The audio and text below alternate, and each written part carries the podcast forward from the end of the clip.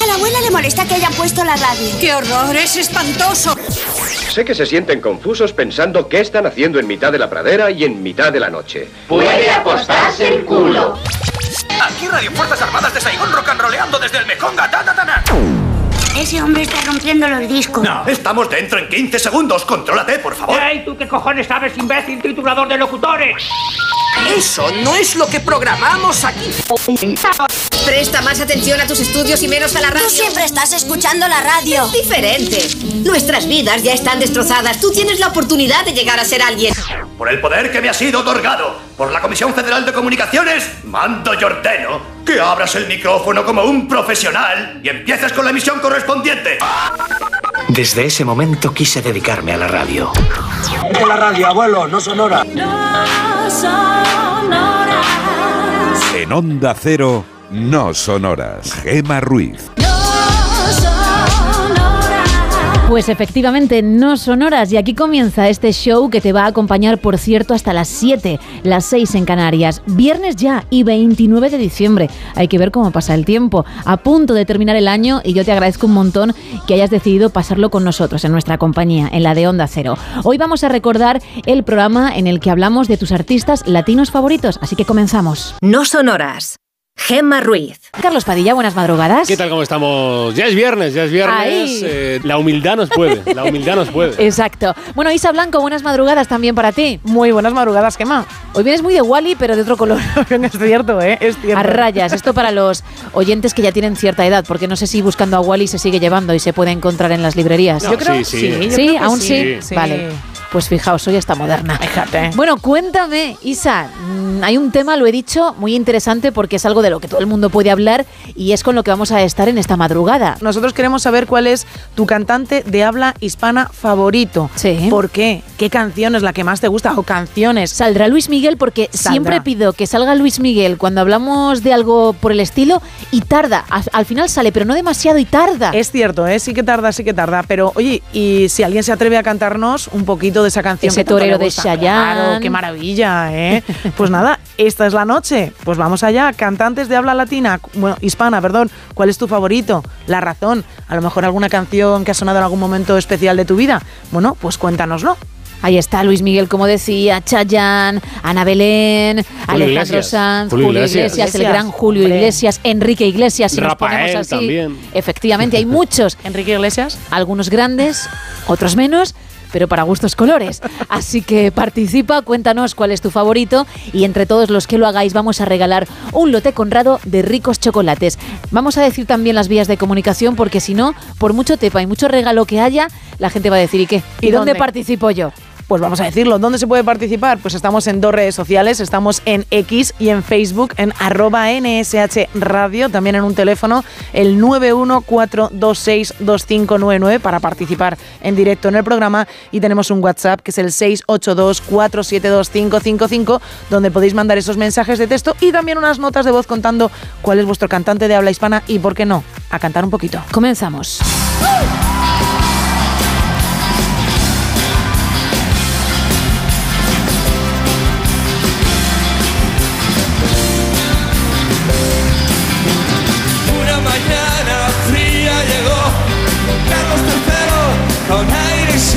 Se quitó el sombrero muy lentamente bajó de su caballo con voz profunda le dijo a su lacayo ahí está la puerta de Alcalá ahí está ahí está viendo pasar el tiempo la puerta de Alcalá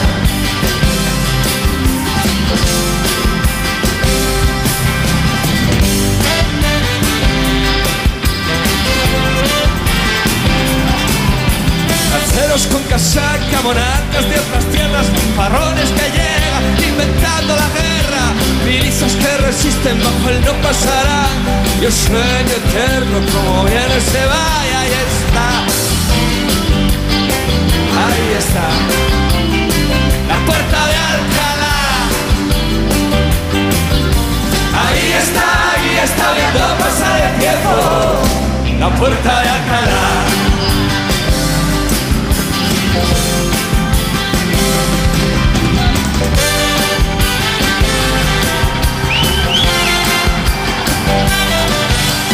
Todos los tiranos se abrazan como hermanos, exhibiendo a las gentes sus calvas y tendentes, manadas de mangantes, 200 estudiantes inician la revuelta, son los años 60 y ahí está,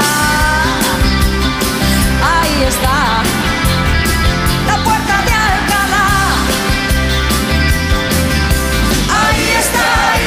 Viendo pasar el tiempo. La puerta de Alcalá. Un travesti perdido, un guardia pendenciero, pelos colorados, chinchetas en los cueros, rockeros insurgentes, modernos, complacientes, poetas y colgados. Ah, y ahí está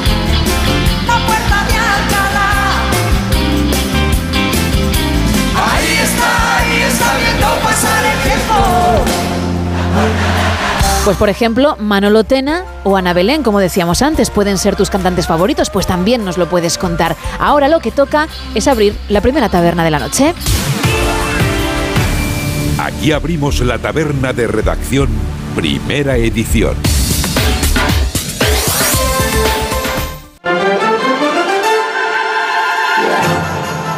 En el tricentésimo sexagésimo tercer día del año, o lo que es lo mismo, día 29 de diciembre, o si lo prefiere decir así de modo poético, pues que nos quedan dos días para cerrar este 2023, que nos quedan dos telediarios. Qué mal momento para quitarse los zapatos. Es lo que debieron pensar los acompañantes del presidente del Banco Mundial, Paul Wolfowitz, de visita en Turquía. La imagen lo dice todo. Dos enormes tomates coronaban sus calcetines, al menos eran simétricos. La tradición le obligó a descalzarse al entrar en la mezquita de Dirne en Estambul. Más de uno debió pensar ser todo un presidente del Banco Mundial, pero que le zurzan los calcetines. Pues eso, dos telediarios que os zurzan el corazón con amor en este futuro año, pero antes, efemérides del 29 de diciembre, tal día como hoy, pero de 1587 en el antiguo Teatro de la Cruz de Madrid, un antiguo corral de comedias de la Villa y Corte, el dramaturgo Lope de Vega, con apenas 25 años, fue detenido y encarcelado acusado de difamación a la actriz Elena Osorio. El cuchicheo fue comentadísimo en su momento.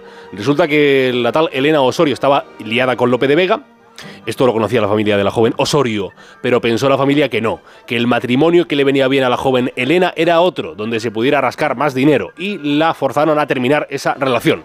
Lope, cabreadísimo, atacó con su mejor arma, la escritura, y empezó a escribir unos panfletos donde ponía a Elena poco menos que de meretriz, de prostituta, y condenaron a Lope que tuvo que abandonar, abandonar eh, Madrid durante unos cuantos años, la Villa y Corte. Y ya que hablamos de un escritor, podríamos decir lo que cantaba aquella cancioncilla del programa de Dragó. Todo está en los libros.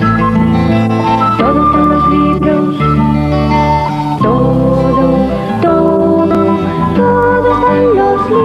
adictiva, por otra parte. Todo está en los libros. Eso debe pensar eh, Felipe V, que un 29 de diciembre de 1711 fundó en la capital de España la Biblioteca Nacional. 312 años contemplan a uno de los templos del saber patrio en su haber, más de 38 millones de publicaciones, entre los que hay eh, 30.000 manuscritos, 3.000 incunables, 6 millones de monografías, más de 100.000 revistas, otros más de 20.000 periódicos, y ya que les menciono lo de los periódicos, un 29 de diciembre de hace 169 años, en Valladolid, Tierra Bella, se publicó el primer número del eh, Norte de Castilla, que es uno de los periódicos señeros de la prensa española. Felicidades a los compañeros del Norte de Castilla. De un periódico a un canal, canal pero no de televisión. No, que va. Que sí, que sí, de verdad. El antepenúltimo día del año de 1863 en Egipto se inauguró el canal de Suez, que es una obra colosal de ingeniería donde se unieron las aguas del mar Mediterráneo y del mar Rojo, es decir, que se hizo un canal artificial navegable entre Egipto, uniendo el mar Mediterráneo con el Golfo de Suez en el mar Rojo. Y ocurrió en un teatro. ¿El qué? ¿El qué? Pues que un 29 de diciembre de 1934 en el Teatro Español de Madrid se estrenó Yerma de Federico García Lorca. Cada hombre tiene su vida. Y cada mujer la suya. No te pido que te quedes. Aquí tengo lo que necesito. Y tus hermanas me guardan bien. Yo en tu casa como pan tierno y requesón. Y cordero asado. Y tus ganados pastos frescos en el monte. Puedes vivir en paz. Margarita Shirgu, Enrique Diosdado, Ricardo Merino, Pilar Muñoz, Carmen Collado fueron los principales intérpretes de una de las obras teatrales más queridas por los amantes de Lorca, para los que disfruten especialmente de esa trilogía lorquiana que, que forman Yerma, La Casa de Bernarda Alba y bodas de sangre. Y por cerrar en cuanto a los sucesos de ese día, en 1978, día 29 de diciembre, ¡ay! ¡ay! que nos pilla el toro y ya pasamos al próximo año, pero ese día entró en vigor la nueva constitución de nuestro país, que es la que hoy disfrutamos todos. Felicidades para nuestra constitución. En los nacimientos de este día, hace 215 años, en el municipio de Raleigh, en Carolina del Norte, nacía Andrew Johnson, el que llegaría a ser el decimoséptimo presidente estadounidense. El compositor Tomás Bretón nació en, en la ciudad de Salamanca, día 29 del año 1850. Entre sus obras más recordadas hay una clara, clarísima referencia para el público patrio, especialmente madrileño, pero para, toda España. Con libreto de Ricardo de la Vega y música del propio Bretón, se estrenó La Verbena de la Paloma hace ya unos cuantos años, donde apareció el más famoso pasaje eh, compuesto por Tomás Bretón, que es aquel que dice lo, de la, lo del mantón de Manila. ¿Dónde vas con mantón de Manila? ¿Dónde vas con vestido chiné?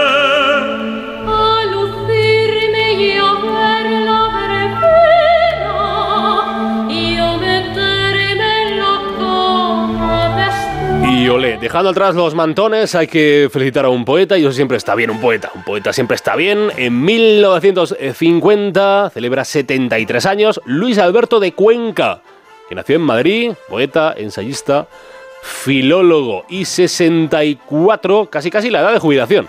Pero es que los cantantes, los cantantes como Marco Antonio Solís, 64 años cumple hoy, nunca se jubilan. No hay nada más difícil que vivir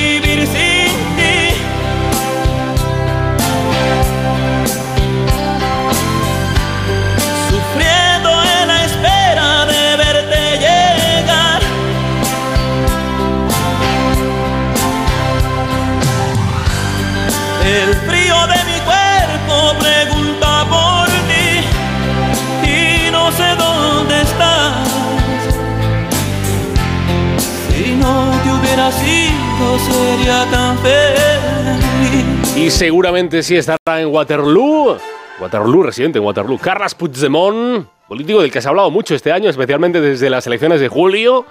Está en boca de, de hace años, está en boca de, de mucha gente. El expresidente catalán, eh, huido de la justicia, residente en Waterloo, Carles Puigdemont, alcanza los 61 años. El mandat del poble que Catalunya esdevingui un estat independent en forma de república. 51 tacos eh, le caen a Jude Law. Jude Law, el afamado actor británico, nacido un día como hoy de 1972, el hombre del talento de Mr. Ripley y de Sherlock Holmes, de Gataca de Wild, de Camino a la Perdición, de la saga de Animales Fantásticos, o la serie de, de Paolo Sorrentino, aquel papa que a tantos cautivó, The Young Pop. Hermanos cardenales, de hoy en adelante no estamos, no importa quién llame a nuestra puerta. Estamos, pero solo para Dios. De hoy en adelante todo lo que estaba de par en par estará cerrado. Y de un actor británico a uno mexicano, Diego Luna, suma 44 años, conocidísimo por su papel en la saga de Star Wars, en la fabulosa, fabulosa, está muy bien esa peli, Rock One.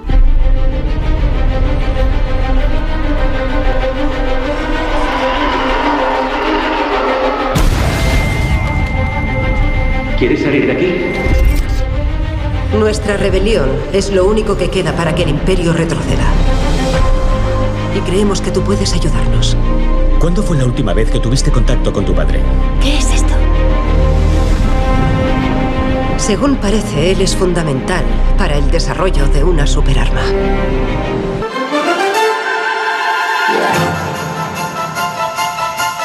Por fallecimientos de personas célebres, un día 29 de diciembre de 1825 fallecía Jacques-Louis David, el que fuera uno de los pintores más vinculados a Napoleón Bonaparte.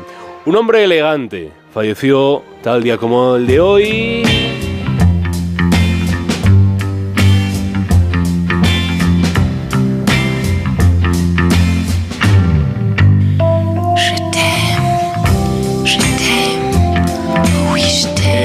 2020 perdió la vida a los 98 años eh, Pierre Cardin, el renombradísimo diseñador de moda ítalo-francés que nació en el Véneto italiano, pero que se marcharía a París, capital mundial de la moda, para estudiar arquitectura y fue su comienzo.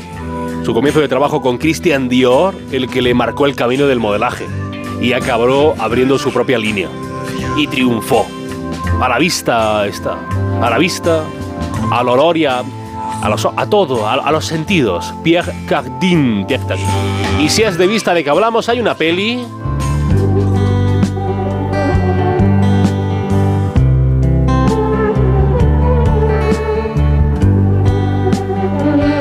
Cuatro jóvenes documentalistas se adentran en la selva amazónica, en pleno corazón de América del Sur, para hacer un reportaje sobre las tribus que habitan en esa región, de las que se dice que todavía practican el canibalismo.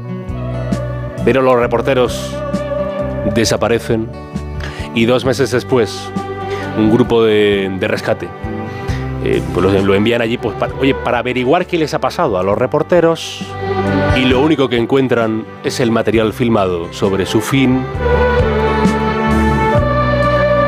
Es una peli que hizo famoso a Ruggero Deodato, que es el director de cine italiano fallecido un día como hoy del 2022, conocido siempre gracias a esta peli que es Holocausto Caníbal, Holocausto Caníbal, que es esa peli gore que tantísima, tantísima polémica conllevó y que de su polémica nació su fama. La de la peli y la de Deodato. Y se cumple un año, es el primer aniversario del fallecimiento de Edson Arantes dos Nacimiento, o sea, de Pelé. A mí Pelé no se... hay que sacarlo. Cuando hablemos de fútbol, a Pelé no lo pongas nunca, porque Pelé es de otro planeta.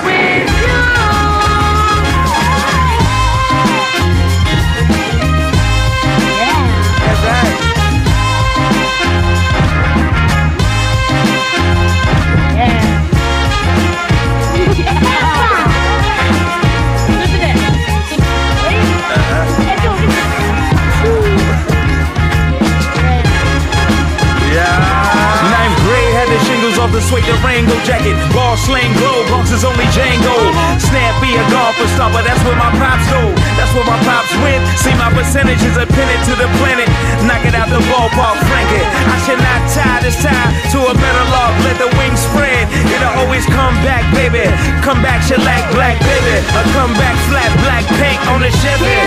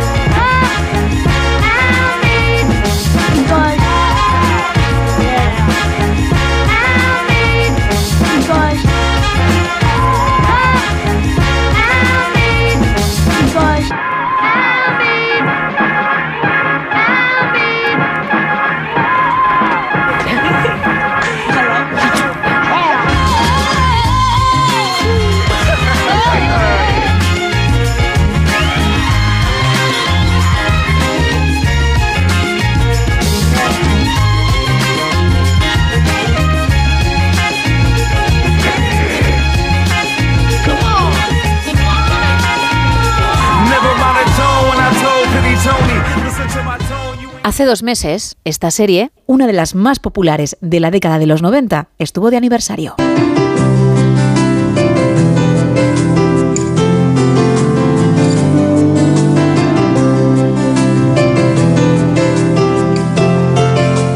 El 15 de septiembre de 1995 se estrenaba Médico de Familia, que durante nueve temporadas contó con uno de los abuelos más famosos de la tele, Manolo Martín, interpretado por Pedro Peña. Era padre de Nacho, el médico al que daba vida Emilio Aragón, y abuelo de Chechu. Lo que pasa es que vosotros sois unos egoístas. Oye, Chechu, ven, ven, eh, escúchame, mira, yo he vivido una guerra y sé lo que es el hambre.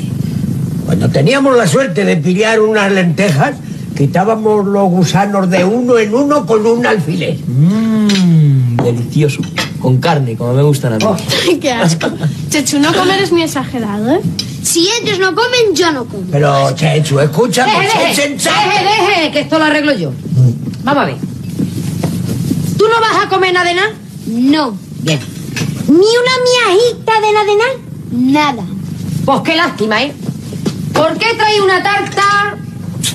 No. Vamos, de chocolate. Como a ti te gusta. Mira qué pinta tiene. Eso no vale. ¿No vale? Anda. Pruébala, pruébala, que está muy buena. un cabezón. Uy, tienes razón. Es un Es un cabezón.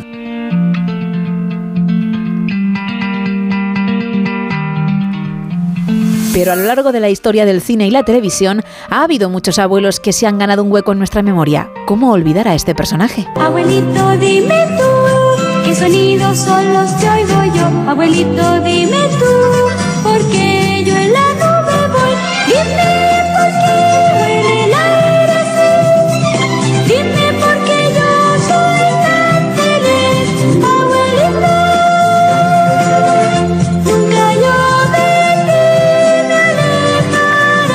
Hessen, también conocido como el viejo de los Alpes, es el abuelo de Heidi. Ya sabes que aunque muchos conocimos a estos personajes gracias a la televisión, la serie se basó en la novela homónima de la escritora suiza Johanna Spiri, que la publicó en 1880.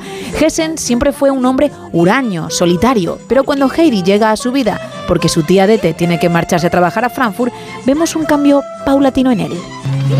¡Abuelito!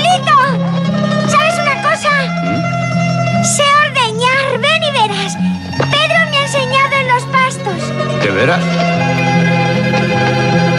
Mira, mira cuánta. Oh. ¿Ves cómo sí sé?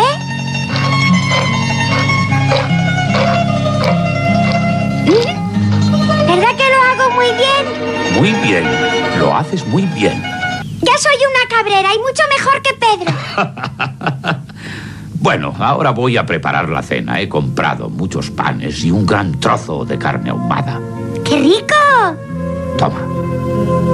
He traído esto para ti. Gracias, abuelito.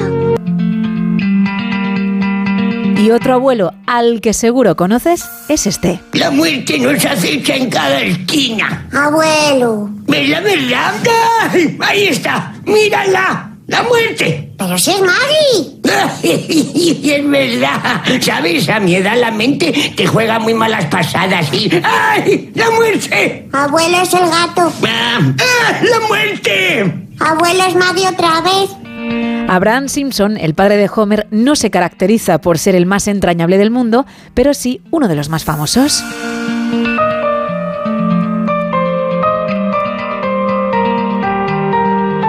¿Y qué hay de Joey, el abuelo de Charlie, que le acompaña por su recorrido en la fábrica de chocolate de Willy Wonka? ¿Has visto alguna vez entrar a alguien en esa fábrica?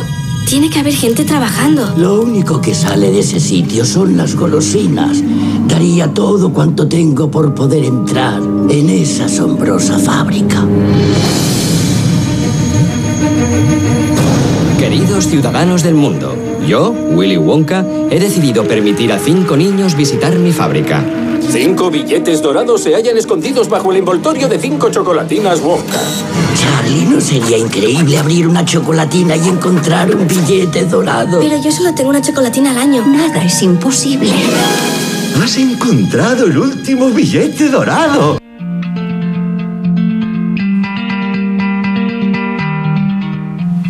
Vamos a terminar con una abuelita más reciente en el cine, pero que también se ha hecho un hueco en los corazones de muchos.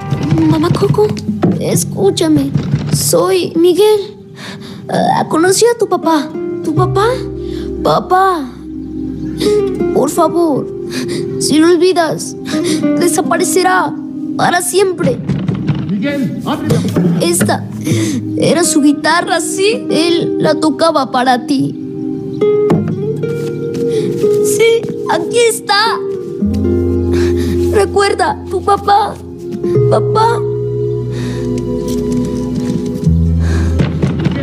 Mamá Coco, mira, no lo vayas a olvidar.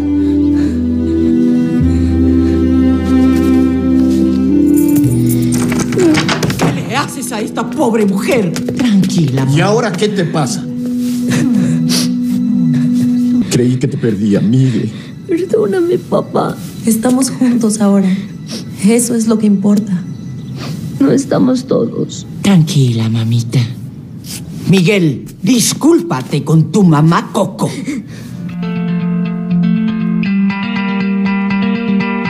Mamá Coco es la bisabuela de Miguel, el niño protagonista de la película Coco, que en 2018 se llevó no solo el Oscar a la mejor película de animación, sino también a la mejor canción original por este tema. Recuérdame, hoy me tengo que ir, mi amor. Recuérdame, no llores por favor. Te llevo en mi corazón y cerca me tendrás. A solas yo te cantaré soñando en regresar. Recuérdame, aunque tengo que emigrar, recuérdame.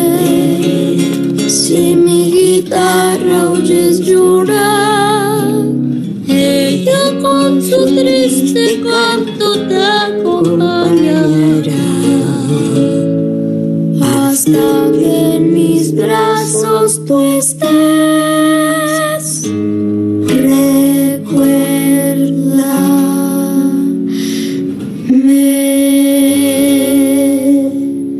En este especial Navidad estás escuchando el show en el que en su día hablamos de tus artistas latinos favoritos.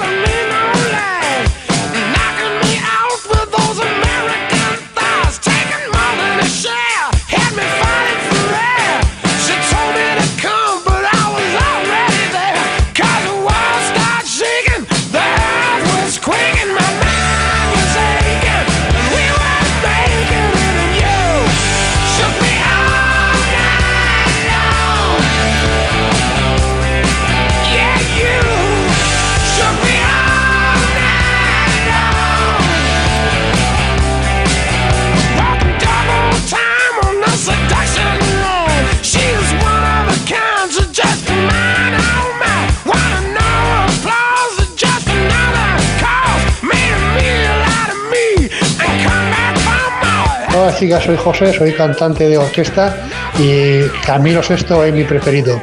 Siempre me la piden en los bolos. Siempre me voy a enamorar de quien de se enamora. Es por eso que mi alma llora y cuando quiero más y no quiero más más. No quiero más más, te ha salido a ti mismo del subconsciente. Una buena versión. Al escucharte has dicho, para. Pero bueno, me gusta, ¿eh? Está Porque si ha venido arriba, yo también lo hago en el programa, me criticáis muchísimo y me da igual. Así que bravo, José. Y por cierto, sí, Camilo Sesto era un artistazo en mayúsculas. Más. Por supuesto, Dios. Julio Iglesias. Claro. Y en segundo lugar podríamos poner a Nino Bravo. También. Gente de esa, de esa, de esa índole que son eternos. Gente, un fuerte abrazo. Otro para ti. Más. Hola a todos, Hola. el artista que marcó mi infancia, bueno, mi infancia no, más bien la adolescencia, y que iba con, con el clasificador, que era nuestra antigua tablet, forrado totalmente con portada de discos suyos, es Loquillo.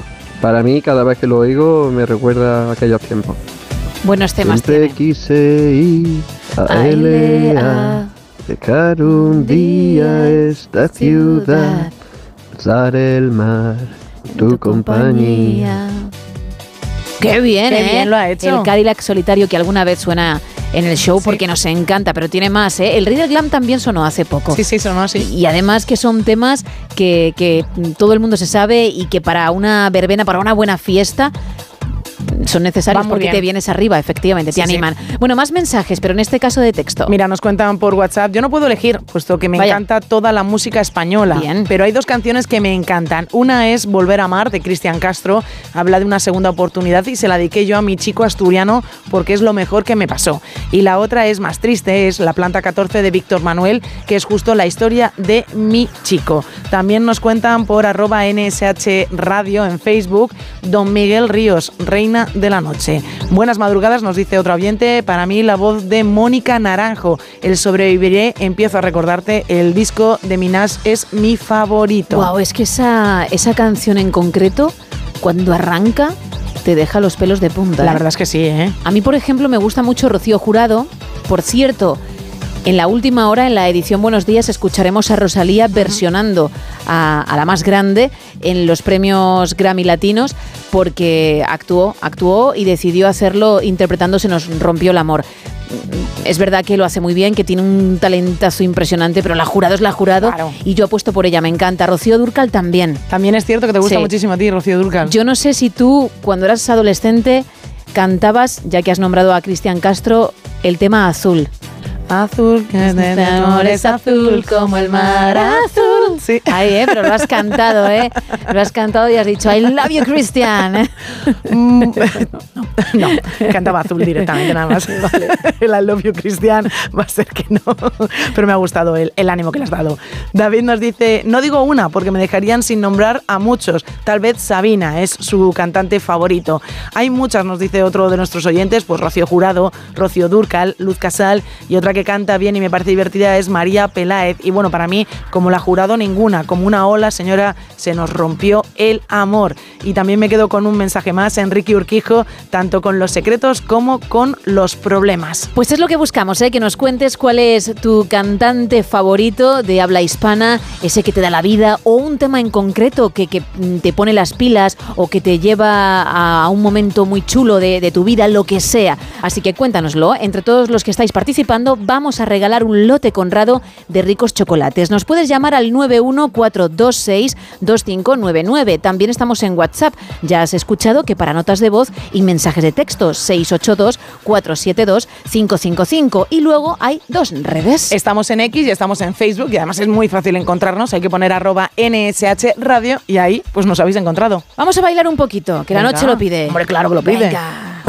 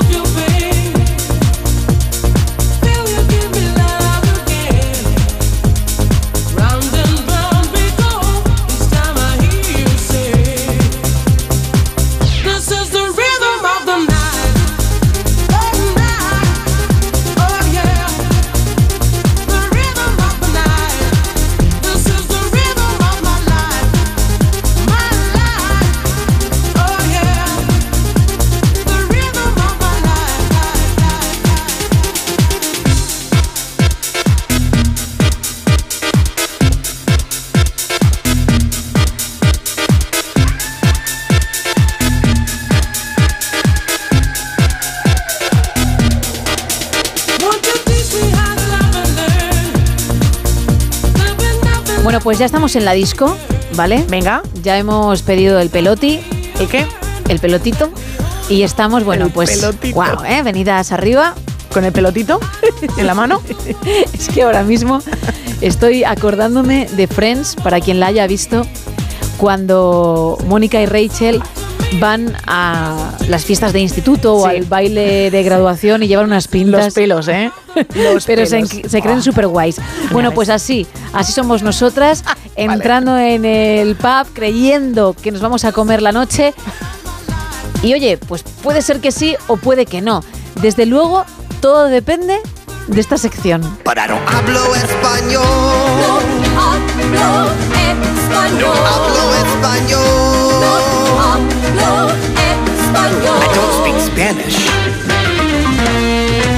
¿Por qué? Sobre todo para los oyentes que nos están escuchando por primera vez. Pues porque intentamos ligar, lo hacemos en otros idiomas, porque tú entras en esa discoteca y no sabes si la persona que te va a hacer tilín pues habla tu idioma o no. Y si puedes romper el hielo en el suyo con una frase graciosa, una frase hot, una frase canalla, lo que quieras, pues ya de 10. ¿Vale? Tú eres Isa la que se encarga de ello porque eres experta en idiomas y es. experta en ligoteo. Efectivamente. Así que Un 10 en las dos cosas. cuéntame con qué vas. Hoy vamos sobre seguro. Hoy lo tenemos clarísimo. Latín. Vamos, cómo me gusta a mí esto, ¿eh? Cómo me gusta que, que llegue el fin de semana y sea puro romanticismo. Eso es siempre. Perfecto. Vale. ¿Tú vienes también romántica? No.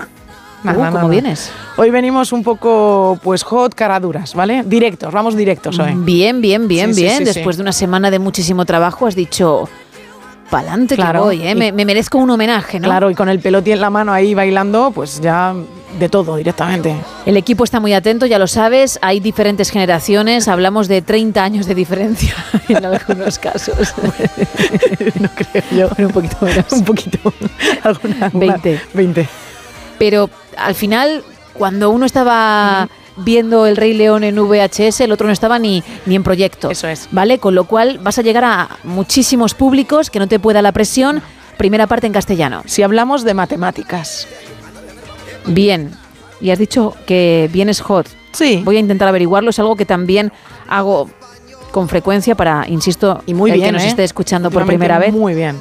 Y, y pena. Hoy tengo que echar el euromillón. Tienes que echar. Bueno, Sí, pues- se me había olvidado. No me lo habías recordado. No, lo iba a decir porque pena para mí, mm, averiguando Espera. muchas noches lo que vas a decir. que me pongo ahora mismo Me aquí. gustaría ganar otras cosas, a no eso. aquí en una nota. Vale. Gemma, Y tú eres hot. a verse rica. Vale.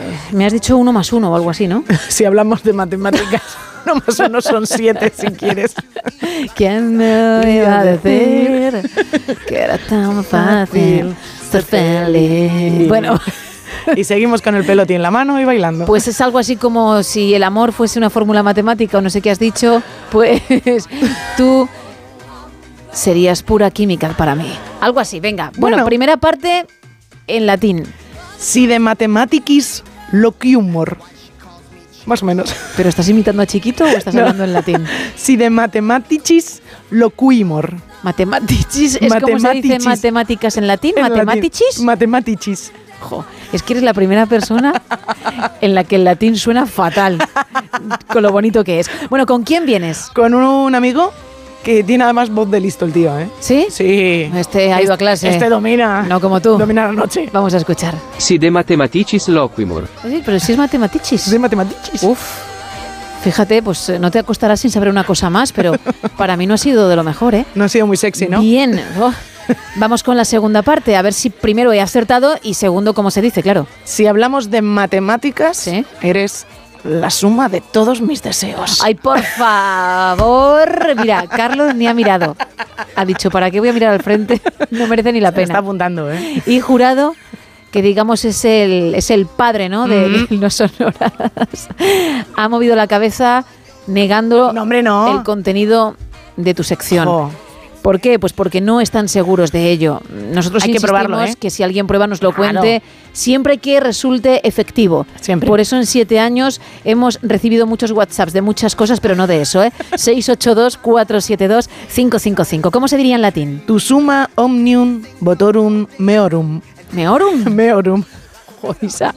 Mira, es que últimamente te estamos creyendo, estamos confiando en que sabes, Que pero sí, que yo sé. lo empiezo a poner en duda. Que sí que sé, que sí que sé. Es muy difícil que recibamos un WhatsApp de alguien que triunfa con esto, pero no es tan difícil que alguien que sabe latín nos diga si lo que nos estás vendiendo es lo correcto. Así que, por favor, tú que estás al otro lado, si controlas el idioma, ábrenos los ojos en caso de que nos esté timando y estemos equivocados, o dale la razón a Isa y los demás, pues diremos, oye Isa, perdónanos. Nada, nada. ¿Vale? Un placer siempre, ¿eh? Que nos eche un cable el oyente o la oyente es. experto o experta en la materia. Vale, vamos a escuchar a tu amigo a ver qué tal dice lo de Meorum. Tu summa omnium votorum meorum. Ahí está.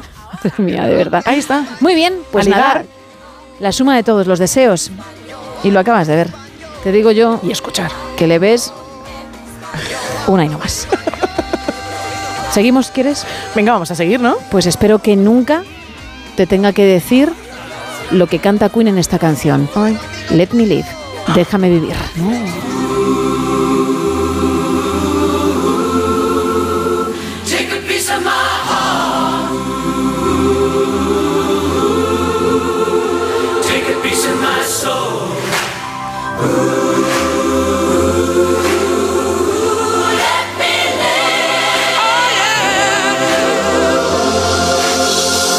Why don't you take another little piece of my heart?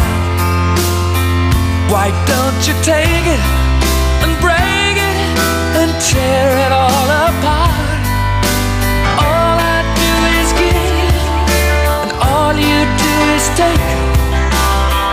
Baby, why don't you give me a brand new start? So let me live.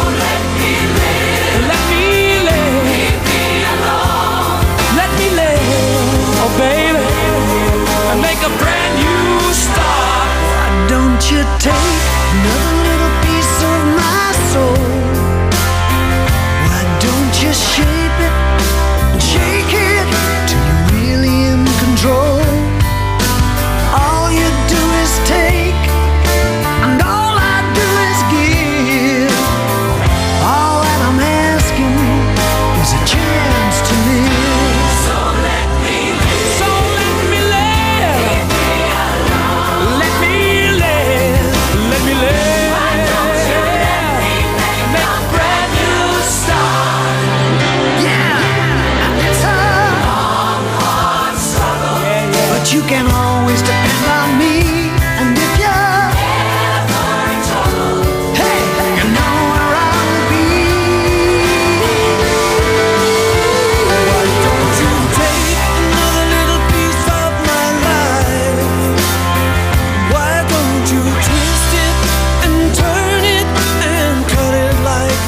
noches, soy José de Madrid.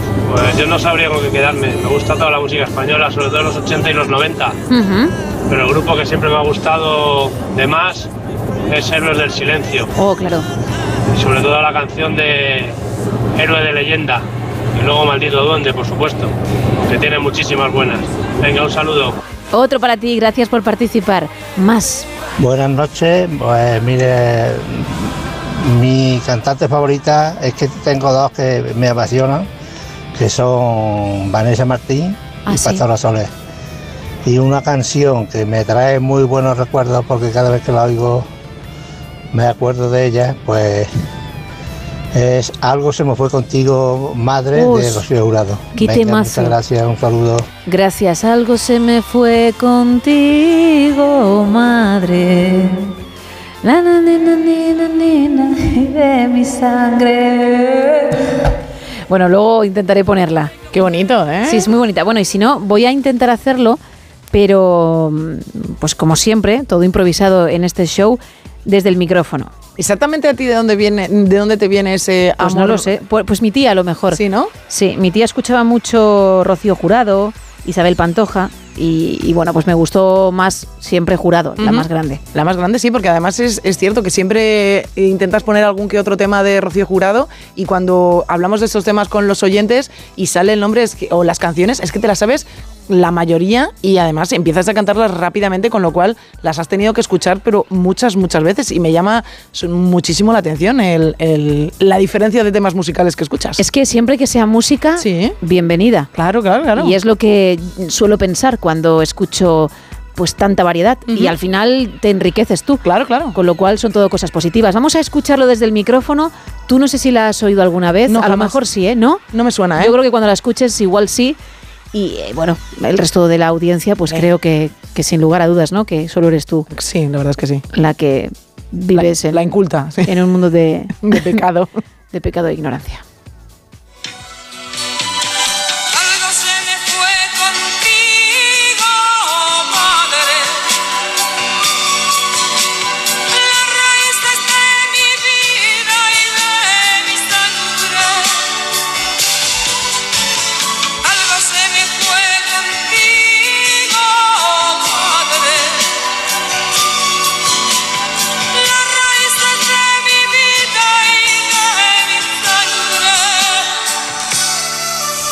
Bueno, pues ahí está, impresionante. Un bozarrón, ¿eh? Y el tema punto de partida, a mí me pone la piel de gallina. Y ya la versión que tiene en directo con Mónica Naranjo, Uh. ni te cuento.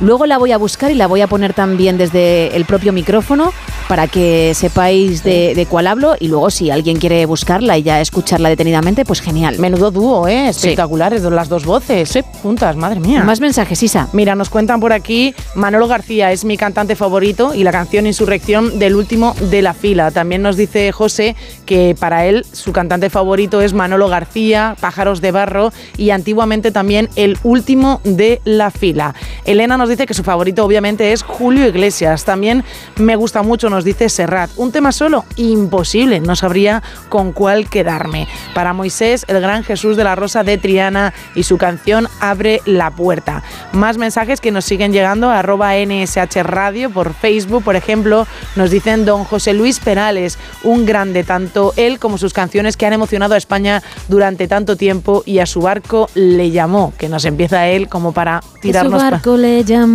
libertad.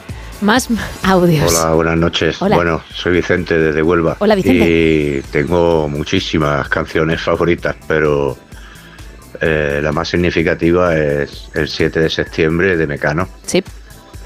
Que este año, pues, ha coincidido que Ana Torroja ha actuado ese día concreto, el 7 de septiembre, en Huelva, en la fiesta de la cinta, y nos ha dedicado la canción en nuestro 38 aniversario de boda. Así que es una canción muy especial para nosotros. Venga, muchas gracias y buenas noches. Qué momentazo, ¿eh? Muy bueno, ¿eh? Ya te digo, Qué eso, envidia. eso se queda en el corazoncito Oh, ves. para siempre. En este especial Navidad estás escuchando el show en el que en su día hablamos de tus artistas latinos favoritos. Voy a poner la canción que he dicho, bueno, un trocito, ¿vale? La de punto de partida de Rocío Jurado con Mónica Naranjo, la versión en directo que como digo es espectacular. Vosotros escuchad, juzgáis, obviamente como la pongo desde el micrófono, pues no tiene la calidad que, que tienen los otros temas que, que ponemos, pero bueno, para que os hagáis una idea y luego si queréis buscarla y escucharla mejor, pues fantástico. Es así.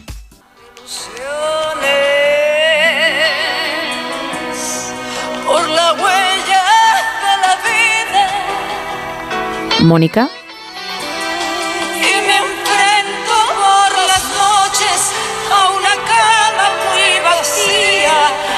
lleno con historias, aventuras y malicias.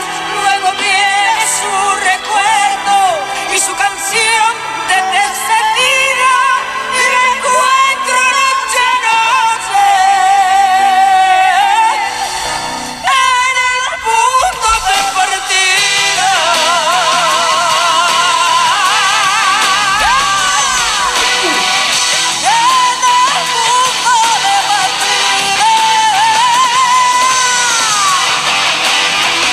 me parece espectacular, de verdad, esta versión espectacular. Os la recomiendo porque es, es genial. Es que cuando la escucho, de verdad se me pone la piel de gallina. Sí conocía la canción, no, cono- no conocía esta, esta versión y vamos. Alguna vez he puesto la de Rocío Jurado en, el show. sí, claro, sí. y por eso me sonaba y además es una canción muy, muy bonita. Es que el borzarrón que tiene Rocío es espectacular, pero es que Mónica Naranjo al lado suyo, es que las dos, increíble, son, ¿eh? eh, bueno, fantásticas, sí. pero es cierto que a pesar de, de la fuerza que tiene Mónica, cuando entra Rocío, palabras mayores. ¿eh? Efectivamente. 914262599, teléfono para llamar y entrar en antena 682472555, nuestro WhatsApp para notas de voz y también mensajes de texto y luego dos redes. Estamos en X, ya estamos en Facebook, hay que poner arroba NSH Radio y ahí es donde podéis comentar sobre el tema de la noche, sobre vuestro cantante de habla hispana favorito. Estamos regalando un lote conrado de ricos chocolates del Rey del Roscón de la Bañeza.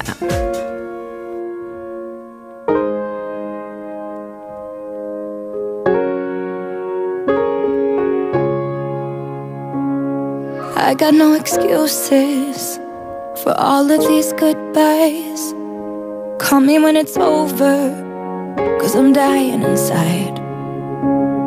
Wake me when the shakes are gone and the cold sweats disappear. Call me when it's over and myself has reappeared.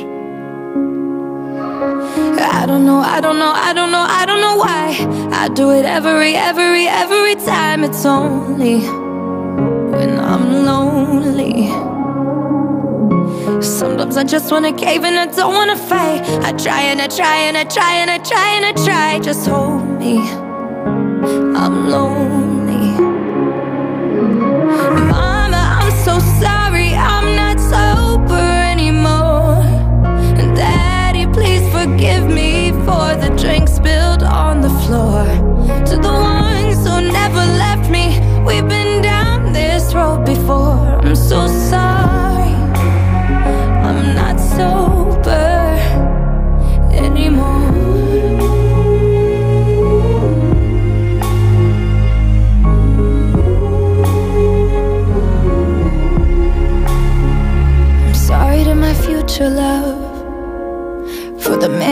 left my bed, for making love the way I saved for you inside my head. And I'm sorry for the fans I lost who watched me fall again. I wanna be your role model, but I'm only human. I don't know, I don't noches, somos Adolfo Vicente y para nosotros el gran artista es Rafael y la canción La Gran Noche. Nos trae buenos recuerdos. Vamos a intentar ponerla, a ver si Miguel nos la puede localizar para dentro de un ratito, porque oye, ya que hemos puesto a Rocío Jurado y lo hemos hecho así rápidamente improvisando en el micro, pues que suene Rafael, pero que suene bien. Sí, que suene, si hay alguna suene. petición por ahí que nos queréis hacer, ya que estamos hablando de los artistas de habla hispana favoritos, pues vamos a hacerlo en condiciones. ¿Cuáles van diciendo? Venga, ¿qué más cuentan nuestros oyentes? Pues mira, también tenemos por aquí por WhatsApp en ese 682-472-555 otra petición. Nos dicen desde Badajoz, poned un poco de Víctor Manuel, porque su cantante de habla hispana favorito es Víctor Manuel, la canción La Madre y también La Carretera de Julio Iglesias. Dice, en realidad nos dice el oyente toda la música española de los años 80 y 90. Es esas canciones que le encantan. Miguel nos dice desde el puerto de Santa María, pues para mí no hay uno sino varios.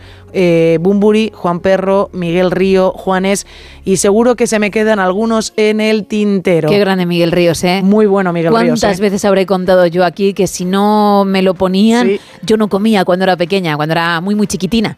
Qué bueno. Yo he escuchado mucho desde pequeña porque a mis padres les encantaba a Víctor Manuel, a Ana Belén y a Miguel Ríos y la verdad es que son bueno, es música con la que sí que he crecido y si se me ponen las canciones sí que las recuerdo, pero hasta ahí me voy a quedar, ¿eh? Ay, no, ¿no te pondrías una playlist? Sí me pondría, ellos? sí, sí, Ah, con, ellos sí, con ellos sí me pondría, pero me refiero Vale. que no muchos más artistas de, de esa época, porque lo que te decía, Ajá. Rocío Jurado y demás, yo no nunca lo había escuchado hasta que evidentemente me he venido contigo al No Sonoras que me estás poniendo música diferente para Pero, mí. por ejemplo, de- la de punto de partida, ¿valdría para tu playlist? Sí, sí, sí, perfectamente. Pues mira, me alegro, porque el saber no ocupa lugar. Claro, Isa. no, no, no. Qué leche. Sí, me ha, me ha parecido preciosa, pero preciosa, me ha gustado muchísimo.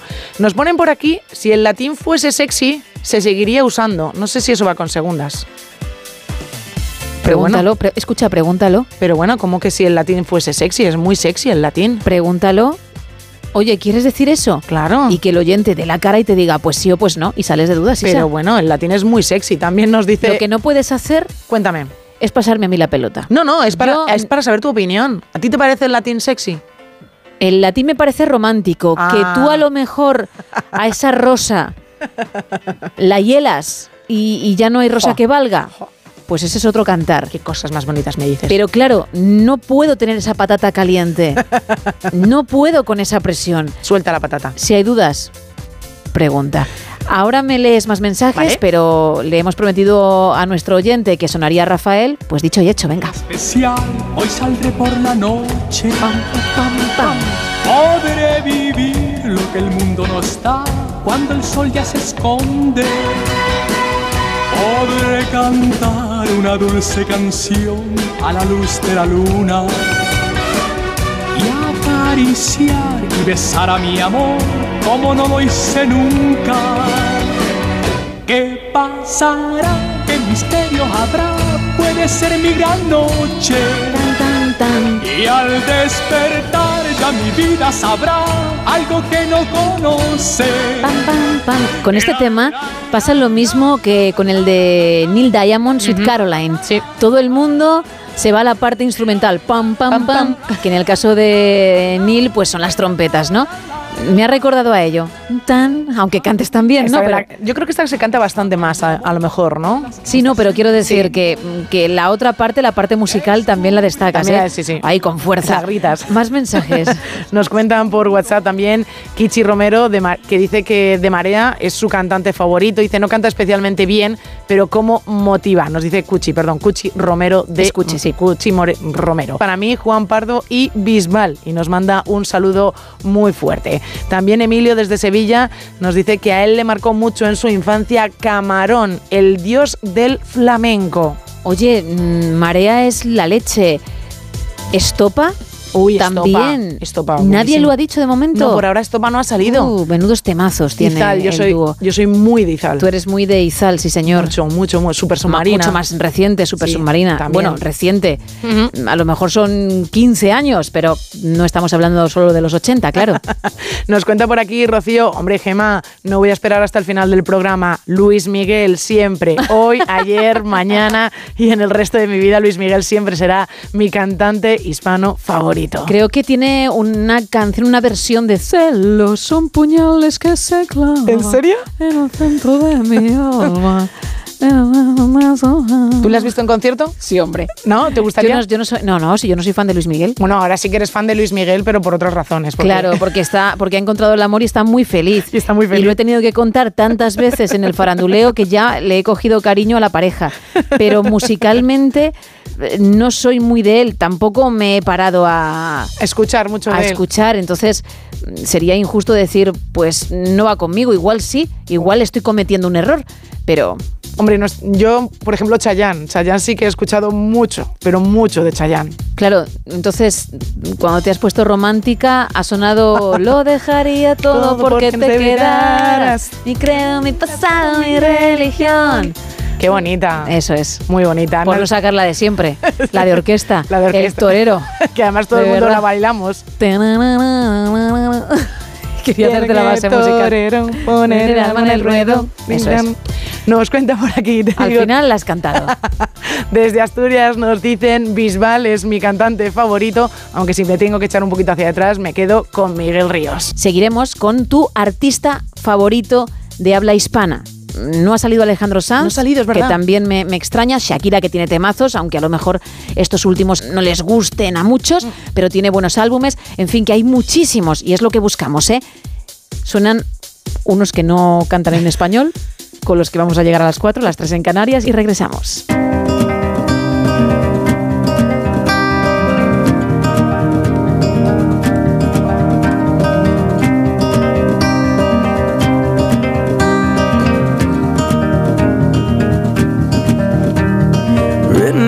These walls are the stories that I can't explain. I leave my heart open, but it stays right here empty for days. She told me in the morning she don't feel the same about us in her bones. It Seems to me that when I die, these words will be written on my stone. And I'll be gone, gone tonight. The ground beneath my feet is open wide. The way that I've been holding on too tight, with nothing in between. The story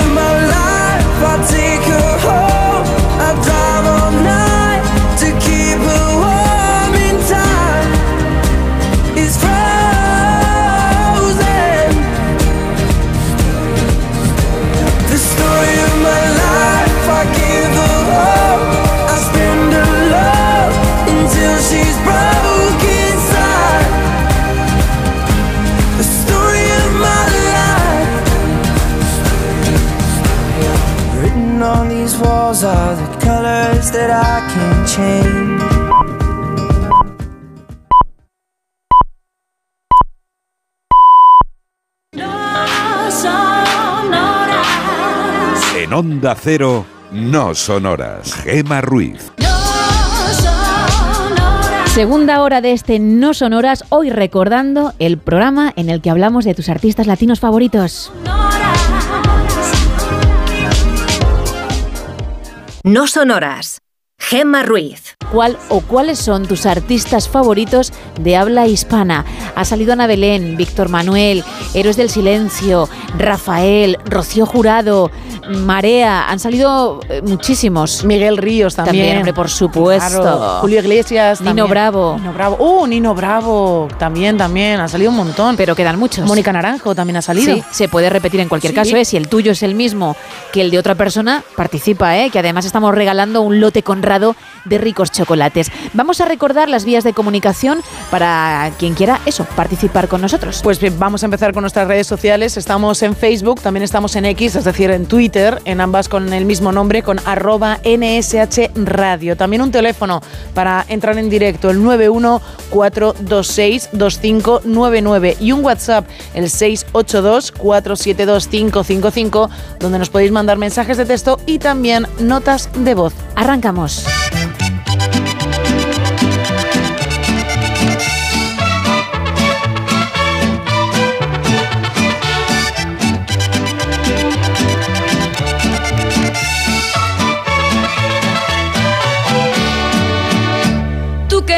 Que te dejara de querer y lo has conseguido.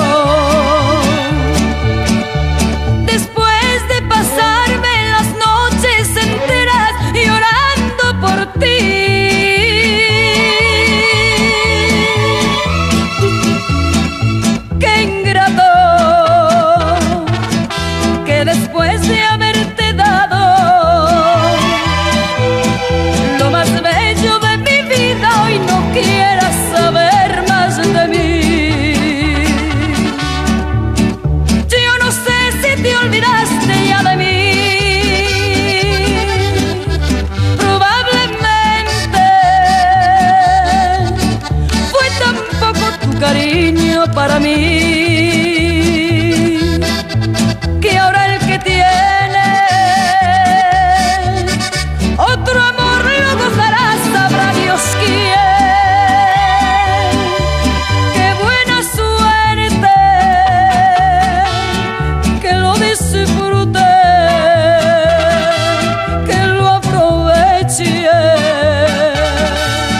Pues ahí está, sonando Rocío Durcal, que ya dije en la hora anterior que me gusta mucho. Esta canción también la he bailado mucho ¿Ah, sí? en las fiestas de mi pueblo, fue tampoco tu cariño y precisamente yo sí le guardo cariño. Así que por eso he decidido que suene hoy en el No Sonoras. Abrimos la segunda y última taberna de hoy.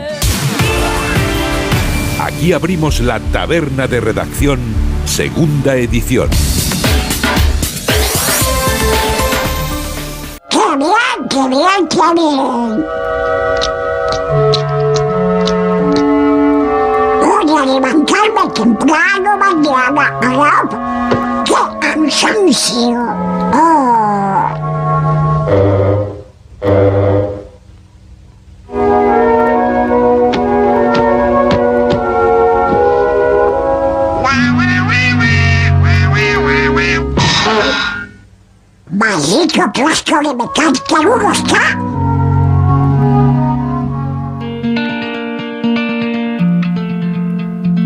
Es imposible encontrar a alguien que no haya visto alguna vez, aunque hayan sido 30 segundos, cortos, series o películas bien protagonizadas por él o bien como invitado.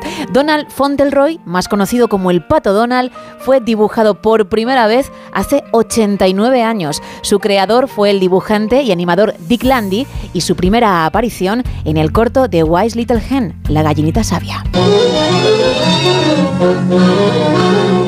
La gallinita vendrá, es sabia y es feliz.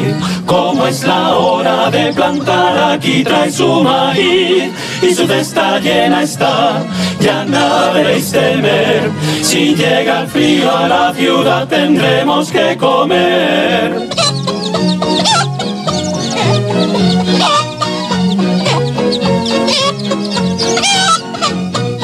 Maíz hay que plantar, maíz hay que plantar.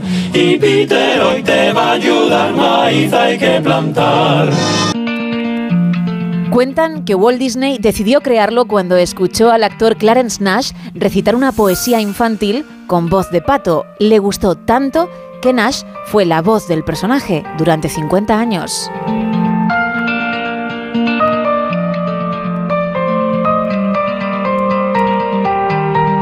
En sus primeros años solo fue un invitado en las aventuras de otros personajes que ya se habían ganado su fama. Seguramente tengas en la cabeza a su gran rival, a Mickey Mouse, seis años mayor que él, por cierto.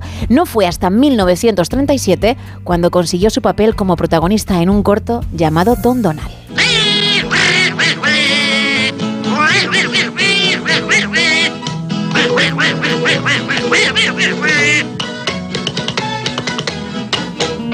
¿Quién iba a pensar que un pato con traje de marinero, al que apenas se le entiende, patoso y con mala leche, podría triunfar? Pues lo hizo y lo sigue haciendo porque junto a Mickey es el más conocido de Disney. Ha participado en más de 200 películas, en cortos, en tiras cómicas, en series de televisión, en videojuegos. Ha estado nominado a los Oscar y se llevó la estatuilla. Fue en 1943 por un corto sobre la Alemania nazi.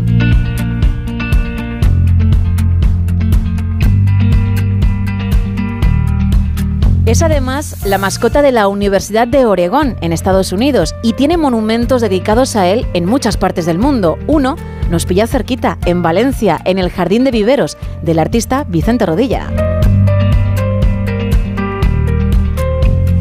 Famosos son también sus familiares. Quizá, es probable, tenga la familia más numerosa de todo Disney. Acuérdate de sus sobrinos o el tío Gilito y la serie Pato Aventuras. Chicos, ya os lo he explicado. Si os subo la paga, perderéis el respeto al dinero, llevaréis una vida disipada y acabaréis en la calle mendigando unas míseras monedas. Y entonces, ¿quién cuidará de vosotros? Pues yo, que también estaré en la calle. Tenéis que aprender que nunca se consigue algo a cambio de nada. Pero, tío Gilito. ¿Y si os buscáis un trabajito para el verano? Así aprenderéis a respetar el dinero que tanto cuesta ganar. El pato Donald no fue hijo único. Tuvo una hermana melliza de la pato, pero pocos la conocen porque solo ha aparecido y rara vez en cómics. Pero ¿qué hay de su gran amor? Porque Daisy es inseparable del pato Donald. Eso sí, también se quejaba y se queja de sus malas pulgas. Una relación con altibajos, vaya. Deberías avergonzarte de ese mal genio tuyo. ¿Me has visto a mí alguna vez perder los estribos? No. Bien, no volvería a salir contigo hasta que no venzas tu mal genio. Oh, Daisy, perdóname, lo siento. ¡Fuera!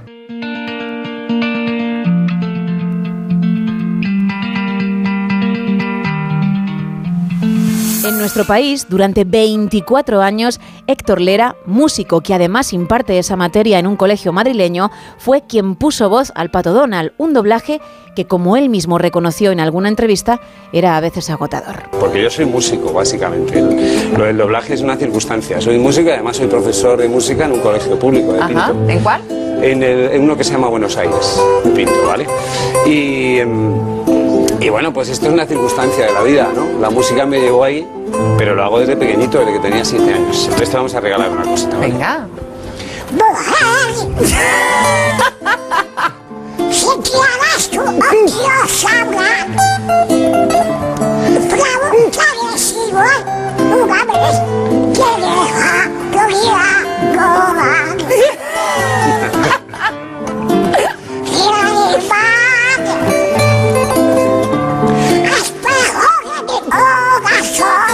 las veces que te he visto llorar y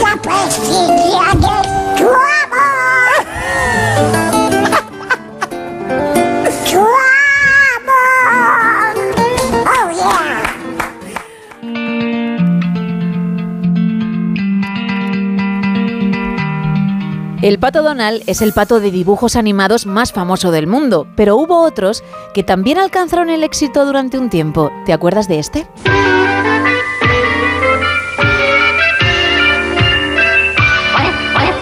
Vuela, camina y nada, de grazna, dile grazna él, grazna quien le quiera oír. Y si te pones a cantar, saltará, buceará y para todos él nadará. Salpica, chapotea, Felipe en el agua, no esperes que salga. Solo habrá gotitas, salpica, chapotea, Felipe en el agua, no esperes que salga. Solo habrá gotitas. Alfred Kotakuak era una serie de producción holandesa y japonesa protagonizada por un pato del mismo nombre que tras la muerte de sus padres es criado por un topo llamado Henk. Se emitió a finales de los 80.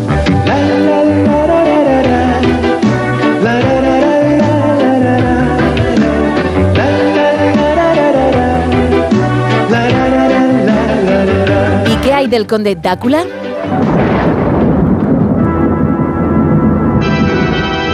Castillo Dácula, hogar desde hace siglos de una espantosa dinastía de feroces patos vampiros, los condes de Dácula.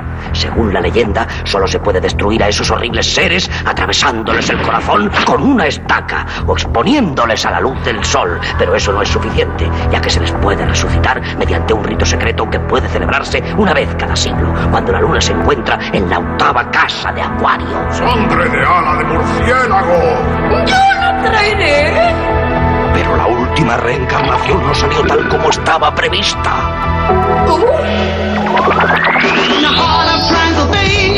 In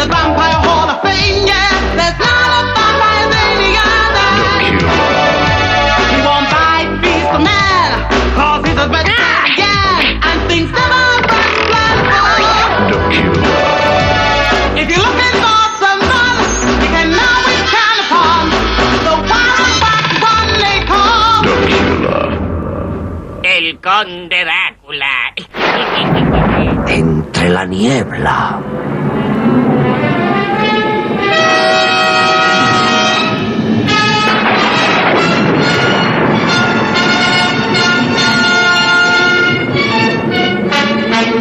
Desde el interior de sus horrorosas murallas oímos los sonidos de horribles instrumentos de tortura. El misterio está resuelto. Ha aparecido el rayador.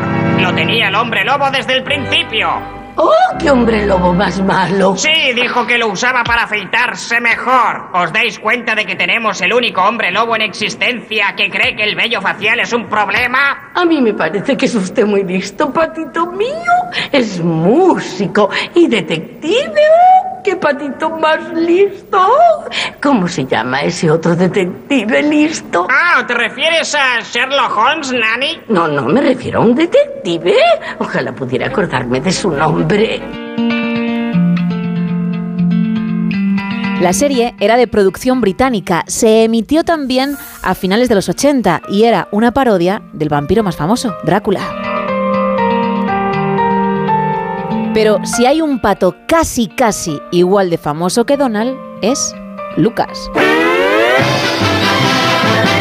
Warner Brothers presenta Fantasías animadas de ayer y hoy. Porky y el pato Lucas en El concursante.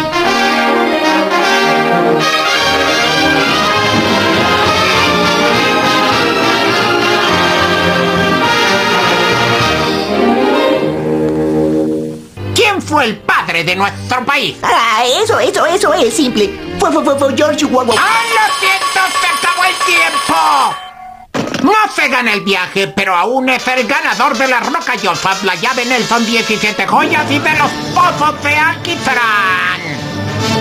¿Qué, qué, qué, qué, qué, afortunado soy. Mm. ¿Quiere continuar o...? Bu- bu- bu- bu- Bueno, yo, yo, yo, yo, yo no lo... No sea tonto, la siguiente pregunta es muy fácil. Fue creado en 1937, tres años después que Donald, pero por la competencia, Warner Bros.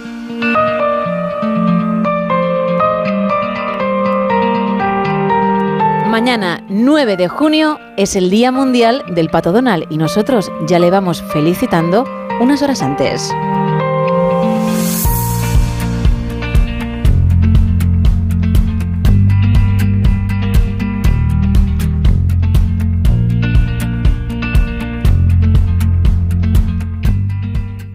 En este especial Navidad estás escuchando el show en el que en su día hablamos de tus artistas latinos favoritos. Cuidado con lo que podemos encontrar en las cocinas de algunos de nuestros abuelos o quien tenga la suerte de alguno de sus bisabuelos. ¿Pero qué pasa? Sí, sí, porque en Francia una abuela tenía en su cocina pues colgado una, bueno, un cuadro chiquitito de título Cristo se burló y entonces pues ella lo ha tenido ahí durante muchísimo tiempo, pero muchísimo tiempo. ¿Qué pasa? Que resulta que esa obra realmente es una obra maestra perdida hace muchísimo tiempo, que data de 1280 y es posible, es posible, Gema, que la pongan al lado de una de las tuyas, de un, de un Ruiz Ah. original, porque va camino ya del Louvre. Lo único que pido es que pongan cosas que me hagan sombra. Mínimo, ¿vale? Ya está, que quieren poner esa, que la pongan. Pero subamos la calidad. Fíjate, bueno. No, un Le- Leonardo da Vinci. Bueno, ¿y qué? ¿Y es- qué? ¿Quién es? Un Van Gogh. ¿Y qué? ¿Y qué? Si he versionado yo un cuadro y le he dado mil vueltas, por favor. Ya está bien, por lo menos que me hagan un poquito de sombra, porque eh, no me puedo echar ni a temblar. Y No, me da no. muchísima rabia, porque me gustaría tener esa sensación en mi pintura. Bueno, pues tú no te preocupes porque sigue siendo ese Ruiz original que está en el Louvre, sigue siendo la pieza central de la sala. En este caso, esta obra se- que se llama Cristo se burló y otra pintura también del artista titulada Maesta se exhibirán en el Louvre en una exposición que se inaugurará en 2025. Esta señora, esta abuelita francesa, Sí. que como decía tenía este cuadro en, en su cocina tan tranquila, pues ella preparaba la comida para toda la familia y miraba el cuadro y decía, oye, pues qué bonito este cuadro, que no sé quién me lo regaló. Resulta que lo han llevado a subasta y ha salido por 26,8 millones Uh, de dólares. ¿Quién lo ha comprado? Lo ha comprado el gobierno francés y lo ha declarado un tesoro nacional. Así que entiendo que ahora la abuelita tendrá una cocina mejorada, que disfrutará ahora de... Una cocina y una mansión mucho más grande que la de Meghan Markle y, y el príncipe Harry, vaya. Eso es, y entonces estará ahora buscando el resto de las obras que tiene por casa chiquititas y que siempre le han parecido una cucada, a ver, intentando a ver si, si es también una obra perdida de 1280, de 1300 o de 1500, a ella le da igual, a ver si bueno, consigue de nuevo tener en casa otra obra maestra que quieran volver a llevar al Louvre en este caso. Así que todos muy atentos a ver qué cuadros tenemos en la cocina, a ver si son obras maestras. Vamos con el faranduleo. Voy a hablar del actor Glenn Powell, que ha roto su silencio sobre los rumores de romance e infidelidad con Sidney Sweeney, con la que ahora mismo está promocionando su nueva peli Cualquiera menos tú. Ellos se conocieron rodando, antes no se habían visto nunca. Él rompió con su novia en pleno trabajo. Ella todavía continúa con su chico, por cierto, con el que está prometida. Sí. Bien. Glenn es un chico muy atractivo. Mucho. De hecho, acaba de publicar una serie de imágenes para una revista en las que sale completamente en pelotas. Se puede ver su torso, se le puede apreciar bien el pompis, porque además le han hecho un primer plano de dicho pompis. Sidney Sweeney también es una actriz muy guapa, muy atractiva, y cuando les ves juntos dices pareja modelo. Pues a él le han preguntado, insisto, y ha roto su silencio. Y claro, lo que ha dicho, pues te deja con la cosita de igual. ¿Ah, sí? No te creas que mm, ha soltado un no y ya está. No, no. No, lo que ha dicho es que tiene una conexión genial que cuando están hablando y alguien les pide un selfie, a él le fastidia porque es como, oh, ya, han roto la magia, ya han roto esta buena sintonía que teníamos, pues hablando de, de lo que en ese momento estuviesen hablando. Y luego además dice, lo he estado pensando últimamente, cuando brilla el sol hay que sacar provecho y debes perseguir eso mientras lo tengas ahí. Y en un nivel romántico, apunta él, debes encontrar un compañero que esté dispuesto a esa aventura, dispuesto a esa incertidumbre, dispuesto a todo, porque hay mucho con lo que lidiar.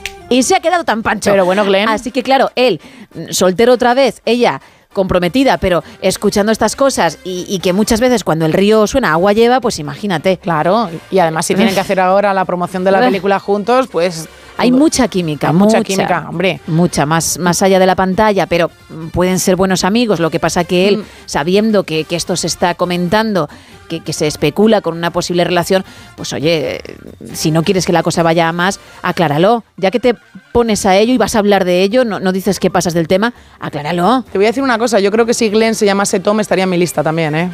Glenn Polo- Plo- Powell también, Pero ¿eh? mm, tiene que ser no llamarse Tom. Tiene No, que empezar por T porque Travis Kelsey, que es el novio de Taylor, Ojo, también. de repente te gusta, eres muy fan. Bueno, bueno, gustar, Tiene no. que ser mm, empezar por T porque le llamamos rápidamente Tlen. No, Glenn no, Powell. No, pero ha coincidido. Pero Glenn, Glenn es majo, ¿eh? es simpático, tiene pinta de, de majo, de, de tener una buena conversación. Pues espero que nunca te tenga que decir cualquiera menos tú, que es el título de, Ya lo sé. Me lo del film. Esperemos que no. Con este apunte cerramos la última taberna de hoy.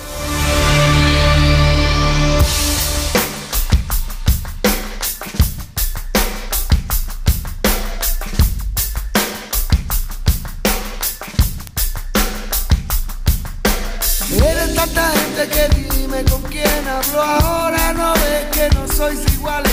Eres la de quédate conmigo. Prometo darte tormento, darte malos ratos. Yo te prometo si me escuchas niña Darte arte. Que no es lo mismo que quédate y ya veremos.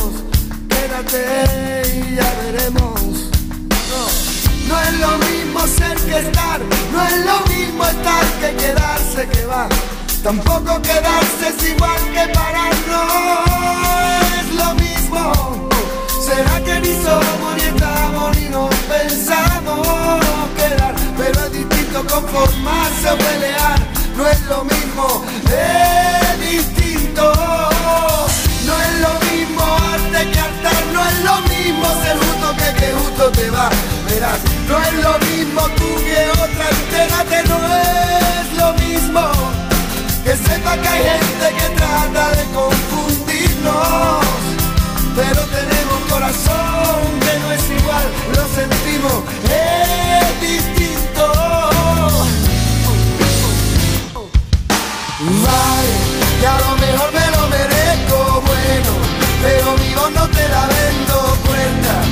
lo que opinen de nosotros, leve los labios, yo no estoy en venta, vale, que a lo mejor lo merecemos, bueno, pero la voz no la vendemos cuenta.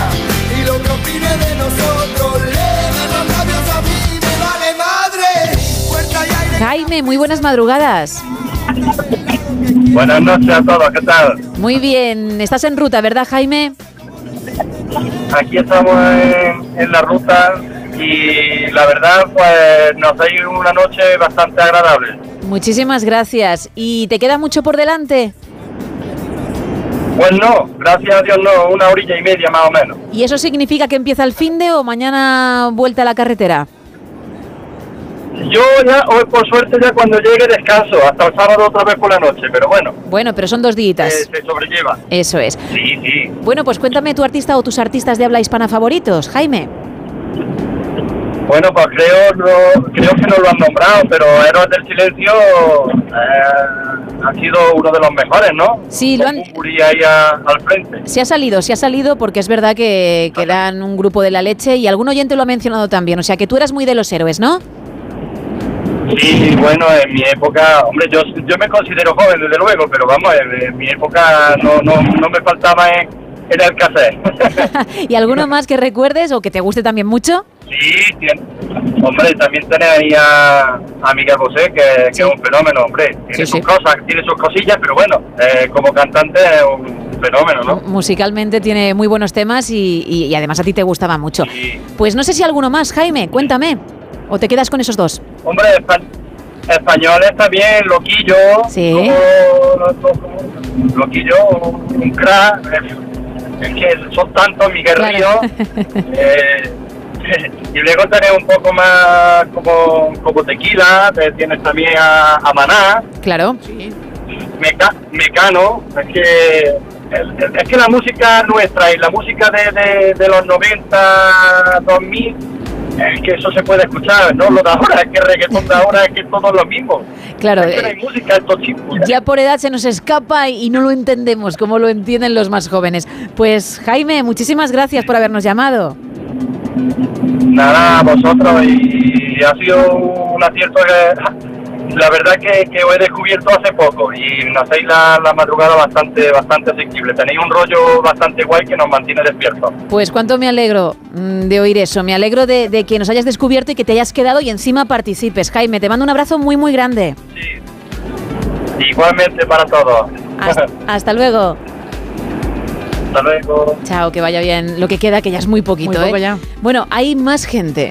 Los cantantes que más me gustan son primero Julio Iglesias, segundo Joaquín Sabina, tercero el grupo Mecano, cuarto Rocío Durcal. La canción que más me gusta, El Quijote de Julio Iglesias. Os felicito por el programa. Sois muy buenos y buenas. Bueno, pues muchísimas gracias. Oye, como lo ha contado todo, como Sí, en un sí. examen, ¿eh? Súper ordenadito. Muy bien dicho, ¿eh? Muy bien explicado. Sí, sí. Más. Hola, buenas noches, soy Rafa. Hola, Rafa. Y un artista que me gusta es Antonio Orozco y la canción es Devuélveme la vida. Un saludo y buenas noches. De la vida. ¡Wow! ¿Cuánto hace que no escucho el tema? Qué bonita. Pero es efectivamente Sí, muy sí. bonita. Más. Hola, buenas noches. Pues igual el grupo que nos marcó mucho aquí en el norte fue la Polla Records con Evaristo, que es el, el vocalista. Y el tema Salve. Y también Barricada con el Drogas. Cualquier tema de Barricada es, es la leche. Venga, un saludo. Otro para ti, clasicazos, desde luego. Más. Nos cuentan por aquí, entre tantos de mis favoritos, no habéis citado a Leiva, artistazo, y en directo con su Leivan es algo espectacular. Como si fueras a morir mañana, es un temazo y muy buena actitud de vida. Ha sonado hace poco en el No Sonoras, pero en su colaboración con Viva Suecia en la canción Justo cuando el mundo apriete. Muy buena. Que si podemos buscarla, Miguel, Justo cuando el mundo apriete, de Viva Suecia y como digo de Leiva, la ponemos, aunque sean unos segunditos porque eh, efectivamente es muy muy buena. También nos cuentan por WhatsApp, hola equipo, tengo varios cantantes y grupos que me gustan mucho, pero puestos a elegir diré Julio Iglesias y Rocío Durcal con cualquiera de sus canciones.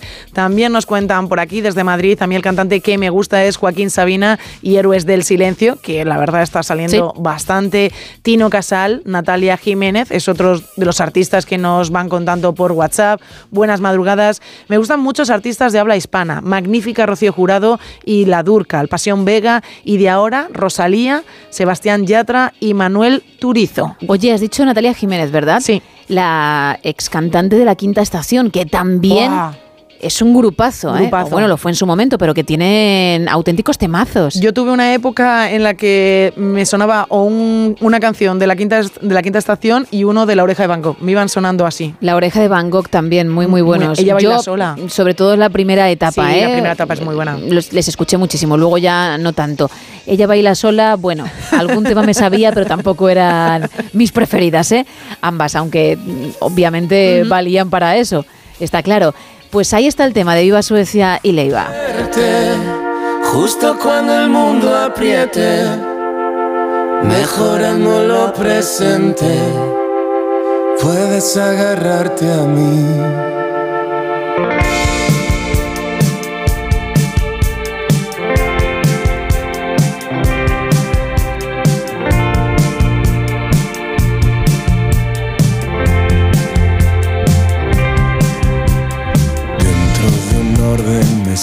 inestable y a veces nos quiero matar. Para comprarnos el ramo de flores más bello de este funeral. Mañana estaré pidiendo disculpas y haciéndolo todo al revés. Parte de mí conoce el camino y la otra no sabe volver. Suerte, cuando el mundo apriete,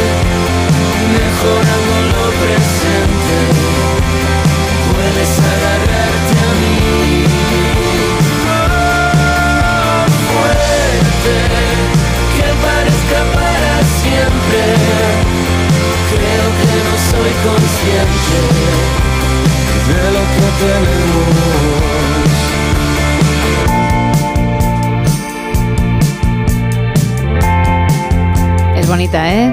A mí me gusta muchísimo Sí. esta canción. Pues ahora viene la parte de Leiva y enseguida saludamos a Miguel Ángel que nos está esperando. Este minuto será tu legado, procura que sea especial. Duda de aquellos que te han enseñado a tener siempre a mano un puñal. Mañana mejor me cuentas tu vida, a ver si la mía es peor. ¿Quién dijo que afecta al orgullo tener que pedirnos perdón. Suerte, justo cuando el mundo apriete, mejorando lo presente, puedes agarrarte a mí. Miguel Ángel, muy buenas madrugadas. Hola, buenas noches. ¿Qué tal? ¿Te pillamos trabajando, Miguel Ángel? No, escuchando la radio. Luego a las 6 de la mañana me levanto para trabajar a la oficina, que soy de Jaén. Vale, y entonces estás ahí, todavía no toca, pero, pero al otro lado, ¿no? ¿Te lo estás pasando bien al menos, Miguel Ángel, entreteniéndote? Lo estoy pasando muy bien. Bueno, me alegro. Cuéntame, ¿cuál es tu artista o tus artistas favoritos de habla hispana? Favorito, favorito, aunque sea andaluz, ve, que por lo menos era catalana, mira cómo va representando a, a Eurovisión. ¿Cuál era, perdona? Luego, eh, ve, ah, sí, dime qué es lo que puede hacer. No, ese tema dices, además. y algo de eso, porque es lo que, que ganó Operación Triunfo, y Sí, era sí. catalana. Es verdad, Era pues como sí. la España de otra parte de España. No sé en qué puesto quedó, ¿ves? Yo creo en... Es que no, no me acuerdo. Vamos a buscarlo, Miguel Ángel. En Eurovisión, la verdad es que no recuerdo, pero la canción eh, fue una auténtica maravilla y un acierto. Me parecía un temazo buenísimo para llevar a Eurovisión. Fue una lástima, pero yo creo que sí que estuvo entre los puestos de arriba. Ganar, ganar, yo creo que no ganó, pero a mí también, a mí también me gustaba Fue, bastante. ¿eh? me dice Carlos, en 2003, eso seguro, a, a Eurovisión y buscamos enseguida el puesto octavo. Bueno, no está mal, ¿eh? mal, y además sí. es una canción, Miguel Ángel, que a día de hoy, mm, si uno la tararea, ya le sale sola, ¿verdad? Te sabes la, la letra y todo. Eh, Rafael también me gusta, aunque sea de Jaén. Rafael, muy grande, además ha sonado hace un ratito, hombre, son palabras mayores, Miguel Ángel, ¿eh? Es de, es de Linares como Palomo Linares, que yo no sé por qué no hacen una película de él. De Rafael dices. Claro, es mejor, como la de Paco Martínez Soria, si os gusta. O mejor que la de los americanos, la de los alemanes, me dio la primera cadena. A ver, mm, Todo bonito, francés, todo bonito, y aquí en España no hacemos nada nosotros. Bueno, yo la de Paco- la de- las de Paco Martínez Soria sí que las veía cuando era más joven, cuando Sí. era muy pequeñita, y les tengo cierto cariño, ¿eh? Es cierto. Porque me quedaba yo ahí frente al televisor eh, disfrutando como, como una chiquillina que era. Y te reías muchísimo. Chiquillina. Claro, ¿era, ¿has sido chiquitina? He dicho chiquillina, ¿eh? Chiquillina. Fíjate, Fíjate. el palabra, cuando era chiquillina. Gracias, Miguel Ángel. Más gente. Hola chicas, muy buenas. Hola. Bueno, los hay tantos y tan buenos que es difícil quedarse con uno, pero si, tengo que, si tuviera que votar, votaría en Rocío Jurado, la más grande. Sí. Pero desde Rocío a Nino Bravo, Natalia Jiménez, que tiene una voz increíble y hace un dueto con, con Marc Anthony brutal, Antonio Vega, que me encantaba. Sí. Y lástima que como otros se han ido muy pronto por culpa de la droga. Venga, buenas noches. Buenas noches, gracias por participar. Entre todos los que lo estáis haciendo, vamos a regalar un lote con Radoer, lo recuerdo, un lote de ricos chocolates del Rey del Roscón de la Bañeza. Nos puedes llamar al 914262599. También estamos en WhatsApp, en el 682472555 y en dos redes, en X y en Facebook, arroba NSH Radio. En este especial Navidad estás escuchando el show en el que en su día hablamos de tus artistas latinos favoritos.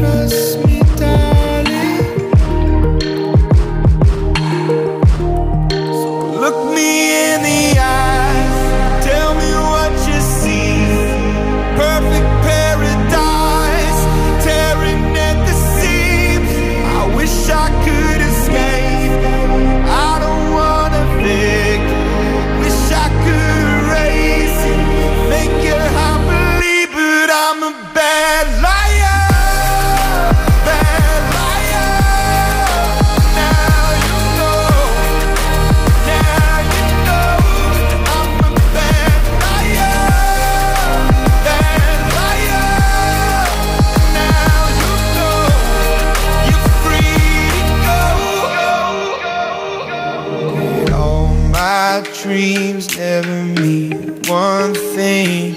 Is happiness lie in the diamond ring? Oh, I've been asking. Oh, I've been asking for problems, problems, problems. I wage my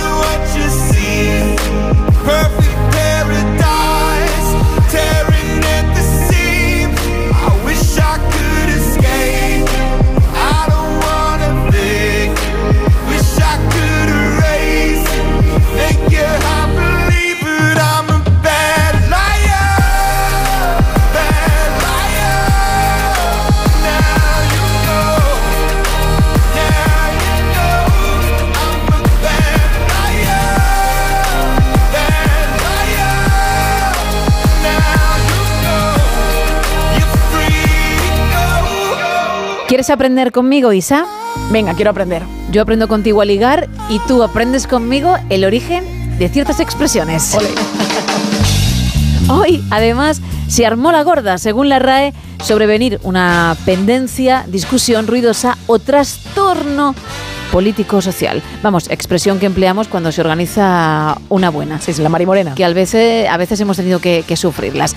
Bueno, su origen se remonta al siglo XIX. España era por aquel entonces una potencia en decadencia. Había perdido la mayoría de sus territorios coloniales en América y el descontento en la población era cada vez mayor. Ante tal panorama, comenzó a generarse un movimiento revolucionario que estalló en septiembre de 1868 y que se conoció como la Septembrina o la Gloriosa, un levantamiento por el que la reina Isabel tuvo que abandonar el país. Pues bien, antes de este alzamiento militar ya había rumores de que iba a ocurrir y fue cuando la población comenzó a utilizar la expresión se va a armar la gorda. Con ella también aludían no solamente a ese inminente conflicto, sino a los kilos de más que tenía la monarca, para que tú veas. Vaya. Pero mm, sí, efectivamente, se armó la gorda o la marimorena, que algún día te explicaré. ¿Por qué? Uh. Porque tú sin saberlo me has puesto deberes. Te he puesto deberes. Sí. No sé si tenemos esperando al otro lado a alguien. Me dicen que sí, a Ramón. Muy buenas madrugadas.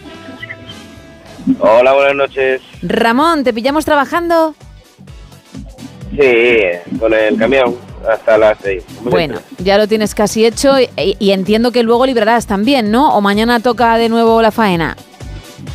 Yo mañana penco y el sábado llego más tarde que cualquier día. Mm. Pero bueno, hasta el lunes por la tarde no entro. Si lo sé, no pregunto, Ramón, de todas maneras. Bueno, cuéntame tus artistas de habla hispana favoritos. A ver, hay muchísimos, porque el pop de los 80 y los 90 fue brutal aquí en España, pero Sí. mira, me gusta Julio Iglesias, Ana Belén, Ana Belén, eh, Pesebre Ciudad, es una pasada de canción. Sí. Me gusta Café Quijano, Mm. Café Quijano, la de La Lola o la de Perdóname, la de Perdóname es preciosa. ¿Y la desde Brasil que algunas veces he puesto yo? De Brasil, de Brasil también. Es- claro, es- claro, está- claro. Vamos a ver si podemos ponerla. Le, le- se lo estoy pidiendo a nuestro compañero, a Miguel Jurado, desde Brasil, de Café Quijano, porque además tiene su ritmillo y entra bien a esta hora, ¿verdad, Ramón? Sí, señora, sí, señora. ¿Y alguno más con el que te quedas? Y, pues sí, bueno, realmente la iba a decir la, la, la cabra me- la esta mecánica, ¿cómo se llama? La, sí, la cabra mecánica. Sí, la cabra mecánica, Sí. correcto. Sí, la cabra mecánica de María, María Jiménez, ¿era? No. Sí, sí, sí, tú dices, claro, tú dices el tema, ¿no? Sí, bueno. Sí. Dices el tema No con sé, María, la lista de la compra, ¿no? El tema con María Jiménez. ¿Te refieres a esa canción? buenísima, esa, esa, buenísima, Claro. la lista de la compra, increíble. Sí, sí. Buenísima, no sé, hay muchos temas buenos, pero vamos, que me quedo, me quedo con eso, Miguel Ríos también, Joan Manuel Serrat, eh, un- eh, puede ser un gran día, o sea, buenísima también, no sé. Hay muchos temas buenos, Pues es pero ver- vamos, que sí, me quedo con esos. dime, dime. No, no, que te digo que, que es verdad que Mucho, hay mucho. un mundo de posibilidades, pero bueno, la selección que has hecho está bastante bien, ¿eh? Bastante apañada, Ramón. Muchísimas gracias. De nada, espero que esto te motive por lo que por lo que te queda por delante y que yo desconocía y por eso pregunté. Un abrazo, Ramón. nada, nada, yo estoy muy motivado. Que Ahí. sigáis así, que lo hacéis muy bien y felicidades por el programa. ¿eh? Gracias, gracias y, y también por estar al otro lado. Ahora sí, un abrazo, que vaya bien la ruta. Igualmente, preciosa. Chao, chao. Bueno, es que no sabía yo, ¿eh? Que, que el pobre has metido tenía en la que llaga, trabajar ¿eh? mañana y, y encima salir más tarde de lo habitual. Un par de mensajes más, pero de texto, Isa. Mira, nos cuentan por aquí Serrat, Mediterráneo, nada más, nos dice un oyente, Luz Casal, Yana Belén, Víctor Manuel, Mónica Naranjo y Nino Bravo. Y también nos dicen, yo amo y adoro a Manolo García, tanto en Solitario como en el último de la fila. Eh, nos cuentan también, mi tema favorito es Insurrección y como un burro apartado en la puerta del baile y en Solitario, Pájaros de Barro. Por WhatsApp también me paso rápidamente y nos dicen desde Asturias, Ana, fan total de Rafael y de Rocío Jurado con la canción Como yo te amo. Bumburi también me gusta. La de un burro arra- amarrado a la puerta del baile la he puesto yo alguna vez, que creo que a ti te gusta. Sí. Cuando hemos hablado de Café Quijano, sin embargo, has puesto cara de no saber resolver el cubo de Rubik porque no mm, sabías a qué canción me estaba refiriendo No, con. Con Desde Brasil. Lola, Bueno, Lolas la conozco, las otras dos no las conozco. Bien, pues te voy a poner mm, desde mi micrófono, Vale. nada, unos segunditos del estribillo, que lo tengo aquí localizado en mi móvil, y verás cómo te suena porque la has bailado, ¿eh? Ah, sí. En el programa, hombre, que te he visto yo de reojo algunas veces. Pillina, pipillina.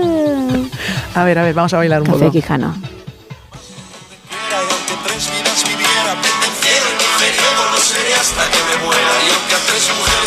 Si las tres vidas viviera, a ti que lo mereces, te Querría la primera. Bueno, pues ahí estaba.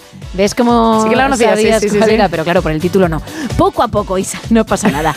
914262599. Estamos también en el 682472555 y en X y Facebook arroba NSH Radio. Todavía quedan minutos para que participes porque puedes optar a ese lote conrado de ricos chocolates. Llama, escribe, manda nota de audio, lo que quieras, que aún estás a tiempo.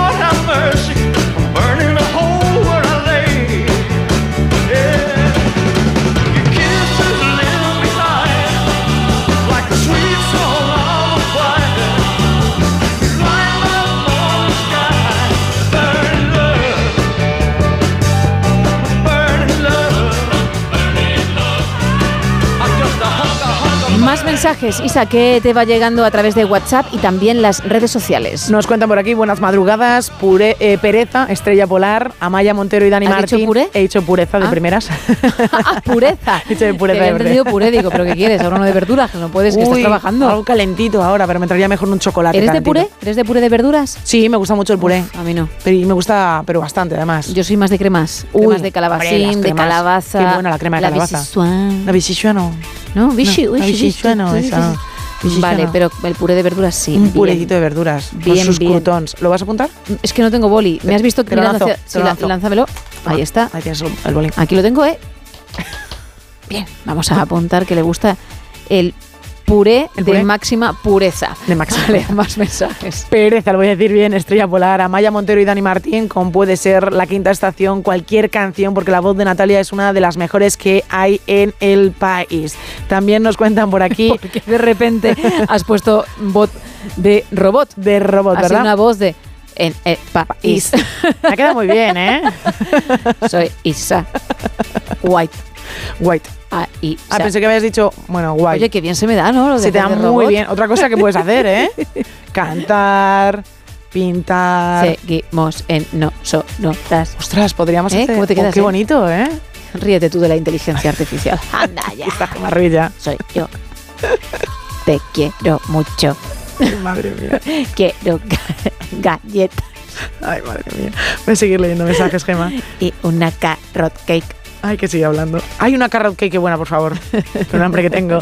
Sí. Nos dicen por aquí, hola, creo que nadie lo ha dicho, pero Robe Iniesta es todo un genio y poeta, en solitario con su grupo, ya fuera de Extremoduro o en otro registro, Rulo y la Contrabanda. También. Un fantástico cantante de Reynosa, Cantabria. Y actualmente siguiendo la gira de Marea. Martín, muy buenas madrugadas. ¿Qué, qué tal? ¿Cómo estáis las dos? Debíais formar un grupo las dos, ¿eh? ¿Cómo cantáis? Sí, la verdad es que íbamos a llegar lejos, ¿eh, Martín? Nos haríamos todos los pueblos en verano, yo creo. Venga, ven, Ma- Marta Sánchez y, y también Ana Torroja, las dos. Casi, Como iguales, iguales. Más o menos veo que tienes un oído muy bueno porque ahí estamos, ¿eh? Martín, ahí, ahí. Eh, ¿Verdad? Bueno. Sí, sí, porque yo, yo me dedicaba antiguamente, bueno, fui así medio tirando a, a DJ, Sí. más o menos. Y, y ves calidad, bueno, ¿no? tengo algo... Sí, porque era ayudante de los 80, por ahí, por ahí adelante.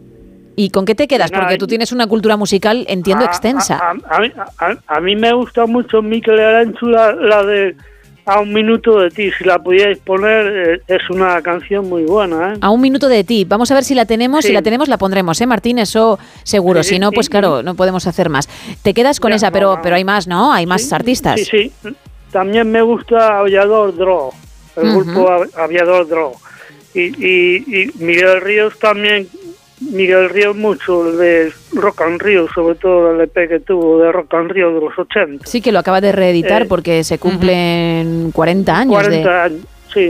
de ello, efectivamente. Pues Martín, vamos a buscar la canción que nos has pedido, ¿vale?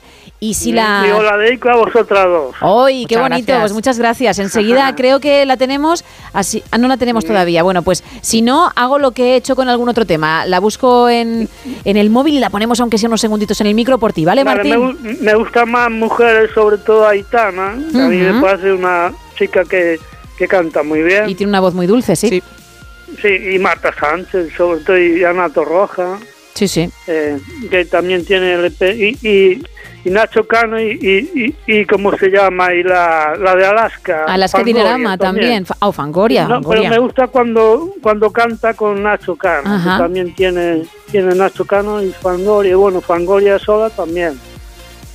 Bueno, Y, nada, y, y saludos a José Luis Salas, que se ponga bien lo antes posible también. efectivamente, claro que sí. Nacho Canut, ¿eh? No Nacho Cano. Nacho Canut, por la- que la gente no, no se líe y se piense que es el de Mecano para Fangoria. Pues sí, que se ponga bonito pronto y aquí seguimos los demás de momento a- al frente del fuerte. Pues Y, y vosotras que sigáis ahí, que lo hacéis demasiado bien, ¿vale? muchísimas gracias. Martín. Un abrazo grande. A ti, a vosotras, a las dos, venga, y que, que hagáis un conjunto las dos, que Sí. valéis mucho. Nos lo vamos a pensar, tú tranquilo. Un abrazo. Venga, chao. Vale, igual. Chao, chao. Buenas noches. Buenas noches. Mira, esta es la canción a la que él hacía referencia. Antes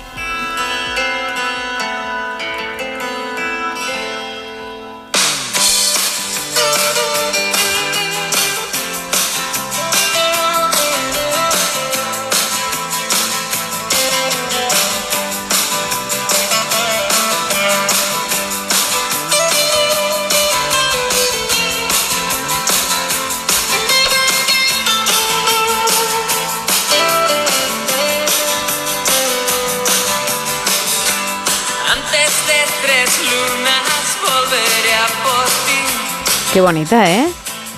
Antes que me eches de menos. Pues eh, con esta podemos empezar la gira. Podemos empezar con ella, sí. De todas formas, mm, tú cantas poquito, ¿eh? Voy a quitarla a Miguel ya. Yo bailo más. Claro. Tú puedes hacer la parte de, de canto y yo puedo hacer el acompañamiento de baile. Porque lo he pensado y digo, bueno, mm, aquí Martín te ha incluido, pero tú, mm, en cuanto al canto, no has demostrado ninguna No, no. bueno, dote, ¿eh? Es que es mejor que no demuestre absolutamente nada. Yo a veces me siento sola. Bueno, pero mejor sola que mal acompañada en este sentido, ¿eh? ¿Has visto mi nivel? Ah. No has escuchado tú el mío. Algo. Algo. Es patético, pero bueno. Estamos de acuerdo en el tema. Que más o menos se puede hacer el dúo, ¿eh? Bueno, pero a lo mejor me pongo muy, muy lejos, ¿vale?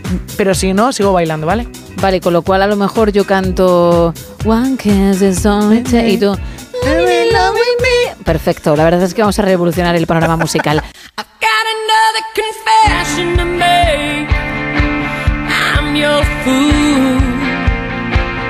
Everyone's got the to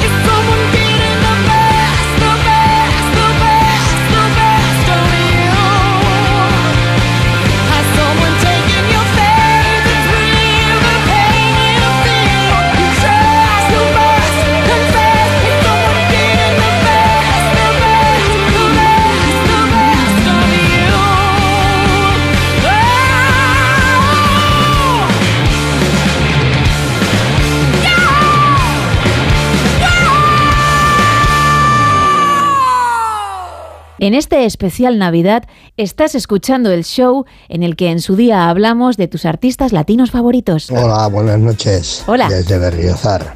Y grupos preferidos pues fueron Leño, Rosendo, luego sí hay algunos más que ahora no me salen, pero luego teníamos a Extremoduro y como no olvidarme desde aquí de Berriozar, tenemos dos grupos como son Marea y Bocanada.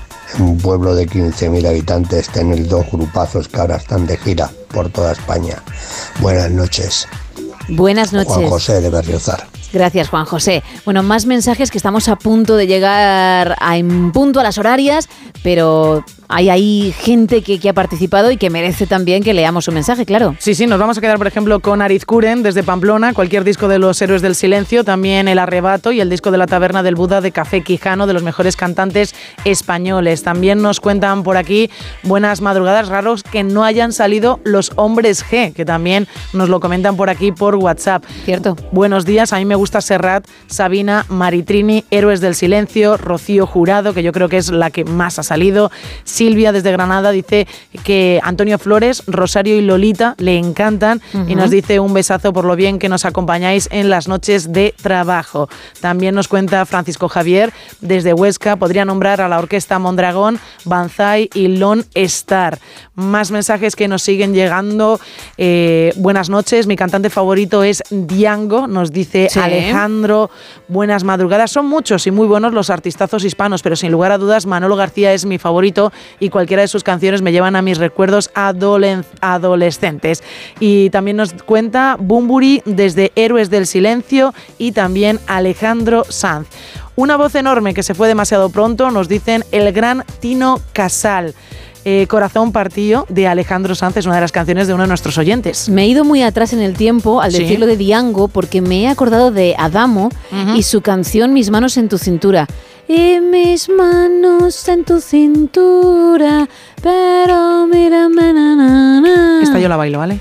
Porque tendrán la lendura de ser tú mi pan. Mejor canción. Ole, qué bonito, Gracias. ¿eh? Muy, muy bonito. Bueno, ¿me cuentas quién es el afortunado o afortunada que se lleva el lote conrado de esos ricos chocolates? El afortunado es Ricardo, que nos escribía vía WhatsApp desde Madrid. Pues enhorabuena Ricardo porque lo vas a disfrutar, pero de qué manera, ¿eh? Están buenísimos, de verdad. Luego regresamos, ¿vale? Venga. Venga.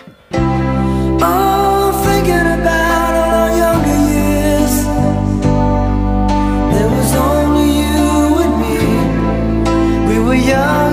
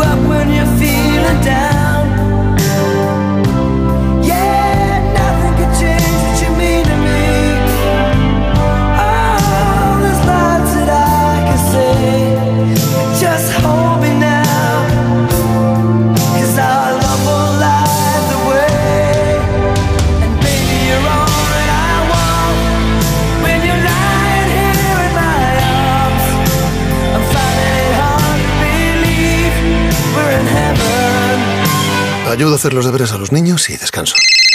Vale, ayudo a hacer los deberes a los niños, acerco a mi madre a Aquagym y descanso. Vale, ayudo a hacer los deberes a los niños, acerco a mi madre a Aquagym, paseo a Coco y... No se puede estar en todo. Bueno, Onda Cero sí, porque está en web, en app, en Twitter, en Instagram, en TikTok, en Facebook, para que puedas escuchar lo que te has perdido en directo, para que puedas comentar y disfrutar de contenidos exclusivos en la comunidad digital de Onda Cero. Onda Cero, tu radio.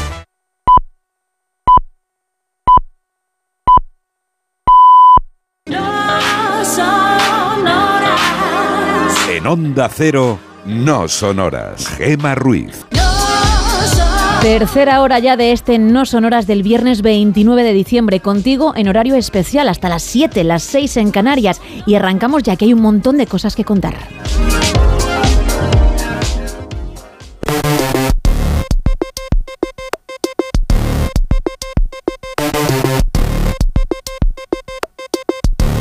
Ya me está esperando al otro lado José Ángel Corral, responsable de estrategia e innovación de VAS. Muy buenos días. Buenos días, ¿qué tal? Muy bien. Oye, tú eres experto en explicarnos, además, al detalle y que nos quede todo muy claro lo que llega al mercado. Y creo que hay un dispositivo nuevo que merece la pena charlar sobre él. Así es, hoy vamos a hablar de iPing. Vale, perfecto. Pues cuéntanos porque por lo menos nosotros no tenemos ni idea. Hablo yo por el equipo, ¿eh? Vale, pues eh, eh, es el dispositivo nuevo que se ha presentado eh, re- recientemente, desarrollado por la empresa Humane y que prácticamente ha revolucionado eh, el sector o el mundo de la tecnología, ¿no?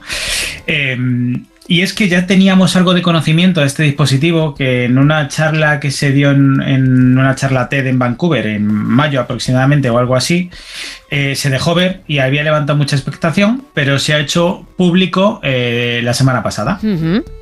Entonces estamos de, de anuncio reciente, ¿vale? Vale. Entonces, ¿qué sabíamos hasta ahora del dispositivo? Bueno, pues básicamente muy poquito. Más allá de lo que se había filtrado en el vídeo que habíamos visto, porque la verdad es que ni siquiera la web de la empresa eh, anunciaba más o menos de qué iba, ¿no? O qué hacía. Entonces, en, en- lo único que sabíamos era que Humane era una startup tecnológica que había estado trabajando durante un año más o menos en secreto y que había presentado en, en una de estas charlas este dispositivo con la intención de romper el actual mercado de los smartphones y crear un nuevo paradigma. Y esto que puede sonar un poco a ciencia ficción o muy absurdo, según como lo veamos, ¿eh? y de hecho ya hay gente que lo ve en ambos sentidos, eh, pues al final mm, vamos a tener que pararnos un poquito a ver mm, quién está detrás de todo esto, cuál es su planteamiento y podamos posicionarnos un poquito más eh, con más sentido, ¿no? Entonces, ¿qué habíamos visto en las partes que se habían filtrado de este vídeo? Porque solo se había filtrado trocitos, no se había filtrado el vídeo completo de la charla. Bueno, pues el cofundador de Humane, eh, que es un señor que se llama Inram Chaudhry, hizo una demostración en la charla eh, en la que tenía un dispositivo portátil basado en inteligencia artificial que la compañía estaba construyendo y que pues que quería reemplazar o que iba a reemplazar a los smartphones actuales, ¿no? Y el dispositivo era un aparatito muy pequeño que se colocaba en el bolsillo del pecho de la camisa, ¿no? No este bolsillo delantero que suelen tener las camisas, y que tenía una cámara, un proyector y un altavoz que sobresalían en la parte superior, ¿no? Entonces, durante la charla, él demostró diferentes funcionalidades. Por ejemplo, recibió una llamada telefónica, entonces el dispositivo suena, Chaudhry levanta la mano y el dispositivo proyecta sobre la palma de la mano el nombre de la persona que está llamando y una serie de iconos para responder o gestionar o, o ignorar la llamada. Guau. Entonces, él con un gesto de la mano coge la, coge la llamada, están hablando, ¿vale? Y cuelgan. Entonces, este dispositivo, que es como cuadradito, que mantiene en el pecho, pues lo presiona y lo mantiene pulsado. Y entonces le hace una pregunta de que dónde puede ir a comprar un regalo. Y el dispositivo le responde, pues con la el nombre de una zona comercial cercana. En otro ejemplo, toca el dispositivo con dos dedos y dice una frase. Y entonces el dispositivo traduce automáticamente la frase a otro idioma, casi en tiempo real y con su propia voz que es la, la parte interesante, ¿no? Que traduce el, el idioma con la propia voz del- de este hombre eh, generada por inteligencia artificial. Luego, en otro ejemplo, que mm, se ve así en el, en el vídeo, pues mantiene pulsado el dispositivo con un dedo y entonces le da una orden el, el dispositivo automáticamente le hace un resumen de los correos, de los eventos que tenía en el calendario, de sus mensajes recientes y tal. Y luego, por último, pues sostiene una tableta de chocolate delante del dispositivo, ¿no? Como he dicho, tenía una pequeña camarita. Y presiona y le dice algo así como, ¿me puedo comer esto? Y el dispositivo le dice, pues mira, mejor que no lo hagas porque tiene un componente al que eres alérgico, ¿no? Entonces, básicamente, todo eso era lo que salía en el vídeo, o lo, o lo único que se veía en el vídeo, ¿no? Y entonces, llegados a este punto, pues no sabíamos eh, cómo se va a comportar el dispositivo en la calle, eh, con el ruido, con más suponiendo que haya varias, varias personas que tengan este dispositivo, eh, cómo se va a comportar si cada uno intenta interactuar con el suyo, si hay alguna restricción por parte de que lo pueda usar un usuario eh, que sea el propietario o no, algo de tipo de identificación biométrica. ¿Qué pasa si no llevas un- una camisa con bolsillo, por Mm. ejemplo, para colocarlo donde lo colocas, ¿no? Claro. ¿Cómo sabe el idioma, el, el idioma al que traducir? ¿De dónde saca los contactos y los correos? Si se procesa en el dispositivo, se procesa en la nube. ¿Qué pasa si tiene cobertura o no la tiene? O sea, claro, eh, se generan una cantidad de, de preguntas casi infinitas, ¿no? Pero al final eh, ha generado el suficiente revuelo como para que toda la comunidad tecnológica estuviera pendiente de- del dispositivo, ¿no? Más aún si consideramos el historial de, de este señor, de Imran Chaudhry, que ahora contaremos, ¿no? Vale. Entonces, la semana pasada, día 9, se hace el anuncio oficial del- de la próxima eh, salida o venta de este dispositivo, ¿no? Entonces, ahora que sabemos de Humane, pues que es una startup fundada por ex empleados de Apple y de Microsoft, En concreto, este señor es cofundador, como hemos dicho, eh, pasó más de 20 años trabajando en Apple y diseñando productos pues como puedan ser el iPod, el iPad, el Apple Watch o incluso el iPhone. Y es de sobra conocido por su trabajo en la invención de la interfaz de usuario y en la manera en que int- interactuamos con el iPhone. Entonces, bajo su nombre aparecen miles de patentes y, y podríamos decir prácticamente que su trabajo se define cómo interactuamos en el mundo entero con la tecnología. Este hombre encima está casado, está casado con eh, Bethany Bongiorno, que es la cofundadora de la empresa, que es una señora que estudió física, trabajó en investigación astrofísica y luego empezó en el mundo del desarrollo del software. Y ha trabajado como directora de ingeniería de software en Apple también, donde ha sido responsable pues, de proyectos pues, de los sistemas operativos de los Mac y de los iPhone, y bajo su dirección ha habido proyectos de los más críticos con, pues, por ejemplo, con el iPad, ¿no? Entonces, este matrimonio se ha planteado redefinir prácticamente el mundo de la tecnología como lo conocemos a día de hoy. Pretenden ser el Apple de ahora, o el nuevo Apple, por decirlo de alguna forma. Y para ello han contado con un gran equipo de gente que está detrás de ellos, no son solo ellos. Y es gente pues muy conocida también en el sector, que vienen de empresas como Apple, como Sony, como Netflix, Meta para los temas de interfaces con realidad aumentada y realidad virtual, del Google, eh, gente que trabaja en proyectos como las pulseras de Fitbit, o los AirPods, o los iPhone, los procesadores de Qualcomm, que son los procesadores que llevan prácticamente todos los teléfonos móviles que utilizamos a día de hoy. Si nos centramos ahora en qué sabemos del dispositivo que han presentado, ¿no? Del iPing o AI Ping, que lo vamos a oír mucho en los próximos meses, ¿vale? Pues podemos decir ya con seguridad que es un dispositivo pequeñito, potenciado por inteligencia artificial, que se va a colgar en, en las prendas. No hace falta que sea un bolsillo, puede ser cualquier chaqueta, una camiseta, porque funciona como si fuera un pin, solo que son dos partes que se unen de forma magnética. Eh, y que sí, su, su objetivo es claramente eh, reemplazar al teléfono móvil, por lo menos tal y como lo, lo conocemos hoy en día, y además convertirse en nuestro mejor amiguito, ¿vale? Qué interesante, sí, sí, Eh, sí. Sí, la verdad es que es un concepto muy rompedor. Ya veremos si triunfa o no, pero por lo menos es rompedor. ¿no? Exacto. De hecho, las funciones que plantea son las básicas de un teléfono, eh, una pequeña proyección virtual para hacer de panel de control. Entonces nos permite hacer y recibir llamadas, eh, enviar y recibir mensajes, capturar imágenes y vídeo y responder a preguntas o, o, pues como hemos visto, traducir eh, conversaciones en tiempo real. Y aunque muchas de estas eh, em, tareas, digamos, ya no las pueden resolver asistentes como los que tenemos ahora mismo, ¿no? Pues Alexa, Google o tal, pues desde Human eh, nos aseguran que, que su dispositivo es capaz de realizar las tareas de una forma mucho más sofisticada y mucho más precisa. Ajá. Entonces, ¿cómo controlamos el dispositivo? Pues lo podemos controlar hablando, ¿vale? Hablando en voz alta, como cualquier otro asistente. Lo podemos hacer con, con pulsando la zona táctil, ¿no? Hemos dicho que tiene una zona donde se puede apretar con uno o dos dedos. Ya sabemos que además reconoce más gestos. eh, y tocando esta zona táctil podemos controlarlo. O bien interactuando con la pantalla que se proyecta en nuestra mano, ¿vale? Para interactuar por voz, lo hacemos directamente por voz, ya que el dispositivo tiene micro. No necesitamos ni auriculares Bluetooth ni nada similar. Para interactuar con, el, con la pantalla que se proyecta en la mano, eh, este proyector que se llama Laser Ink Screen, que es eh, algo así como pantalla de tinta láser, que es una proyección monocromática como si fuera de tinta azul, que, que proyecta sobre la palma de la mano o en una superficie que tengamos cerca unos controles muy básicos y cierta información, ¿no? Pues por ejemplo, como el tiempo, el calendario o cosas similares. Aunque habrá que ver cómo funciona esto al- a la luz del día, ¿no? Cuando, cuando salimos al exterior y hay mucha iluminación o mucha claridad.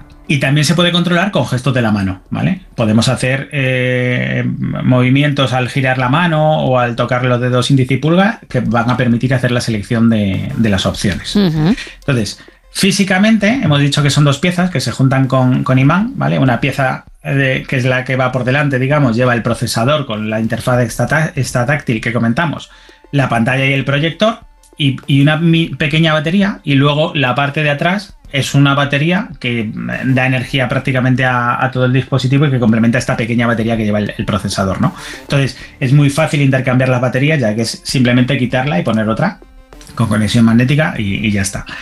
Eh, y hemos dicho que tiene cámara, ¿vale? Porque puede grabar foto y vídeo, pero no tiene pantalla. Con lo cual no vamos a poder ver nada de lo que grabemos. Esto habrá que hacerlo desde un navegador web. Claro, es que eso es lo que te iba a preguntar, porque tú has dicho lo de las llamadas, mensajes, grabar, pero nada de navegación por Internet. Es decir, que quienes nos están escuchando no piensen que el smartphone que tienen ahora, tal y como lo tienen, es lo que van a encontrar con ese dispositivo, porque por ahora las funciones es. son cuatro o cinco a, a la espera de que triunfe y, y aquello pueda evolucionar, ¿no? Eso es, es, una- es un concepto completamente distinto en el que no vamos a tener una pantalla, con lo cual todo lo que usamos ahora o, o para casi todo lo que utilizamos ahora el smartphone va a cambiar. Vale. ¿vale? O por lo menos es el planteamiento de esta gente. ¿vale? De hecho, el corazón del- de su sistema eh, se llama Cosmos, está basado en, en inteligencia, en inteligencia artificial, que es la clave del sistema.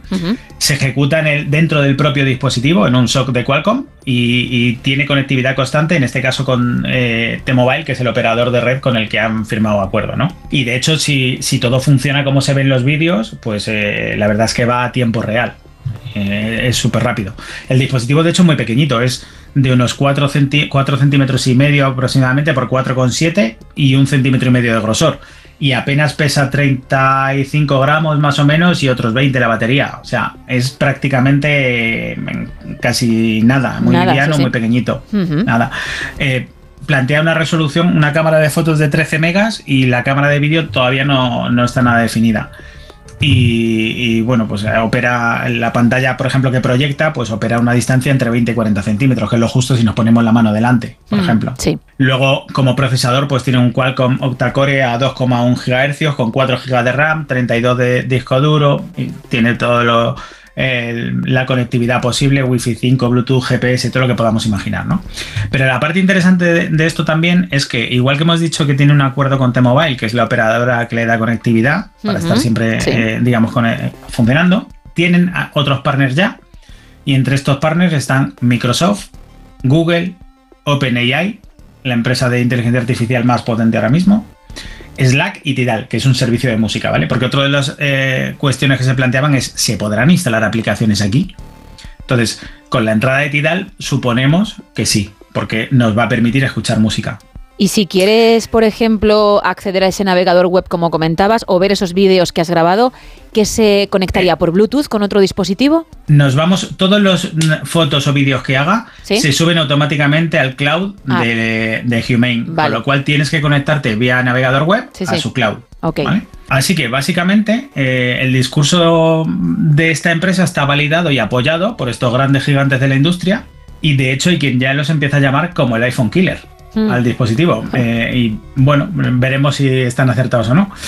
Por lo pronto, con un coste de 699 dólares, al que hay que sumar una suscripción de 24 dólares mensuales. Suponemos que eh, es un poquito más de lo que cuesta la suscripción a, a ChatGPT 4. Sí. ¿vale? Y solo se vende en Estados Unidos, ¿vale? Inicialmente. Probablemente cuando no hay fecha para Europa, cuando salga, pues suponemos que rondaría los 800 euros más o menos. Y aunque pueda parecer caro, pues no deja de ser eh, estar en las cifras en las que nos manejamos con móviles actuales. ¿no? Eso te iba a decir, Aunque- incluso hay superiores y, y además con Claro. gran distancia, sí. Eso es.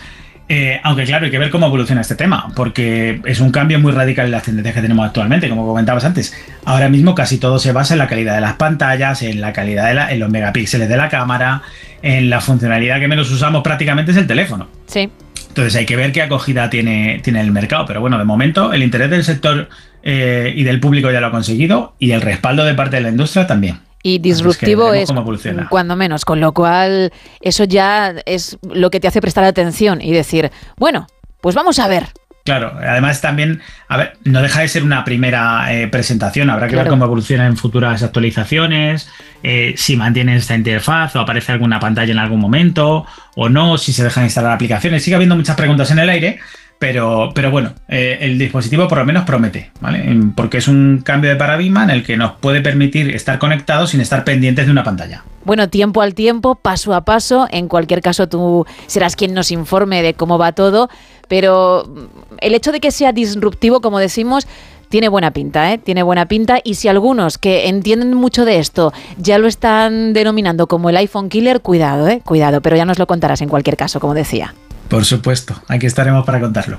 Pues José Ángel Corral, responsable de estrategia e innovación de VAS. Vamos a recordar también tus canales para que la gente a la que le interesa el mundo tecnológico pueda saber más, aprender más contigo y tus compañeros, porque además estáis en diferentes plataformas. Eso es, estamos tanto en Twitch como en YouTube, en Trantor Tech Talks, eh, y luego en formato podcast en Spotify, Apple Podcast y Google Podcast, y las principales redes sociales, principalmente en LinkedIn, en X, lo que era anteriormente Twitter, y en TikTok. Perfecto, pues muchísimas gracias. Dentro de dos semanitas hablamos, ¿vale? Genial, gracias a ti, Gemma. Un abrazo. Chao.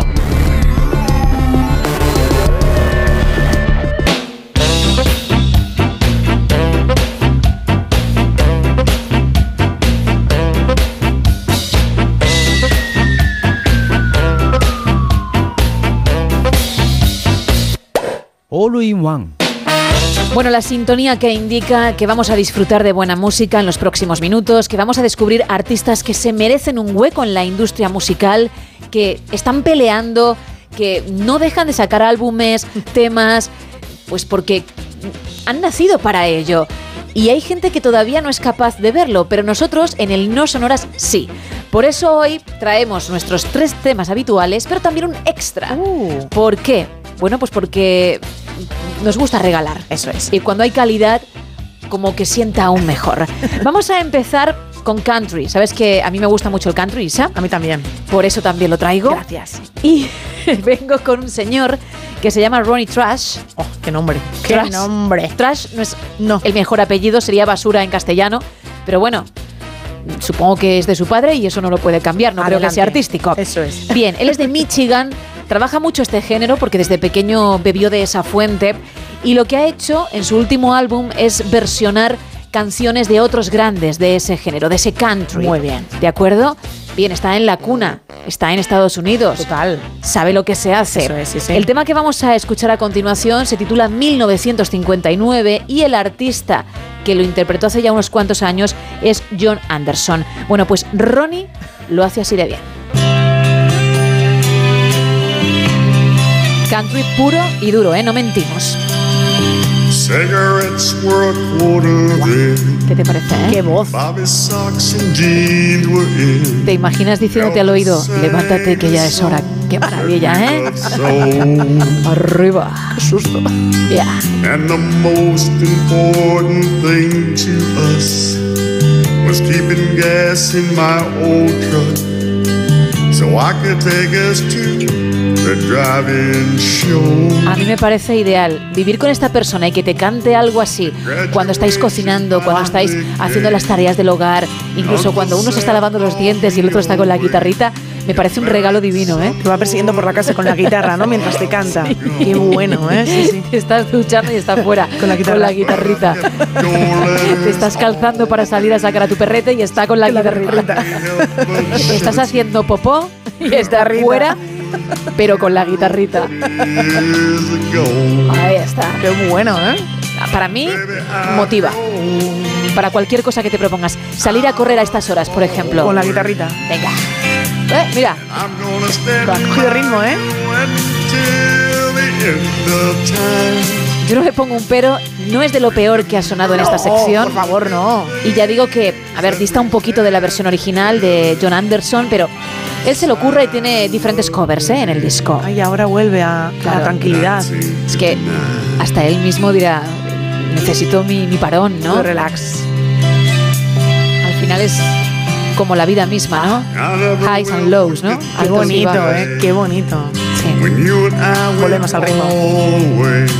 I was the first for you and you for me. Imagínate cantándote el menú porque llegas de trabajar y te ha hecho un arroz tres delicias. ¿Quiere comer cariño? Claro, unas pechuguitas de pollo empanadas y una tartita de queso y todo esto cantado con esa voz y ese ritmo. Y la guitarrita.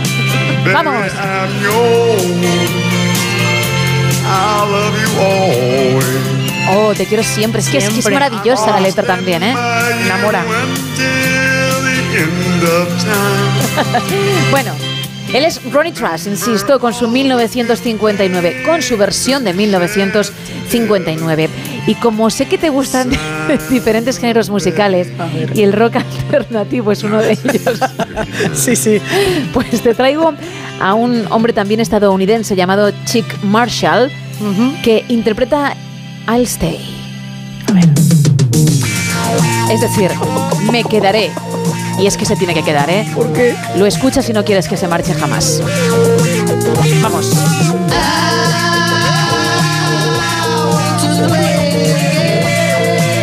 ¿Hay eco? Si es Pink Floyd no dices nada. Como es Chick Marshall, ah,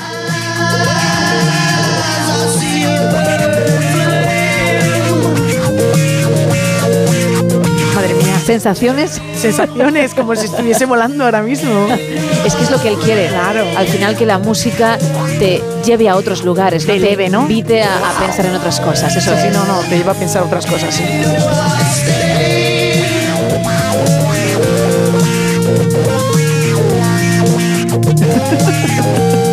La voz musical es increíble, ¿eh? Es ese rock alternativo del que te hablaba, ahí cumple con todas Ah, las letras. sí, sí. Y bueno, luego él que ha decidido cantar en el jardín mientras dejaba la base musical en la guardilla, pero por lo demás, ni un pero, ¿eh? Tampoco. Y se va acercando y Alejandro, ¿no? De donde está el micrófono, porque se lo oye de vez en cuando más. Puede ser que no controle bien los efectos Claro. a la hora de editar y se le haya pirado, pero en cualquier caso le ha quedado bien, ¿eh? Le ha quedado bien. Original. Eso es, original es la palabra. Sí.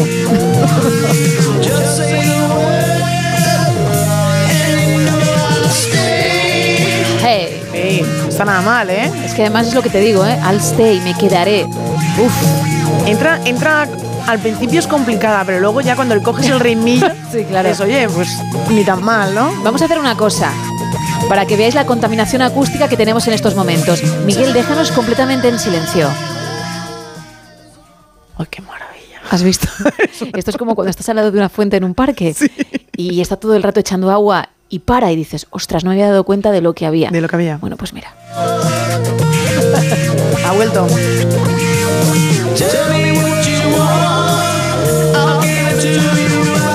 Bien, nos vamos ahora hasta Indiana. ¿Por qué? Porque allí hay un hombre que ha hecho algo que yo creo jamás ha hecho ningún artista. Y eso es admirable. Él se llama Michael J. Peterson y también ha versionado canciones famosas. ¿vale? Pero lo ha hecho, como digo, de forma diferente a otros artistas. En vez de tocar él la música y poner voz, lo que ha hecho es lo que harías tú en tu casa con un bote de desodorante. Ha puesto la versión original y ha cantado encima. La que ha decidido escoger para mí la mejor y que va a sonar ahora es el Holy Night, Ah, mira. pero por Pentatonics, que es un grupo que de vez en cuando suenan en No Sonoras y que todo lo que hacen lo hacen con sus propias voces y bocas, no hay instrumentos musicales. Bien, pues de fondo suenan los Pentatonics y por encima Michael y hay partes de la canción que merecen mucho, mucho la pena. Ahí empieza, ¿eh?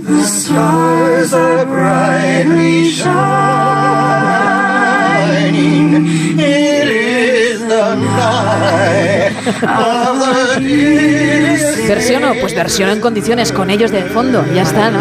Uno más, ¿eh? Es uno más del grupo. Buah, hay partes que tela, ¿eh?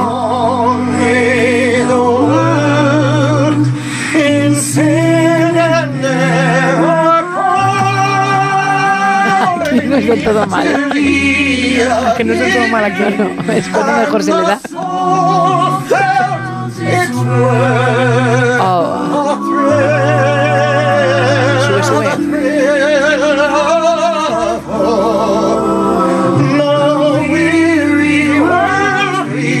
Tiene, tiene fuerza y creo que tiene potencial.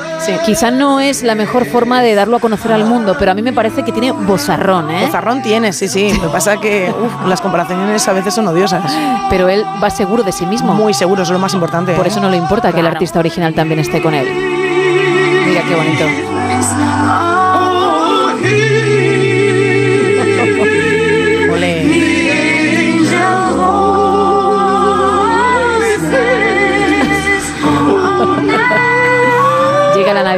El Holy Night, tu árbol de fondo en el salón, esas luces navideñas y por supuesto Michael Peterson.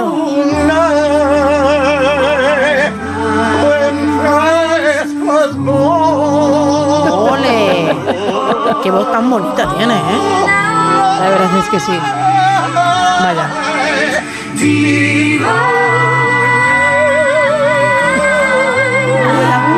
vamos a terminar con el extra. Un extra que traigo de gospel. ¡Uh, qué bien! Nos vamos hasta Nueva York. Vamos a escuchar a Greg Loggins and Revival con su canción Walk Around Heaven. Qué chulo, ¿eh? Muy bonito el inicio, ¿eh? ¿Te imaginas paseando por Brooklyn? Por, por Brooklyn? Lo, diré- bien, por Brooklyn.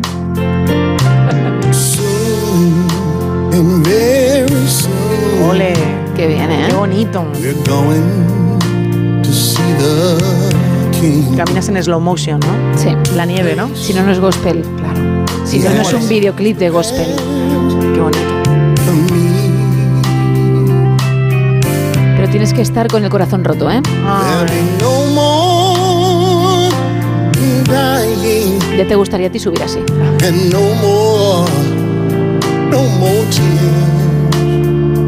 Más lágrimas. ¡Vamos!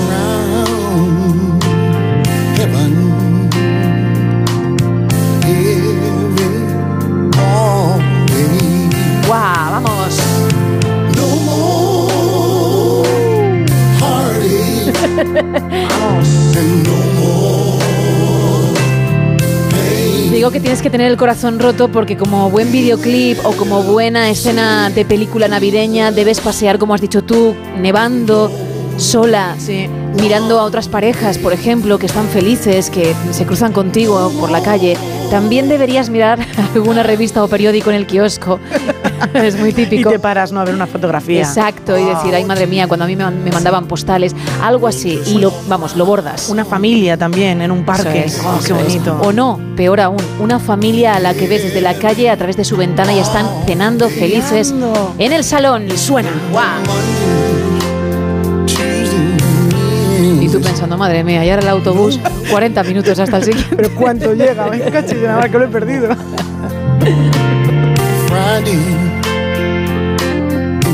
Y con la rasca que está haciendo en Nueva York, ahora tengo que ir poniendo la calefacción y verás tú a final de mes, ¿no? Y he pisado un chicle. Pero ahí sigue Greg sonando de fondo.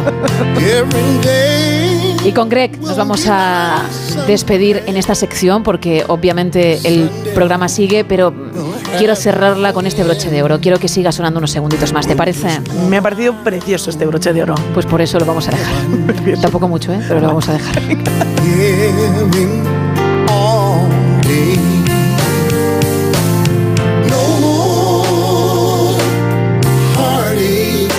Bueno, pues tampoco mucho, ¿vale? Si lo he prometido, lo tengo que cumplir. Cambiamos completamente de tema.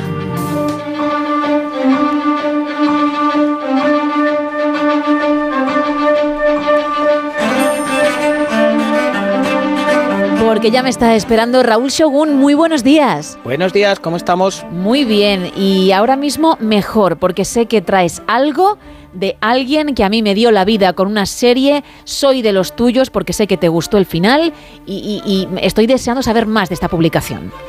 Pues sí, porque hoy os traigo quizá el libro más bonito del año. Toma ya. Eh, quizás sea de los que, mm, no sé si, si de los últimos 10, es un regalo muy guay que de cara a Navidades, regalos y demás, y sobre todo porque es una novela hecha por JJ Abrams. Por eso decía yo lo de la serie, porque es el creador de Lost, de Perdidos, de otras muchas cosas, ¿eh? Pero también de, de ese serión, por cierto, y de Fringe, que me dio la vida. No tanto como Perdidos, pero, pero disfruté mucho, ¿eh? Hace poco la estuve revisitando y me parece maravillosa, muy reivindicable y yo creo que, que pasó en su momento sin pena ni gloria y, y es algo a recordar porque es, una, es un lujazo. Es verdad que, bueno, tuvo cierto éxito, pero no el que se merecía. Y viene bien que lo pongamos sobre la mesa para aquellos que no la hayan visto, porque van a disfrutar de verdad muchísimo. Son seis temporadas, creo, y es espectacular. Cinco, cinco, temporadas, pues es espectacular. Y seis son perdidos, cierto. Y, y ya digo que, que, mm, vamos, en su momento, como tú bien dices, no tuvo lo que se merecía, pero si tienes que empezar de cero la vas a gozar. Es que te acabamos de, de dar material del bueno para tus sí, fines sí, de sobre semana. todo cuando tengas un, un ratejo, porque la ciencia ficción, Sí. fantasía, eh, es todo muy pulp y, y además muy bien hilado, muy dentro del universo de JJ Abrams, de, de jugar con espacio, de jugar con tiempo, de, de jugar con cositas diferentes, que es muy marca de la casa y en esta novela que traemos hoy, pues también, ¿para qué no vamos a negar? Pues vamos a comenzar, creo que el título es El barco de Teseo, corrígeme si me equivoco, Eso es, el barco de Teseo. ¿vale? Y tú ya nos dirás mm, qué se puede contar. Uf, vamos a intentar eh, poneros un poquito en situación, picaros un poquito, porque además es uno de estos productos que tienes que ver, que tienes que ver, que tocar. Y, y que sobre todo compartir y hablar, que es un poquito lo que nos pasó en su momento con, con Perdidos o con Fringe, que íbamos viendo un poquito ahí, pero sobre todo con Perdidos, de qué va a pasar, eh, qué tiene de trasfondo, qué tiene de, de- de importante eh, lo que es la trama, y luego todo lo de alrededor, pues en este libro también. Bueno, tú has arrancado diciendo que es uno de los más bonitos del año. y para mí yo creo que es el le darán el premio a, a libro mejor editado del año seguro eh, porque bueno no estamos hablando de un libro al uso de una novela que coges vas leyendo de forma lineal y bla bla bla sino que la representación es un libro de una biblioteca. ¿vale? Que alguien ha cogido de una biblioteca, eh, vemos los sellos de cuándo se ha cogido, de cómo se ha cogido, fechas y demás. Eh, y en él nos narra la historia de un náufrago, de un barco, que nos cuenta que se estaba en, un barco, en, un- una travesía, y se hundió dejando un tesoro hundido.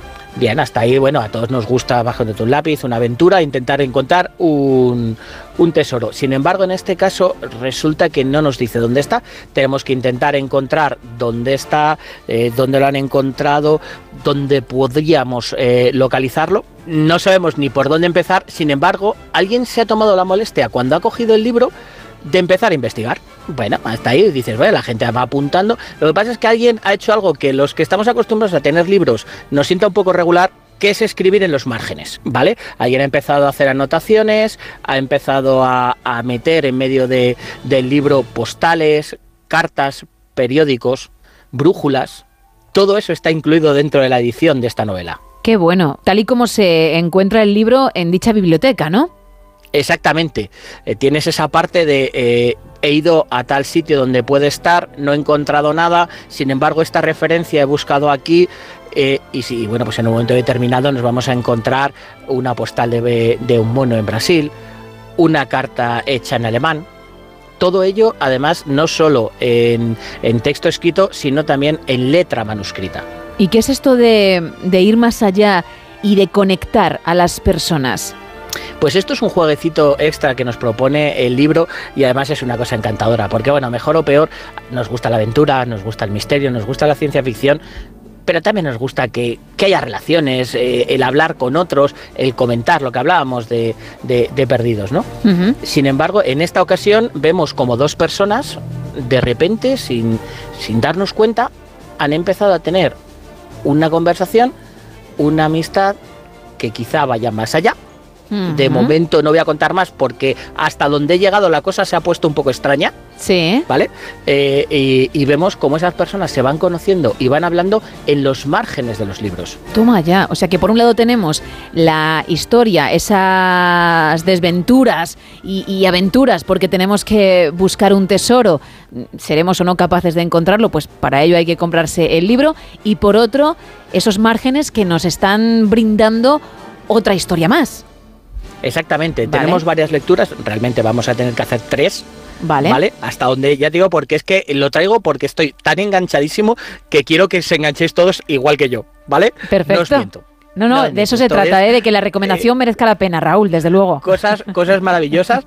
Porque claro, eh, si lo que primero vemos es una carta de cuatro páginas donde nos cuentan eh, un viaje que han ido a investigar ese tesoro y que no encuentran, eh, y vemos una anotación al pie de página diciendo, he comprobado lo que pones en tu carta. Eh, creo que te has confundido aquí, aquí y aquí. Entonces lo que tienes ganas es de saber qué hay mucho más allá. Claro, ¿qué es lo que ha pasado? ¿Por qué se ha confundido? ¿En qué? Eh, ¿Cómo se puede solucionar? Entiendo todo. Eso es. Entonces, bueno, luego tienes la, la- la otra relación más personal que están en otros márgenes, con lo cual tienes que ir viendo también y diferenciando los colores de los bolis, la caligrafía que hay, que por eso decimos también que es uno de los libros más bonitos del año, porque no solo es eh, igual que lo que hablábamos, texto corrido de ordenador y alguien escribiendo a mano, sino que cada caligrafía, cada persona que escribe, todo lo que está eh, encartado dentro del, libro tiene diferente eh, letra, diferente estilo y diferente color.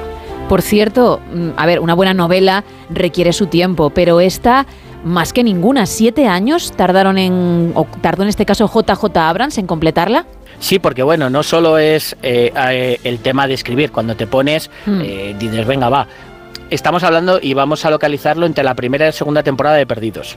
Fíjate, ¿eh? Con lo cual, eh, llevamos una buena temporada y lo que le costó en ese, en ese momento. Claro, porque son siete años para escribirlo, pero luego 20 para publicarlo. Aquí en, en España sí, en, en- Ah, vale. en- en inglés ha sido hace tres, tampoco nos vamos a no, ir no, muy arriba, ¿eh? no, no, tampoco. Han tenido que esperar igualmente, ¿eh? Sí, sí, sí. Lo que pasa es que el, el trabajo de edición, eh, el conseguir que alguien sea capaz de reproducirte eh, eh, en libro lo que tú quieres, porque muchas veces tenemos una idea y decimos suena muy bien en nuestra cabeza, pero mm, hay otras veces que lo de hacerlo realidad es complicado y sobre todo caro.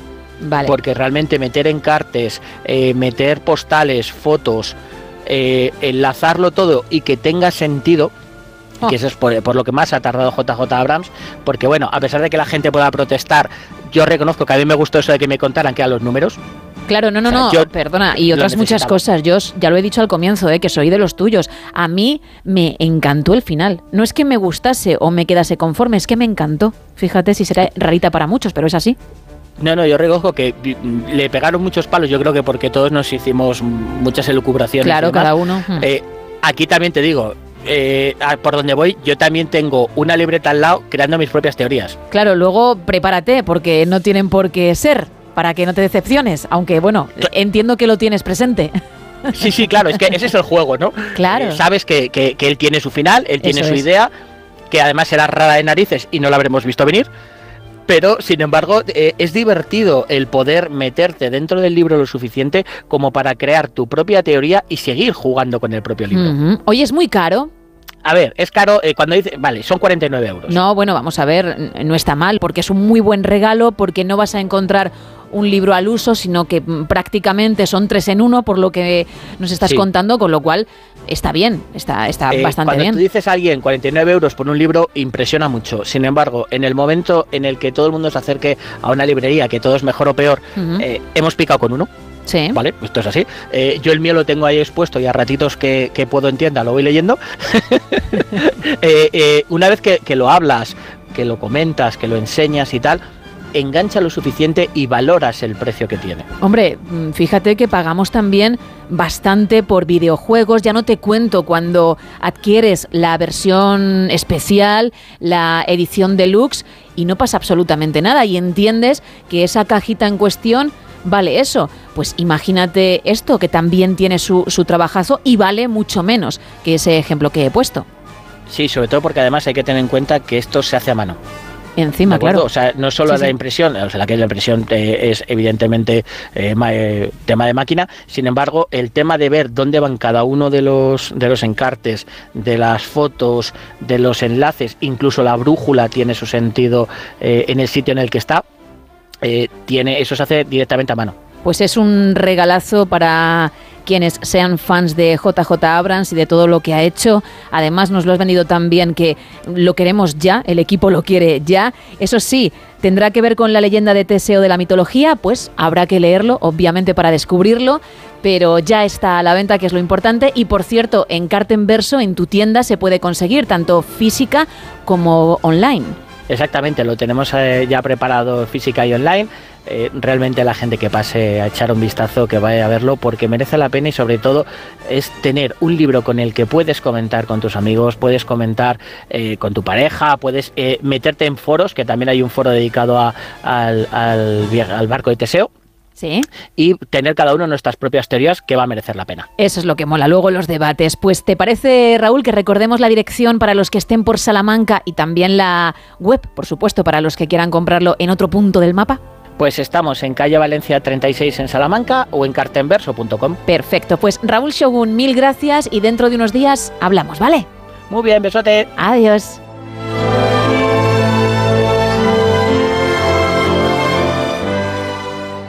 No sonoras. Gemma Ruiz. Vamos a seguir en No Sonoras y lo vamos a hacer con viajes de ensueño. ¿Sí? ¿A los que nos lleva? Marta López, muy buenos días.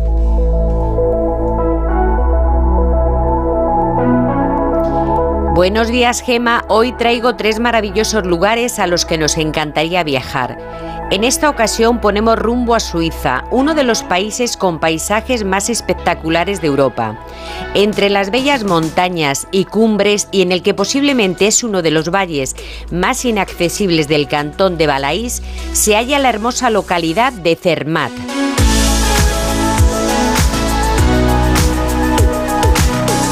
En torno a ella carreteras infinitas repletas de curvas y vistas maravillosas, granjas, prados verdes o nevados si es invierno, en los que podría vivir hasta la mismísima Heidi. Una vez en la localidad, las casitas de colores y sus coquetos negocios dan vida a un precioso enclave de postal, desde donde poder organizar todo tipo de excursiones.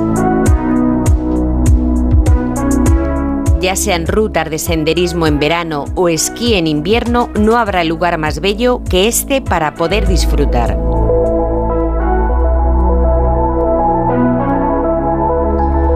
Hacemos parada en Noruega, otro hermoso país de ensueño en Europa, donde podremos ver las maravillosas auroras boreales, ya que las condiciones de este lugar son las idóneas para poder contemplar este fenómeno de la naturaleza producido por la radiación solar.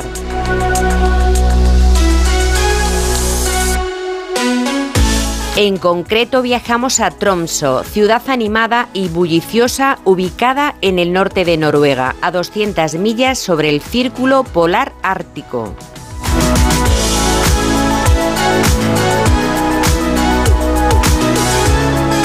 Uno de los mejores atractivos de este lugar es que es realmente un destino para todo el año.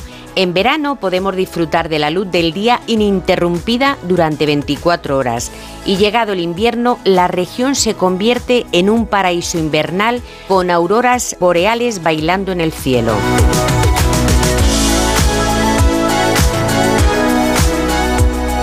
Y acabamos nuestro recorrido de hoy en la capital austriaca, en Viena, que no necesita carta de presentación y es que es una de las ciudades más bellas de Europa y por eso todos los años recibe millones de visitantes. Elegantes palacios, exuberantes jardines, importantes museos y muchos otros atractivos como la gastronomía nos están esperando.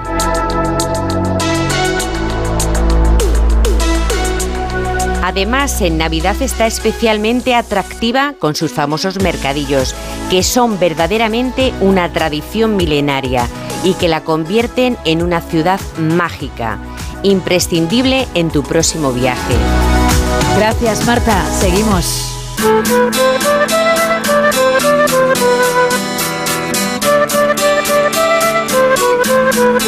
Juste, profesor de Historia de la Medicina de la Universidad de Deusto. Muy buenos días. Hola, buenos días, ¿qué tal por ahí? Muy bien, ¿y por allí? Pues bien, lloviendo, pero bien. Bueno, a mí me encanta la lluvia, lo he dicho más de una ocasión, así que ahora mismo te cambiaba el tiempo, ¿eh? pues aquí llevamos cuatro o cinco días de lluvia, o sea que sí, te regalo uno. Mm, Vale, fíjate, pensé que me ibas a decir que me regalabas todos, pero bueno, venga, con uno me conformo. No, no, que aquí también tenemos lechugas y cosas así. No, no. También es necesario. Claro. Bueno, cuéntame, porque hoy creo que vamos a hablar de elecciones, pero en Dinamarca. Sí, elecciones en Dinamarca, que en principio suena como un tema un poco raro, pero son unas elecciones súper curiosas. Déjame que te cuente y vemos así son curiosas o no son curiosas. Vale. Mira, eh, supongo que tú también la harás, ¿no? Esas veces que estás aburrido y dices, oye, voy a ver elecciones por el mundo y, y te metes, por ejemplo, en la Wikipedia, que para eso está muy bien, porque te da todos los datos de los resultados electorales y tal. Sí.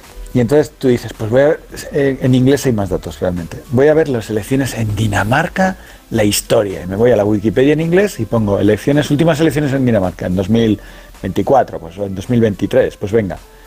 Y ves que junto a la banderita de Dinamarca tienes una flecha para atrás. Ahí es donde ya caes en el pecado, porque das a la flecha para atrás y te va a las anteriores elecciones. Y ahí tienes otra vez otra flecha para atrás y puedes ir viajando en el pasado, en el tiempo, elección tras elección tras elección, en un montón de países y puedes ir viendo la evolución de los, de los resultados electorales y claro, puedes ir viendo cosas muy curiosas. Aunque es difícil que veas una cosa más curiosa que las elecciones que te traigo hoy. Que además has tenido que viajar, creo, unas cuantas décadas atrás, ¿no? Sí, unas cuantas décadas atrás. Y eso que mira, el resultado, Sí. si te fijas en el resultado, no es tan diferente al, al de hoy día. En estas elecciones que yo te digo, ganaron los socialdemócratas con un 44% de los votos, que hoy tienen un 27,5%, siguen siendo una, una fuerza, la primera fuerza. Luego estaban los conservadores con el 21, luego había un partido que era el Venstre, que todavía está hoy, que tiene el 13 hoy, pero entonces se ha quedado el 18,70, y los socialliberales, que eran el partido del primer ministro, un 8,71. Pero en aquel momento había ocho partidos en Dinamarca y hoy día en Dinamarca hay 16 partidos. Entonces, bueno, pues tampoco es una diferencia tan, tan exagerada porque hay más competencia y menos porcentaje para cada uno. Hasta ahí todo normal. Es más, es curioso, la participación fue altísima, fue el 89,47. Nunca en Dinamarca han tenido una participación tan alta como esta. Así que hasta ahí todo normal. ¿Dónde está la particularidad de estas elecciones? ¿Qué es lo que las hacen tan increíbles? No en la historia de Dinamarca, en la historia de Europa entera. El momento, ¿no? El momento, el año en el que se El año produjo, en el ¿no? que se produjo. Si, si a la gente, sobre todo están los chavales, los, los críos así de, de 15, 16, 20, que son súper aficionados a la Segunda Guerra Mundial, luego les pasa como a mí, que vamos viendo libros y decimos, no, la Primera Guerra Mundial es mucho más chula. Pero bueno, cuando estás con la Segunda Guerra Mundial y eres un fanático de la Segunda Guerra Mundial, este año te resulta raro, porque estas elecciones se celebraron 23 de marzo de 1943 Pleno conflicto, sí, sí, sí. totalmente, Dinamarca totalmente invadida por los nazis desde 1940 y van y celebran unas elecciones libres. Y, y lo curioso es que no es que la resistencia organizara unas, resi- unas elecciones libres y que la gente fue a votar, pero no, no, no, no, unas elecciones libres que contaban con el total permiso de las autoridades de ocupación alemanas. O sea, es el único país de toda la Europa ocupada por los nazis que tuvieron unas elecciones libres. Y van y ganan los socialdemócratas. Ahí va yo, que luego ya no es que los nazis te permitan llevarlas a cabo, no, luego es el resultado también. Sí, sí, es que de hecho había un partido... No, el Partido Comunista estaba ilegalizado, ya hubiera sido el colmo. Eh, desde el año 41, cuando los, cuando los nazis invaden eh, la Unión Soviética, a los daneses les obligan a meterse en el pacto anticomintern y legalizan el Partido Comunista danés, en fin, ahí ya el Partido Comunista no tiene pase. Pero, pero los nazis sí permitieron, evidentemente, que hubiera un partido nazi en aquellas elecciones. O sea, los nazis presentaron un partido nazi danés que sacó un mísero 2,15% de los votos. O sea, por muy libres que fueran aquellas elecciones, es de suponer que la presión iría a favor de los nazis daneses.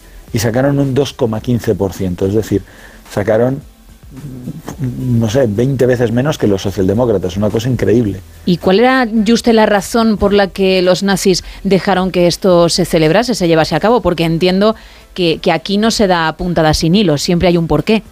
Claro, hay un porqué. El porqué lo tenemos en dos cosas. Primero lo tenemos en la, en la estrategia nazi, en la ideología nazi, y luego lo tenemos también en la táctica nazi. Por una parte, la estrategia. La, la teoría de los nazis es que los, los europeos no somos todos europeos y los seres humanos no somos todos seres humanos. Ahí hay arios, hay judíos, hay gente superior y gente inferior. Entonces los daneses eran parte de los arios, eran parte de la raza superior. Y entonces los nazis, aunque invaden Dinamarca por las armas y la someten, consideran que al ser un país ario y realmente bastante fácil de defender, no es, no es como Noruega, que es una costa larguísima, que hay que meter un montón de tropas, pues bueno, se les puede permitir gobernarse a sí mismos porque no van a ser muy rebeldes, porque a fin de cuentas son exactamente iguales que los alemanes, son nórdicos. Esto es lo que les decía sus ideologías. Los daneses al principio, claro, la fuerza militar alemana y la cercanía de Alemania, pues no les permitían hacer grandes obras de, de heroicidades, grandes heroicidades, pero bueno, bien. Llevaron, llevaron a cabo un, un gobierno de ocupación alemán bastante llevadero. Bastante más llevadero que, por ejemplo, el gobierno de ocupación alemán en Francia. Pero en Francia, a fin de cuentas, es que, claro, el Reino Unido estaba al lado y había tropas alemanas en la costa, pero desde luego no tienen ni comparación al gobierno de ocupación alemán que pudo haber en, en Polonia, en lo que quedó de Polonia, en el gobierno central, el gobierno general, o, o, por ejemplo en, en Serbia, o por ejemplo en Grecia. En Grecia murió eh, centenares de miles de personas de hambre, por la pura miseria, por el hambre que provocó la ocupación alemana que les dejaba sin comida. En Serbia, desde el principio, en Serbia en concreto, en Yugoslavia en general, desde el principio eh, empieza a surgir un movimiento guerrillero, al que está al frente Tito, que no es muy conocido hoy día, pero que entretuvo un montón de tropas alemanas porque fue un movimiento guerrillero durísimo. Y bueno, qué decir de la Unión Soviética, la, ocupación alemana de la Unión Soviética, eh, se suele decir, fueron recibidos con, con el pan y la sal cuando entraron en determinados pueblos de Lituania, de Ucrania y demás.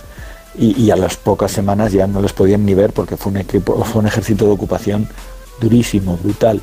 Pero coincidía con, su, con sus leyes raciales, o sea, hay inferiores, hay que tratarles mal, hay iguales a nosotros, hay que tratarles bien. Pero esta forma de tratar mal a los, a los ocupados funcionó al principio cuando las tropas alemanas no había quien les parara. Pero en 1942 los alemanes decidieron que era una buena idea ir a por los pozos de petróleo en el Cáucaso. Y para proteger ese avance hacia los pozos de petróleo en el Cáucaso, tenían que ir hacia el Volga, una parte de sus fuerzas, y tomar una ciudad que en principio no era tan importante, pero que lo va a ser, que se llamaba Stalingrado. Ese verano las tropas alemanas se acercan a Stalingrado, tratan de conquistarlo, la resistencia es durísima y cuando ya están a punto de conquistar Stalingrado, están ya que pueden mojar los pies en el río Volga, de repente los soviéticos, contra todo pronóstico, les hacen un ataque por el norte y por el sur de Stalingrado, les hacen un cerco y dejan a todo el ejército de Paulus, al sexto ejército alemán, cercado dentro de Stalingrado. A las pocas semanas, Paulus, contra todo pronóstico, se tiene que rendir. De hecho, Hitler fue bastante perverso, porque le dijo a Paulus que no se retirara. Le dijo que no se preocupara, que le iba a llevar la, la Luftwaffe, la Fuerza Aérea Alemana, le iba a llevar todos los, todos los alimentos que necesitaran. Falso, no les llevó ni la, ni la décima parte de lo que necesitaban. Entonces, como Paulus estaba a punto ya de rendirse porque no tenía otra, Hitler le cogió y le nombró mariscal. Porque ningún mariscal alemán se había rendido jamás. Bueno, pues Paulus con su, con su nombramiento de mariscal se rindió. Dijo, ya está, aquí no aguanto más. Entonces, en el mes de marzo de 1943, los alemanes tienen, por una parte, esa teoría de que los daneses son superiores al resto de europeos, son iguales a ellos. Y entonces se hacen unas elecciones, va a ganar el partido nazi porque son todos del mismo equipo. Y, van a dar un mensaje a todo el mundo diciendo, mira qué bien nos va nosotros, qué bien lo hacemos todo. Y luego, por otra parte, claro, lo de Stalingrado ha sido un palo muy gordo. Entonces, tienen que tratar de lavarse la cara de alguna manera.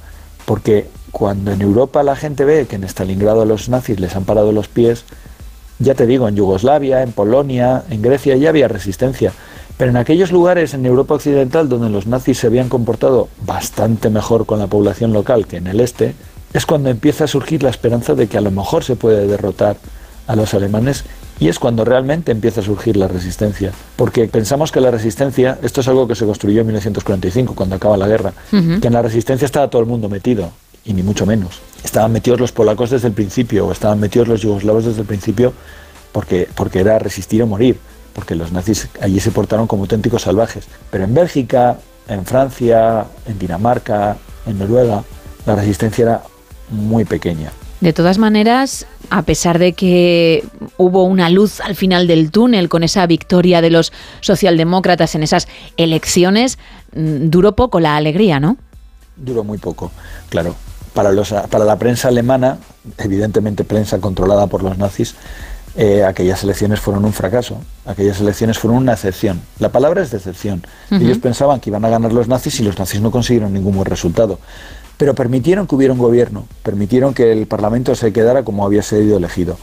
Lo que ocurre es que a medida que los nazis van perdiendo batallas en Europa, a medida que los rusos, los soviéticos demuestran que pueden frenarles, eh, el clima de tensión social va creciendo en Dinamarca y se empiezan aquel verano de 1943, fíjate que las elecciones han sido en marzo, empieza a haber huelgas generales, protestas, y claro, ahí ya los alemanes les dicen a los daneses, para de esto, y como no son capaces de pararlo, bueno, de hecho, como no quieren pararlo, pues entonces los alemanes deciden hacerse cargo de la ocupación y ponen una ocupación militar pura y dura, como lo que podía haber en la zona ocupada de Francia, y empiezan por exigir que se les entreguen los 8.000 judíos que viven en Dinamarca. Eso ya para empezar. Ahora son los dueños de la barraca, son los que ordenan todo lo que tienen que hacer. Claro, disuelven el gobierno, establecen la ley marcial, aquello ya em, vuelve a ser suyo, vaya. Exactamente. Ahí volvemos al punto de partida cuando han invadido todo. Entonces, los daneses, eh, en principio aquí, podían demostrar que son un país valiente o no son un país valiente. Porque en este momento, bueno, un país valiente o no valiente, a ver, que te están apuntando con una pistola, hay que ser muy valiente, vamos. A los daneses les dicen, ahora nos tenéis que entregar a los judíos, tenéis que aceptar la ley marcial, no sé qué. ¿Y sabes lo que hacen los daneses? Dime. Se las arreglan para que esos 8.000 judíos de repente, de la noche a la mañana, desaparezcan. O sea, tú imagínate la cara que se les puede quedar a los alemanes cuando ni siquiera se llevan ese cruel premio de consolación, Sí, sí, ¿no? sí, que es que, que, por ejemplo, en, en Hungría, cuando se hacen con el control de la situación en Hungría, lo van a hacer. O sea, van a, van a llevar un montón de judíos húngaros a los campos de exterminio directamente. Pues los daneses demostraron que se puede resistir. Hace falta mucho valor, ¿eh? Yo no sé si en su caso hubiera sido tan valiente, porque, porque realmente eh, en los regímenes de ocupación durante la Segunda Guerra Mundial cualquier broma te costaba, te costaba la vida. Y lo digo en serio, no digo cualquier acto de rebeldía, o sea, No, cualquier no. chiste te podría costar acabar con un serio problema. Entonces, sí, la verdad es que aquellas elecciones de 1943 son un ejemplo de que, de que dentro de la Europa ocupada había muchos matices y dentro de los matices donde la gente podía vivir más o menos bien, incluso fue muy posible ser, ser valiente como fueron, como fueron los daneses. Y hay una frase de, de Winston Churchill que viene que ni pintada, yo creo, para cerrar la sección, ¿no, usted? Pues mira, sí, una frase y un libro. La frase de Winston Churchill, la verdad es que está muy bien. Solía, solía comentar lo de, se ha dicho que la democracia es la peor forma de gobierno, excepto por todas las otras formas de gobierno que han sido probadas alguna vez. no, es, no es mala frase. No, no, no. Y sobre, y sobre este tema, sobre este tema, y ahora mismo ha publicado un libro recientemente David Alegre Lorenz, que se llama Colaboracionistas, Europa Occidental y el Nuevo Orden Nazi, que no se refiere a la Europa del Este, sino a eso, a la Europa Occidental, a, a los colaboracionistas que había pues en, en Bélgica, bueno, Valonia, en, en Holanda, en Francia, en Dinamarca, en Noruega, y habla un poco también de España, aunque no fuera ocupada, también hubo colaboracionistas con, con el régimen nazi, eh, de todo tipo además, ¿eh? no, no, no sencillamente gente que era nazi, gente que se iba a trabajar a Alemania pensando que iban a cobrar bien y que iban a estar bien y que fueron completamente engañados. O sea, es una historia de, de fanatismo, pero también es una historia de pobre gente que es engañada. Y, y lo recomiendo, lo recomiendo. Tiene un libro sobre la batalla de Teruel también que está muy bien y, y seguro que este también está muy, muy recomendable para que lo apetezca leer, seguro que lo disfruta. Pues tomamos buena nota, ¿eh? Muchísimas gracias. Y también gracias, Juste, profesor de Historia de la Medicina de la Universidad de Deusto, por este nuevo capítulo en la historia. Pues nada, gracias a vosotros por darme la oportunidad, que ya sabéis que me lo paso muy bien. Dentro de unos días hablamos, ¿vale? Hasta luego. Chao. Oh no,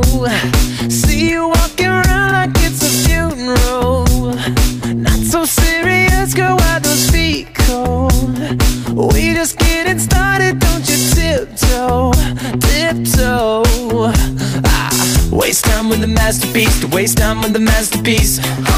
You should be rolling me, you should be rolling me. Ah, you're a real life fantasy, you're a real life fantasy. But you're moving so carefully, let's start living dangerously. Talk to me, baby. I'm going up from here, sweet, sweet baby.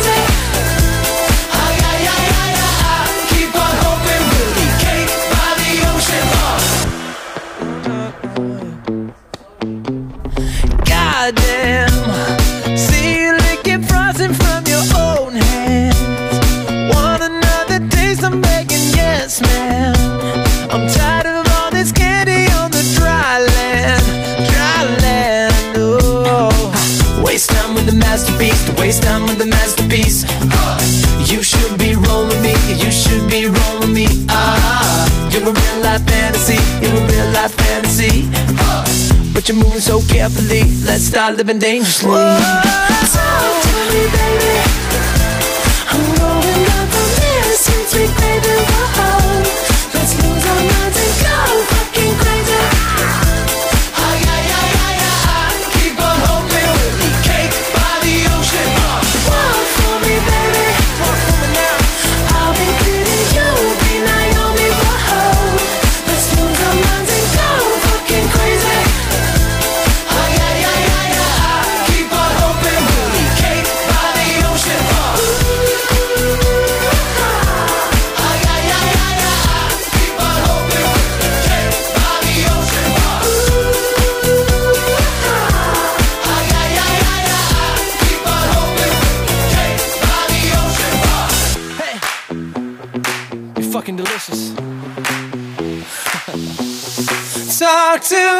To me, go.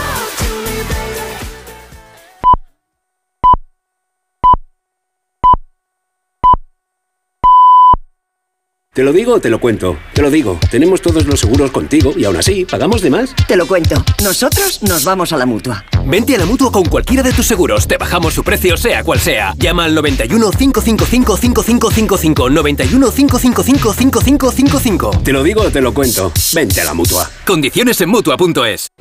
¿Qué tal, Susana? ¿Estás bien? Mi madre, que vive sola y se ha vuelto a caer. ¿Por qué no le pones la alarma de Securitas Direct? Aparte de estar protegida en casa, tiene un botón SOS para avisar emergencias. Así te quedarás mucho más tranquila. Protege tu hogar frente a robos y ocupaciones con la alarma de Securitas Direct. Llama ahora al 900-272-272. Recuerda, 900-272-272. Ayudo a hacer los deberes a los niños y descanso. Eh, Vale, ayudo a hacer los deberes a los niños, acerco a mi madre a y descanso. Vale, ayudo a hacer los deberes a los niños, acerco a mi madre a Aquagym, paseo a Coco y... No se puede estar en todo. Bueno, Onda Cero sí, porque está en web, en app, en Twitter, en Instagram, en TikTok, en Facebook, para que puedas escuchar lo que te has perdido en directo, para que puedas comentar y disfrutar de contenidos exclusivos en la comunidad digital de Onda Cero. Onda Cero, tu radio. ¿Qué tal, Susana? ¿Estás bien? Mi madre, que vive sola y se ha vuelto a caer. ¿Por qué no le pones la alarma de Securitas Direct? Aparte de estar protegida en casa, tiene un botón SOS para avisar emergencias. Así te quedarás mucho más tranquila. Protege tu hogar frente a robos y ocupaciones con la alarma de Securitas Direct. Llama ahora al 900-272-272. Recuerda, 900-272-272.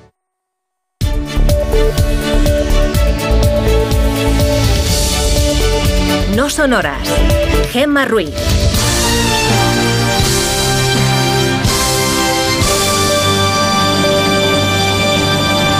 Vamos arriba, sé que cuesta, sé que es difícil, que no son horas, pero ya es viernes, ¿eh? Buenos días.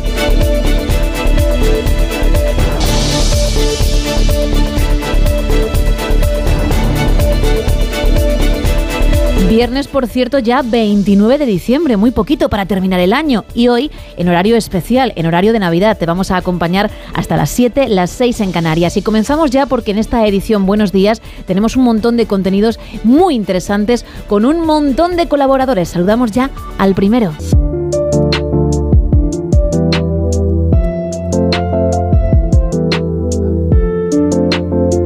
A nuestro psicólogo Javier Sánchez Gil. Muy buenos días. Muy buenos días, Gema, ¿qué tal? Muy bien, hoy vamos a hablar de gente que, que no puede estar quieta, que siempre tiene que estar haciendo cosas. Eso es, la semana pasada hablábamos de la pereza y la procrastinación y hoy nos vamos a centrar en el polo opuesto. Vale, de todo lo contrario, perfecto. Eso es, de hecho este programa también va a haber muchos oyentes que se van a sentir identificadísimos con el tema, ya que vivimos en una sociedad en la que parece que si dejamos de producir, de hacer cosas, vamos a caer en el olvido. Hay niveles y niveles, ¿eh? lo digo porque yo sí puedo parar la máquina, ojo, hablo por mí, pero es cierto que en algunas ocasiones cuando lo hago sí que tengo esa sensación de ¿estaré perdiendo demasiado el tiempo? Oye, no, es que de vez en cuando hay que parar, pero entiendo que hay niveles y, y habrá gente que lo pase mucho peor y, y además le suceda constantemente. Eso es, y hay niveles y niveles y hoy vamos a hablar de un nivel alto, Vale. de la productividad tóxica. Fíjate, ya la palabra te lo dice todo, ¿eh? La productividad tóxica la cual se define como la necesidad constante de estar haciendo cosas.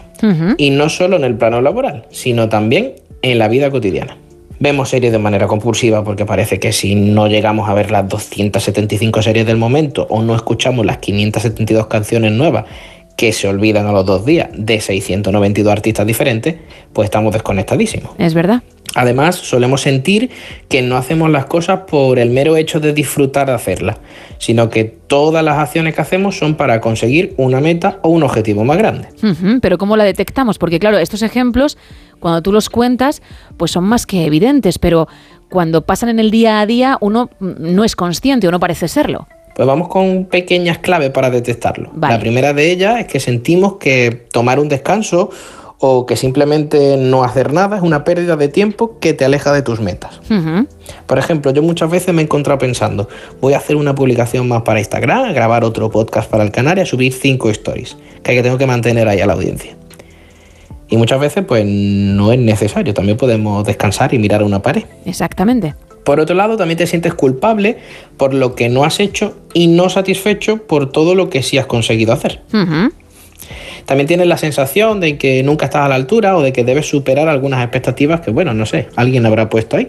Eso está ligado con el perfeccionismo de los que tienen pereza, como comentabas la semana pasada. Es decir, mm, soy tan perfeccionista que, que hasta que esto no lo hago al 100% no puedo parar, porque si paro, pues podría haber dado más de mí.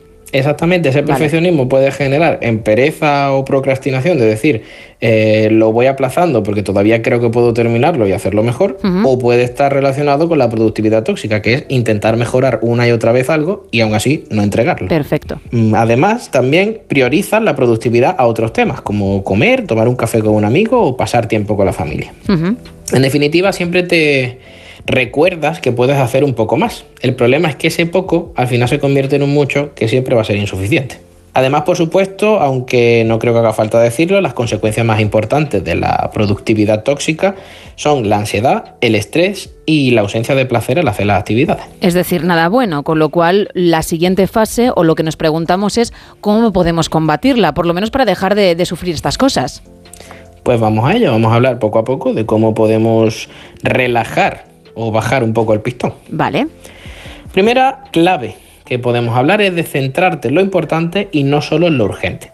De hecho, debido a ese exceso de necesidad de producir, vas a sentir que todo debe estar listo para ayer.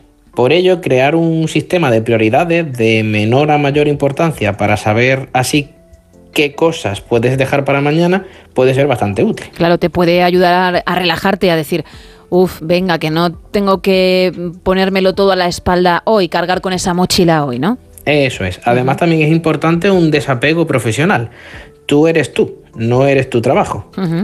Es importante también nutrir nuestra vida de autocuidados que nos permitan vernos y sentirnos como eficaces en otros ámbitos de la vida y no solo en lo laboral. Aquí también podría entrar el premiarse, es decir, oye, lo has hecho muy bien, pero tienes que parar, te tienes que dar un capricho, algo que, que te llene y que no esté relacionado con el mundo laboral.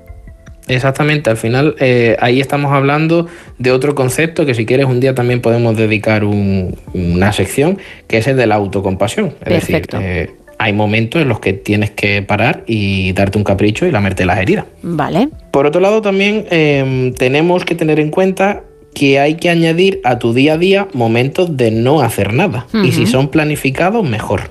De hecho, dejarte hueco libre en la agenda, no para extender tu trabajo, sino para dejarte sorprender por cómo se rellenan solos de cosas que disfrutar, pues puede ser también algo a tener en cuenta.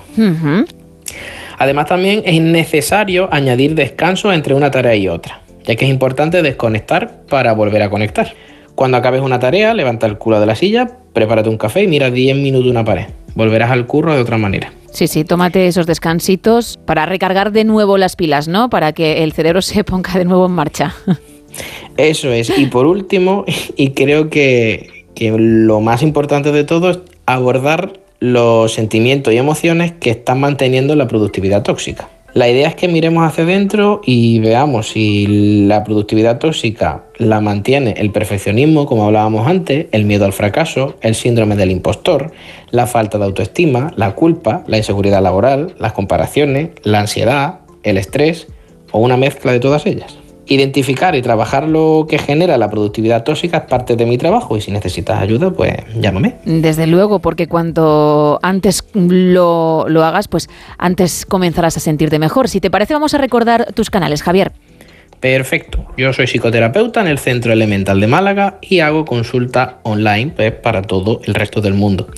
¿Cómo pueden contactar conmigo? Pues muy fácil. En el Instagram, arroba no te sientes en el diván, en la web www.javiersanchezgil.com en el apartado contacto o en el número de teléfono 656 550484. Ese mismo número al que nuestros oyentes, si lo desean, pueden enviar consultas. No hace falta tener que asistir a terapia, no hace falta necesitar una sesión, simplemente alguien puede tener alguna duda que quiere que sea disipada y bueno, dedicamos para ello unos minutos cada sección para que esto sea posible. Obviamente todas esas dudas tú las responderás en privado, pero algunas las elegimos y tratamos en antena de forma anónima para echar un cable a quienes no han escrito nada, no han enviado nada, pero les puede servir. ¿Con qué vamos en esta ocasión? La duda de esta semana es la siguiente. Me dicen, hola Javier, ¿cómo puedo saber qué psicólogo necesito o me viene bien? Buscar en internet me da bastante desconfianza. Todo parece maravilloso. ¿En qué me tengo que fijar? Cuéntanos. Venga, vamos a hablar un poco sobre esto. Hablemos de cosas a tener en cuenta a la hora de elegir un psicólogo. Por ejemplo, lo básico, que tenga una formación mínima legal en España. Es decir, hay dos formas de acceder a esa formación mínima que te permiten ejercer como psicólogo. Una de ellas es hacer un máster habilitante que se llama Psicología General Sanitaria. Yo soy de esa rama. O por otro lado, también eh, está la opción de hacer oposiciones. Y entonces, en vez de ser general sanitario, sería psicólogo clínico. Ujú. A efectos prácticos y en lo que te pueden ayudar, lo mismo. Vale. Por otro lado, para mí creo que es importante que ese psicólogo tenga una presencia en redes sociales, es decir, que haya podcast, que haya vídeos, que haya página web, que haya intervenciones públicas, que puedas ver de qué rollo va y si encaja o no contigo. Es más fácil, claro, si, si mm, sabes cómo se desenvuelve o qué temas trata o cómo los trata, pues te pueden dar ciertas pistas. Eso es. Vale. Además, también es importante informarte sobre los distintos modelos de psicoterapia y decidir cuál encaja mejor contigo. Y que sea, por lo menos también para mí es importante que esté pegado a los avances científicos sobre salud global. Hoy en día ya no todo es psicología, hay muchas cosas relacionadas con la salud global, con cuidado físico, eh, con psiconeuroinmunología, que también está a la orden del día, que pueden ayudarte a mejorar como, como ser humano. Pues un profesional que, está en constante evolución, ¿no? Constantemente aprendiendo y adaptándose a los nuevos tiempos. Eso es. Y por último, fíjate también de tus amigos y conocidos, del boca a boca. Que a alguien le haya ido bien a un- con un psicólogo, pues no asegura que a ti te vaya a tener que ir bien también, pero es un buen inicio saber que alguien con quien confías sí le ha ayudado. Si tienes en cuenta estas cosas y las combinas, pues seguro que encontrarás a la persona adecuada para ofrecerte su ayuda. Efectivamente, pues ¿te parece que recordemos ese teléfono para quien quiera consultarte alguna duda como ha hecho este oyente? Vamos a recordar. Por supuesto, en el 656 550484. Estupendo. Pues Javier Sánchez Gil, millones de gracias y hablamos en unos días, ¿vale? Perfecto, chao, chao. Adiós.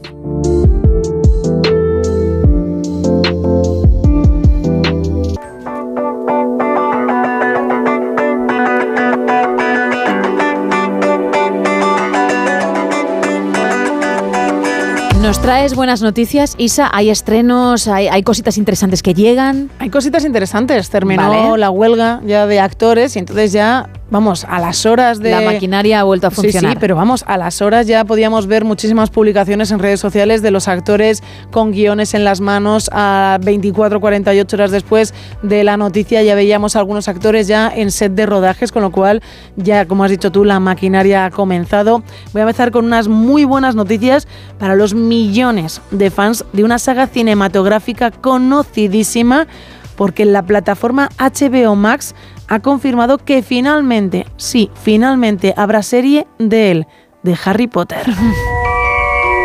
Durante 10 años, a Harry le han hecho creer que... Nunca ha existido la magia. Pero hoy está a punto de descubrir Ya estaba esperando que viniera a visitarme, señor Potter. que él es diferente. Eres un mago, Harry. ¿Que soy qué? Un mago. ¡Qué maravilla! Ahora, tras tras los muros de un mágico castillo, Bienvenidos a Hogwarts. ¡Qué pasada! encontrará amigos de verdad. A ver, yo como fan de la saga, especialmente de los libros, no de las películas, creo que con los films era más que suficiente. Sí, puede ser. A ver cómo lo plantean, ¿eh? Igual luego es una producción de la leche, es un serión.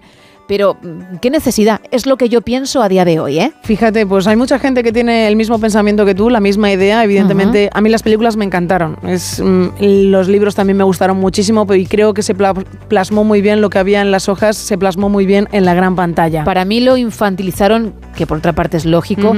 Más de lo normal. Para mí la saga de los libros es, es más adulta. Más oscura. eh, es más oscura según también el libro, pero mm, para otro público. Puede ser. Mira, este primer, eh, lo que escuchábamos era el tráiler de la primera película y efectivamente se escuchaba ya, es mucho más para más pequeñitos, luego iban pasando las Sí. películas, iban para más grandes. La serie, está previsto su estreno, eh, pero bueno, todavía hay muchas dudas. Se sabe que va, la idea que quieren es que la serie dure cerca de 10 años. Esa es la idea Ay, por inicial. favor, pero vamos a ver. Sí, sí, quieren que se alargue la producción todo ese tiempo y en un principio han dicho 10 años. Nosotros apostamos por una serie de 10 años. A ver, que, que estamos de acuerdo en que es la gallina de los huevos de Sí. oro y cualquier cosa que se haga va a dar pasta. Pero es una década, ¿eh? Una década. Ya incluso las producciones tienen capítulos por temporada mm, que son nada y menos.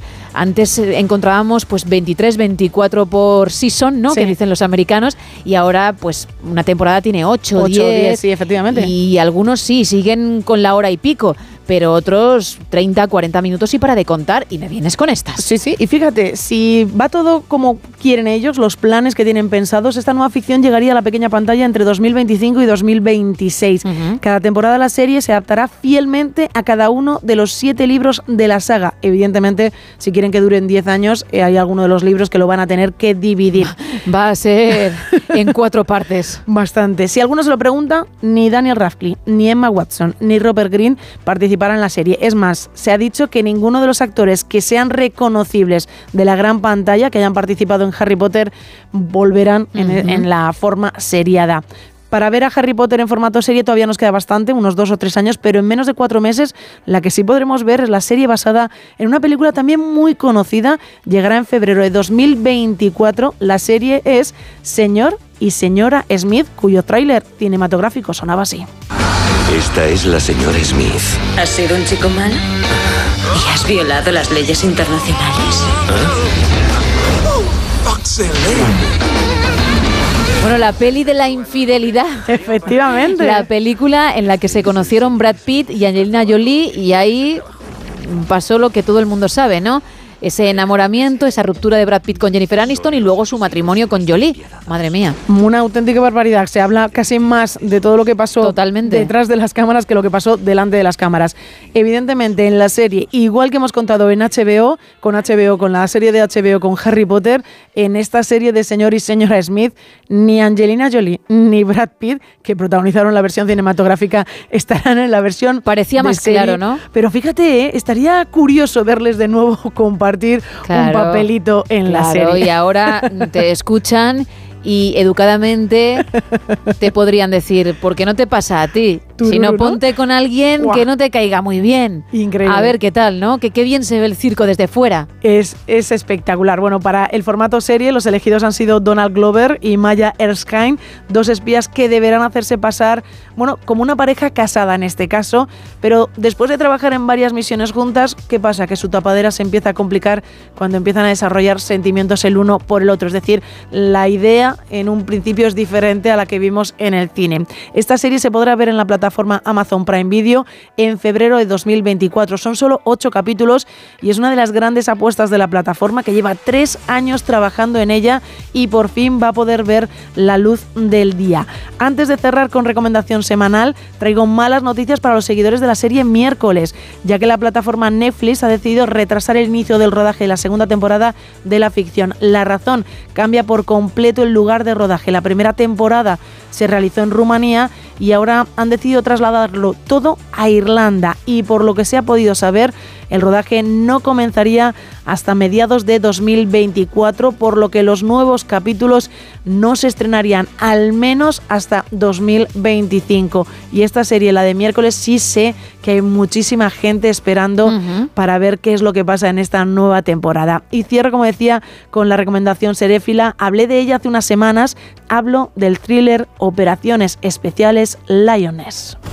¿Están cerca? Estamos más cerca que nunca. ¿Un agente contratado o una Lioness? Una Lioness, señor. Lo que hacemos ahora es localizar a las esposas e hijas de objetivos de alto valor y colocar un operativo cerca de ellas. Y lo liquidamos. ¿Y si lo hacemos bien? Es una serie que está basada en un programa militar real de Estados Unidos y relata la historia de una joven marín que se incorpora al equipo Lioness con el objetivo de infiltrarse en una organización terrorista y desmantela- desmantelarla.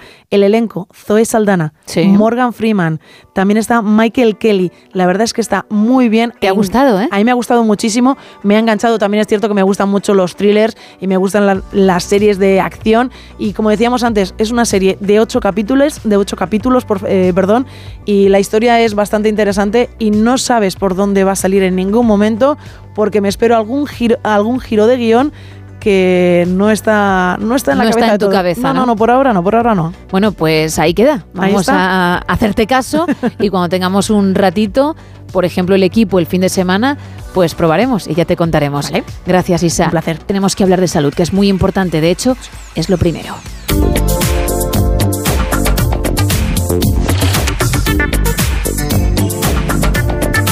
Y para ello contamos con el médico, con el doctor Joaquín Álvarez Gregori. Muy buenas noches. Buenas noches, Gema, y buenas noches a todos nuestros oyentes.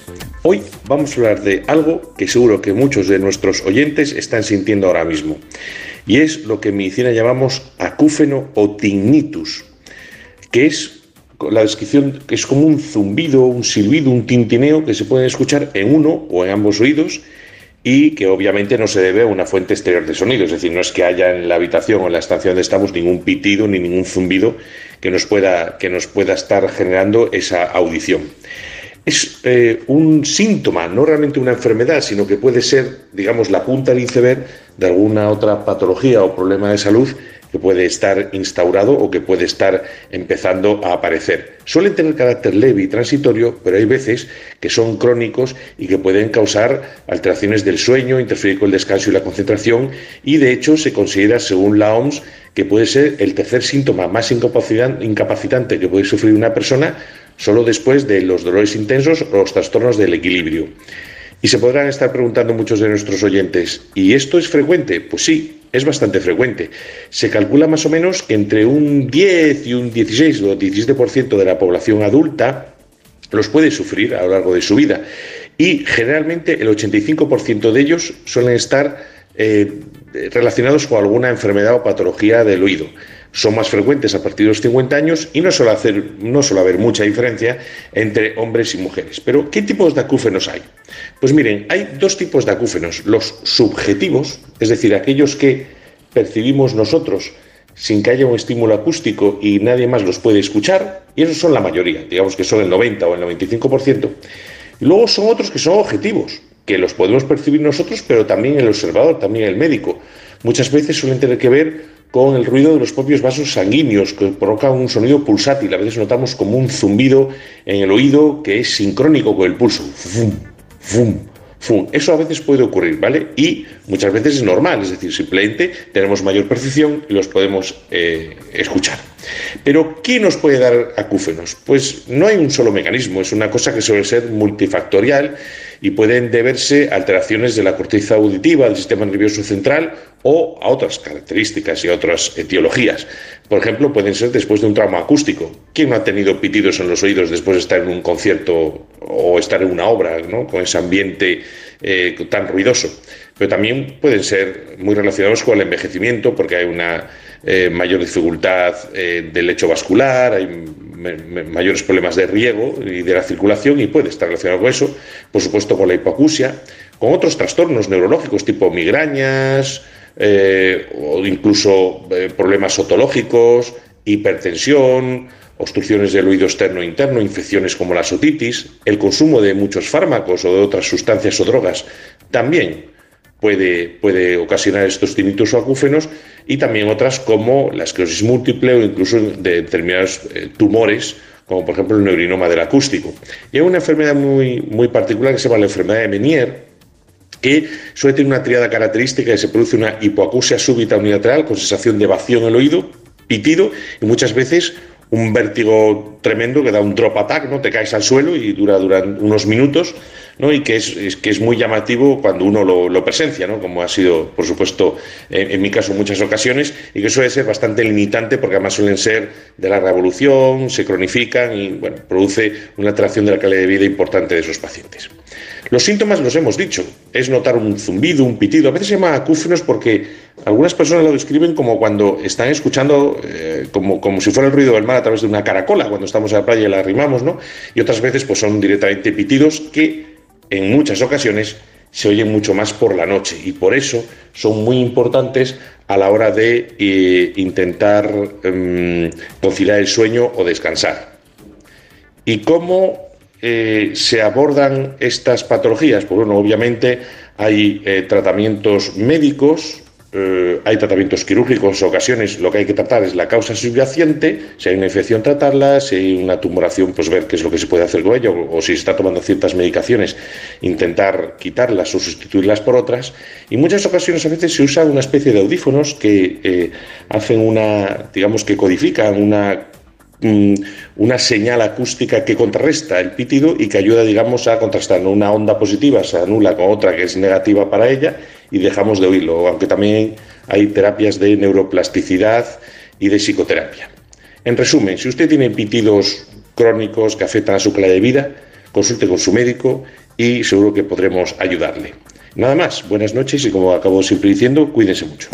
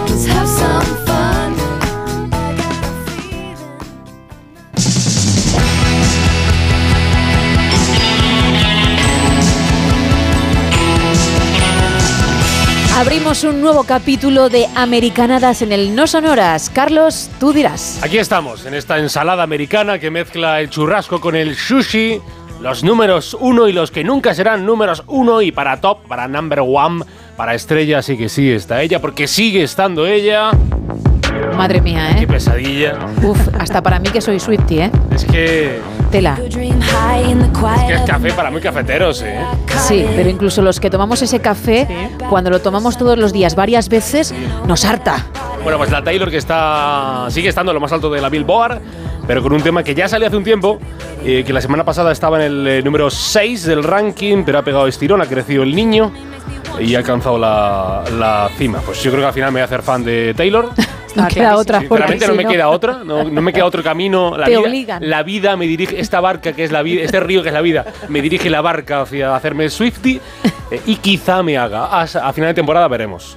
Vale, dicho cree en el destino, es muy importante. Si te lo pide, te lo pide, ¿eh? Pero ojo, porque la paz que tantos Swifties eh, buscan eh, se quiebra, se rompe, se va al garete. Porque, escuchen esto bien, que ríete tú del miedo a una tercera guerra mundial, porque se oyen tambores eh, de guerra, sí, pero de guerra en la capital de España. Wow. Dos bandos, dos líderes, solo puede haber un ganador. Les cuento, ya lo saben y si no lo saben, se lo digo yo, que Taylor Swift está ahora con la maletita. Cuando digo maletita serán decenas de maletas, de gira en Latinoamérica. Y en 2024 le toca Europa. Y la Taylor vendrá a Madrid. De momento una única fecha. Jueves 30 de mayo, apúntenlo, jueves 30 de mayo. Una, única noche para sus cientos, miles, cientos de miles, millones quizá, fans de españoles de Taylor que quieran ir a ver el Eras Tour, que quieran y puedan ir a ver el Eras Tour, la gira mundialísima de la cantante de Pensilvania. Y la polémica se ha establecido esta semana porque una fan ha hecho sus cálculos. Que ojo, no andan desen- desencaminados. ¿eh? Escribió en, Twitter la usuaria arroba scarlett, eh, con barra baja. Dice, chicas, creo que literalmente dependemos de que el Madrid quede eliminado de la Champions. Es decir, si llega a semis, 7 u 8 de mayo, ya no daría tiempo a confirmar otra fecha, pero si lo eliminan en cuartos, o sea, el 16 de abril, o en octavos, el 12 de marzo, pues puede que sí. Y dice la usuaria, se viene mi era antimadridista. Bueno, así que así, ahí estamos, ahí estamos, Claro, hay una guerra. Porque depende de que haya una nueva fecha o no para ver a Taylor, para los que no han podido conseguir entrada para el 30. Y ostras, hay tensión, ¿eh? Como diría José Mourinho. Conseguir la respuesta, que es ¿por qué? ¿Por qué? ¿Por qué? ¿Por qué? ¿Por qué? ¿Por qué? Porque unos quieren que Madrid fracase, que termine pronto su lucha por las competiciones, otros desean, desean la Champions, la Liga, la Copa y todo lo que haya por ganar, pues que lo gane el Madrid. Ganará el Madrid, habrá segunda fecha de Taylor Swift, eh, Taylor Swift. Preguntas que responderemos en próximas americanadas. Héroes. Es un concepto pasado de moda. Pero el mundo aún los necesita. Preparada. Cueste lo que cueste. Llegan los superhéroes, las superheroínas a lo más alto, a la cúspide de las taquillas norteamericanas. Hollywood hace pelis de superhéroes como Bellingham marca goles, cada dos por tres y sin saber muy bien cómo. Y a mí no me pregunten ni el orden, ni el, ni el Yo ya perdí el hilo, no sé cuál qué orden va. Nada de nada. Los más fans se la saben de memoria, los profanos en la materia, o sea, los que no nos enteramos eh, de papa ni de media, pues Internet es una, una cosa, un invento que han sacado hace poco que está muy bien, y ahí pones orden de las pelis y ahí te sale el orden de las pelis. Y esto es The Marvels. eh, les cuento la sinopsis. Carol Danvers, Capitana Marvel, ha recuperado la identidad que le arrebataron los tiránicos Kree y se ha cobrado su venganza contra la inteligencia suprema. Pero siempre hay un pero en las pelis. Hay una serie de consecuencias imprevistas. La obligan a cargar con el peso de un universo desestabilizado. ¡Ay, madre mía, cuánto peso! Cuando el deber la lleve hasta un anómalo agujero de gusano vinculado a una revolucionaria Kree, sus poderes se conectan con los de su superfan de Nueva Jersey, Kamala Khan, también conocida como Mr. Marvel, y con los de, ojo, su sobrina, con la que está distanciada y ahora es astronauta en Saber, la capitana Mónica Rambeau. Se arrejuntarán para un trío que unirá fuerzas, un trío llamado The Marvels, que tendrá que salvar el universo, así que otro día más en la oficina. Uf, Esto tanto. lidera, lidera taquillas, ¿eh? Lidera taquillas. eh, eh, eso lo sabe mejor eh, Isa que yo. Es verdad que la fórmula de los Capitán Marvel, Hulk, eh, ya parece que da un poco signos de agotamiento. Bastante, ha sido. Y la crítica la ha dado por todos lados, ¿eh? Sí, por decirlo así, yo iba a decir gráficamente que le anda un collejón. La mayoría de críticos no ha gustado a los especialistas, porque tampoco ha gustado demasiado al público así más, más acérrimo. Y yo creo que Marvel tendrá que replantearse lo que hace de cara al futuro, porque el universo no se cae, pero sus pelis pues pueden que sí. Y de pelis, esta semana quería hablarles de series. Cuéntame,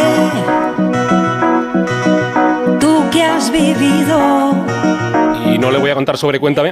eh, es cierto que está ahora emitiendo su última temporada. Es la serie semanal, por así decirlo, más larga de la historia del audiovisual español. 413 capítulos se prevén que se emitan, 23 temporadas, todo empezó en 2001 y terminará en unas pocas semanas en este 2023 que Dios nos ha dado. Primero, se separan Andy y Lucas y ahora se termina Cuéntame. ¿Qué va a ser lo próximo? Que se jubile Jordi Hurtado, si eso pasa, pues puede que yo deje de creer en este país. Pero con eso de cuéntame, pues me he puesto a ojear en la, en inmensa intranet, en las catacumbas de internet, para llegar a conocer cuál es la serie semanal o diaria, eh, me daba lo mismo, eh, pero la serie más longeva, más larga de los Estados Unidos, porque a muchos se les vendrá a la mente series semanales, por ejemplo, Bonanza. Este caballo viene de Bonanza.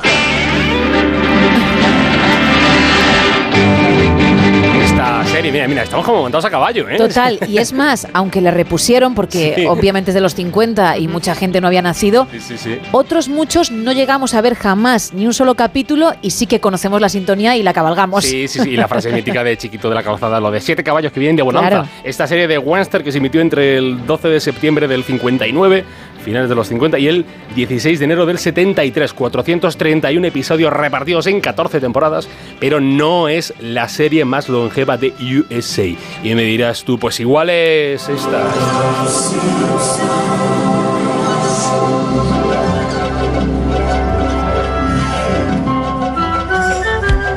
la serie de Matt Groening para la Fox y que se emite aquí en, aquí en Neox y que durante tantos años educó a los niños españoles gracias a Antena 3. La echaban ahí a las 2 de la tarde y todos los niños la veíamos, la veíamos. Ahora los niños pues la verán en Neox, supongo. Y bueno, en la tablet, donde, sea, porque todo lo ha cambiado tanto. ¿Es, ¿Es larguísima la serie? Pues sí. Se emite desde el 89, 39 temporadas, más de 750 capítulos, pero tampoco...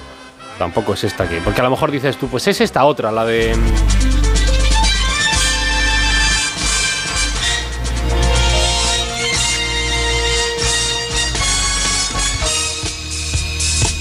Mira, mira, mira, mira, mira, mira. mira. Qué sintonía, ¿eh?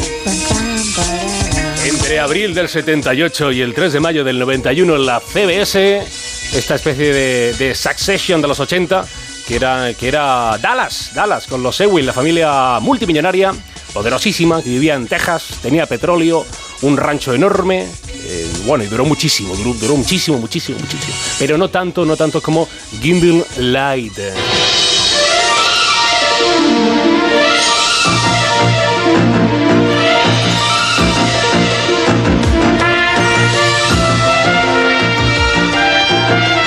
Esta es la sintonía, la sintonía de la serie que, que se llama Gimbal Light. Gimbal Light duró 73 temporadas y más de 15.800 capítulos. ¿En serio? En serio, totalmente en serio, pero, pero tiene truco, claro, es que he dicho que a mí me, da- me daba igual si la serie era semanal o era diaria. Sí. Y ahí cambia la cosa, porque la serie más larga de Estados Unidos eh, no es que sea demasiado conocida fuera de las fronteras norteamericanas, pero es como su, ¿cómo decirlo? Su secreto de Puente Viejo. El secreto de Puente Viejo, el secreto, pues ese es un Ahí secreto. estamos, vamos. Y es de- es que esta serie, esta telenovela que gira en torno a las historias de, de grandes familias ricachonas que viven en la ciudad de, mm, de Springfield, la ciudad imaginaria de Springfield, se empezó a emitir en la NBC, pero en la radio, NBC Radio, año 1937, y llegaría a la CBS, a la televisión CBS, en el 52. Primero con capítulos que duraban 15 minutos y luego con los años aumentaron a 30 minutos. Tiene el récord Guinness de ser la serie dramática de mayor duración de la historia. ¿Y usted la conocía? Yo, yo la verdad que no. Esta Kingdom Light yo no la conocía, no tenía ni idea. Nosotros tampoco. Es la serie, la telenovela más larga de la historia. Si empiezas a ver la serie y vas capítulo por día, si tú ahora mismo te pones mañana o hoy, te pones el capítulo hoy, claro, tiene unos 18.000 capítulos y vas a capítulo por día, acabarías de ver la serie dentro de 49 años. O sea que acabaríamos en el 2072. ¿En serio? Ahí estamos, ahí estamos, ministro, ahí estamos. Que sí, que sí, todo, todo, todo es en serio, como, como esta canción para ir cerrando. Oh, Ay, aquí uno abre los brazos, ¿eh? como Sí, estando... sí, sí. eh, ay. en un transatlántico al que a lo mejor no subirá jamás, ¿no? A ese desde luego no. No, no, Me no, imagino a otro, ¿eh? A ese pero tampoco.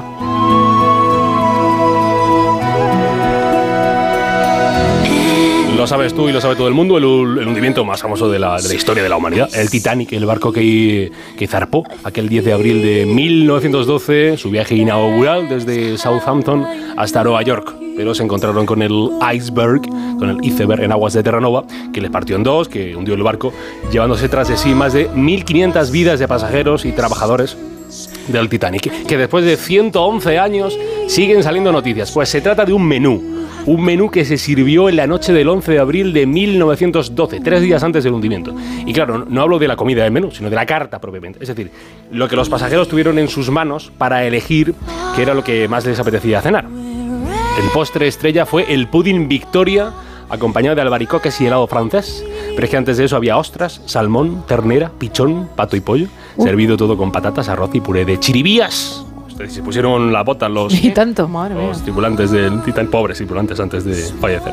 Pues esta copia del menú ha sido subastada por la casa Henry Albright and Son por el valor de 84.000 libras, que son unos más de 95.000 euros. Es una cartita, de verdad, es una cartita. Es tremendo. Es no, no es ni un folio. Casi 100.000 euros por una copia del menú que cenaron los pasajeros del Titanic. Una copia que encontraron en los 70 en Canadá en un álbum de fotos del historiador recién fallecido por entonces, Andrew, Andrew Albright. Pues alguien ha tenido la panoja y se lo, quería, se lo quería llevar. 100.000 euros y no probará ni uno de los platos. Estoy seguro de que a Alberto Chicote esto no le gusta nada, de nada, de nada. Never let go till we're gone. Love was when I loved you one true time.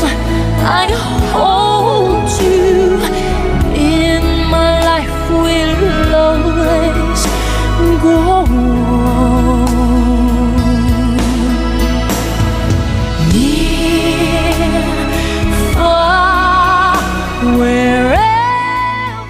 No sonoras. Gema Ruiz. It ain't my fault, so don't blame me. I swear I just came here to unwind and have one drink. The way it looks ain't what you think. This Cabernet has a way of vanishing on me. There's a hole in the bottle, leaking all this wine.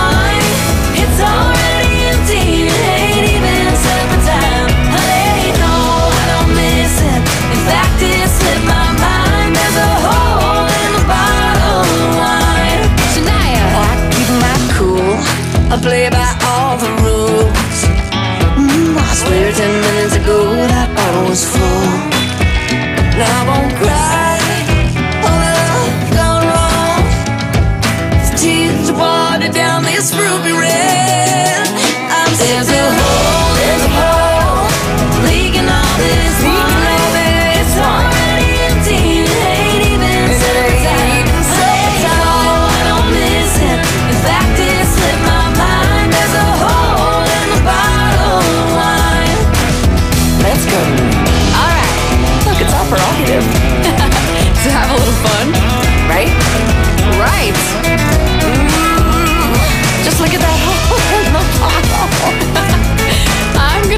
That's another one. you go, girl.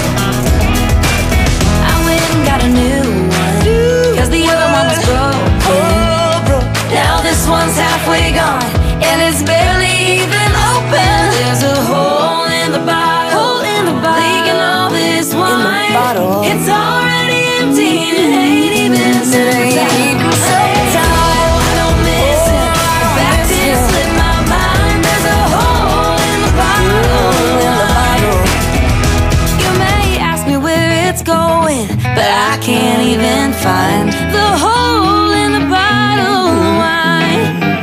She has abused her system and she's paying for it. Y después de las americanadas, es tiempo de abrir nuestro bufete de abogados con el nuestro de cabecera, con Raúl Gómez. Muy buenas. Muy buenas noches, Gema. El asunto de hoy puede que le suene a alguno de nuestros oyentes y no precisamente para bien. La justicia europea acaba de establecer que todos los interesados tienen derecho a obtener de forma gratuita una primera copia de su historial médico, quedando prohibido cobrar ninguna cantidad salvo que se soliciten segundas o ulteriores copias. Esta sentencia deja bastante mal a la Administración española que en algunas autonomías ha llegado a cobrar hasta 15 euros por la expedición de los historiales médicos de los usuarios. Es cierto que habría que diferenciar el caso de los establecimientos públicos o los privados y también se haría necesario separar las situaciones en las que los documentos que se entreguen sean en papel o en soporte digital. Pero en cualquier caso la resolución tiene su interés. En su sentencia, el Tribunal de Justicia de la Unión Europea establece que los pacientes tienen derecho a percibir gratuitamente una copia de sus datos clínicos y que únicamente se puede cobrar en el caso de que, habiéndole ya entregado una primera copia, se solicite una segunda o más copias. La justicia europea resuelve el litigio de un usuario, en este caso un eh, alemán, que solicitó a su dentista, vaya por Dios, una copia de su historia clínica para establecer la responsabilidad de esta por los errores supuestamente cometidos durante un tratamiento dental. Sin embargo, la dentista exigió que el paciente corriera con los gastos derivados de la entrega de la copia de la historia clínica, tal y como prevé el derecho interno alemán. La sentencia que analizamos indica que el dentista debe ser considerado el responsable del tratamiento de los datos personales de su paciente y como tal está obligado a facilitarle gratuitamente una primera copia de sus datos sin que el paciente esté obligado ni a justificar su solicitud ni a abonar cantidad alguna. Añade el fallo que aunque el objetivo de las normas nacionales sea proteger los intereses económicos de los facultativos, como es el caso, no puede exigirse al paciente correr con los gastos de una primera copia de su historia clínica. Por otra parte, el paciente tiene derecho a obtener una copia íntegra de los documentos que figuran en su historial cuando sea necesario para la comprensión de los datos personales que están contenidos en dichos documentos. Este derecho incluye los datos de la historia clínica que contienen información como los diagnósticos, los resultados de los exámenes, las evaluaciones de los facultativos y cualesquiera tratamientos o intervenciones que se hayan practicado. En ese sentido, quiero terminar destacando que la historia clínica, que también es conocida como el historial médico, es el soporte físico, digital o mixto que comprende el conjunto de documentos que contienen toda la información, los datos, las valoraciones, los informes, el resultado de las pruebas y, en definitiva, todo el rastro trazable de los servicios médicos Esto es muy importante a efectos de prueba en posteriores procedimientos judiciales. En este historial se han de encontrar necesariamente, aparte de lo anterior, los consentimientos informados debidamente firmados, que no siempre están, y la identificación de todos los facultativos que hayan atendido al paciente, de forma que puedan ser localizados si es necesario. Así que ya sabemos que cuando nos quieran cobrar por nuestro historial médico, hay que reclamar que lo que se decide en Europa a veces nos viene muy bien. La semana que viene nos volvemos a encontrar. Mientras tanto, te mando un abrazo muy fuerte.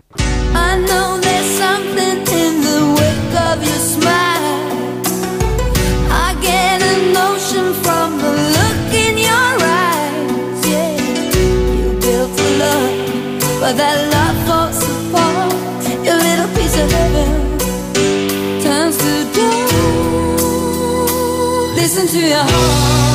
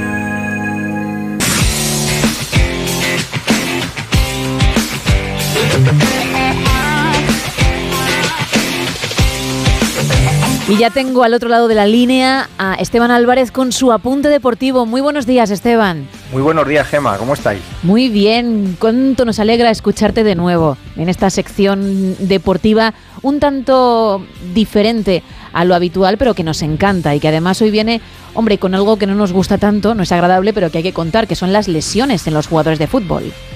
Correcto, eh, hay que achacarlas bueno, pues a, lo cargado del calendario y es que Gema hace prácticamente un mes, eh, durante el último parón de las competiciones de clubes para que las selecciones nacionales culminaran la fase de clasificación para la Euro del 2024, teníamos conocimiento de la, la grave lesión de Gaby, el, el joven centrocampista del Fútbol Club Barcelona, que se perderá lo que resta de temporada. Además, Vinicius, por ejemplo, volvía de Brasil con una dolencia muscular que le puede tener cerca de tres meses fuera de los terrenos de juego.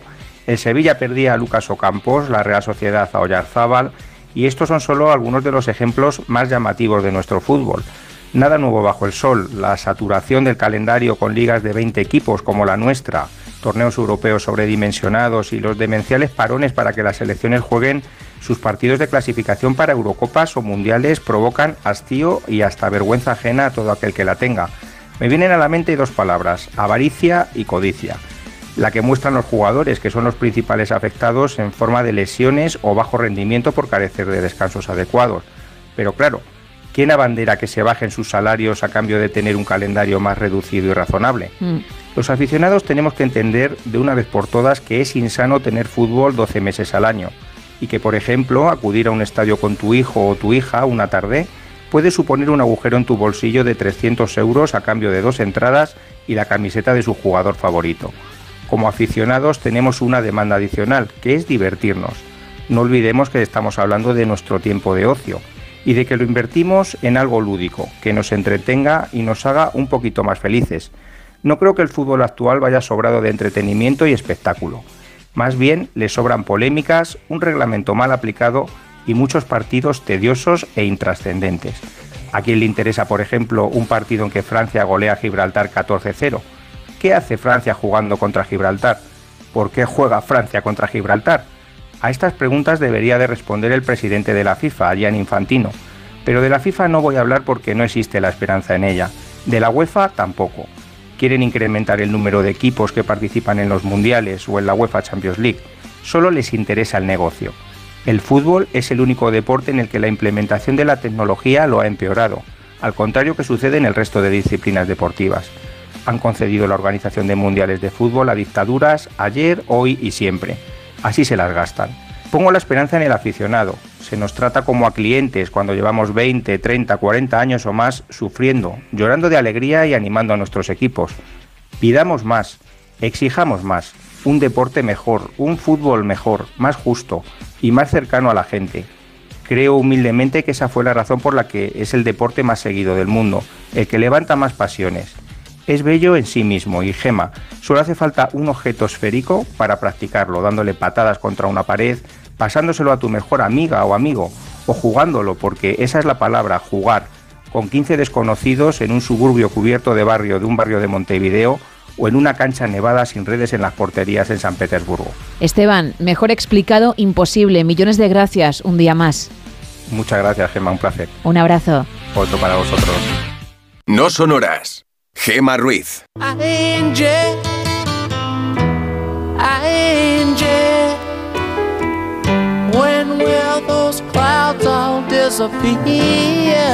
Pues hasta aquí ha llegado el No Sonoras de este viernes 29 de diciembre. Nosotros regresaremos en directo la madrugada del 1 al 2 de enero, sí, sí, ya en 2024, pero todavía con este horario especial Navidad de 3 a 7 de la mañana o de 2 a 6. Si nos escuchas en el archipiélago canario, que pases un excelente día y un mejor fin de semana. Adiós, ah, y feliz año.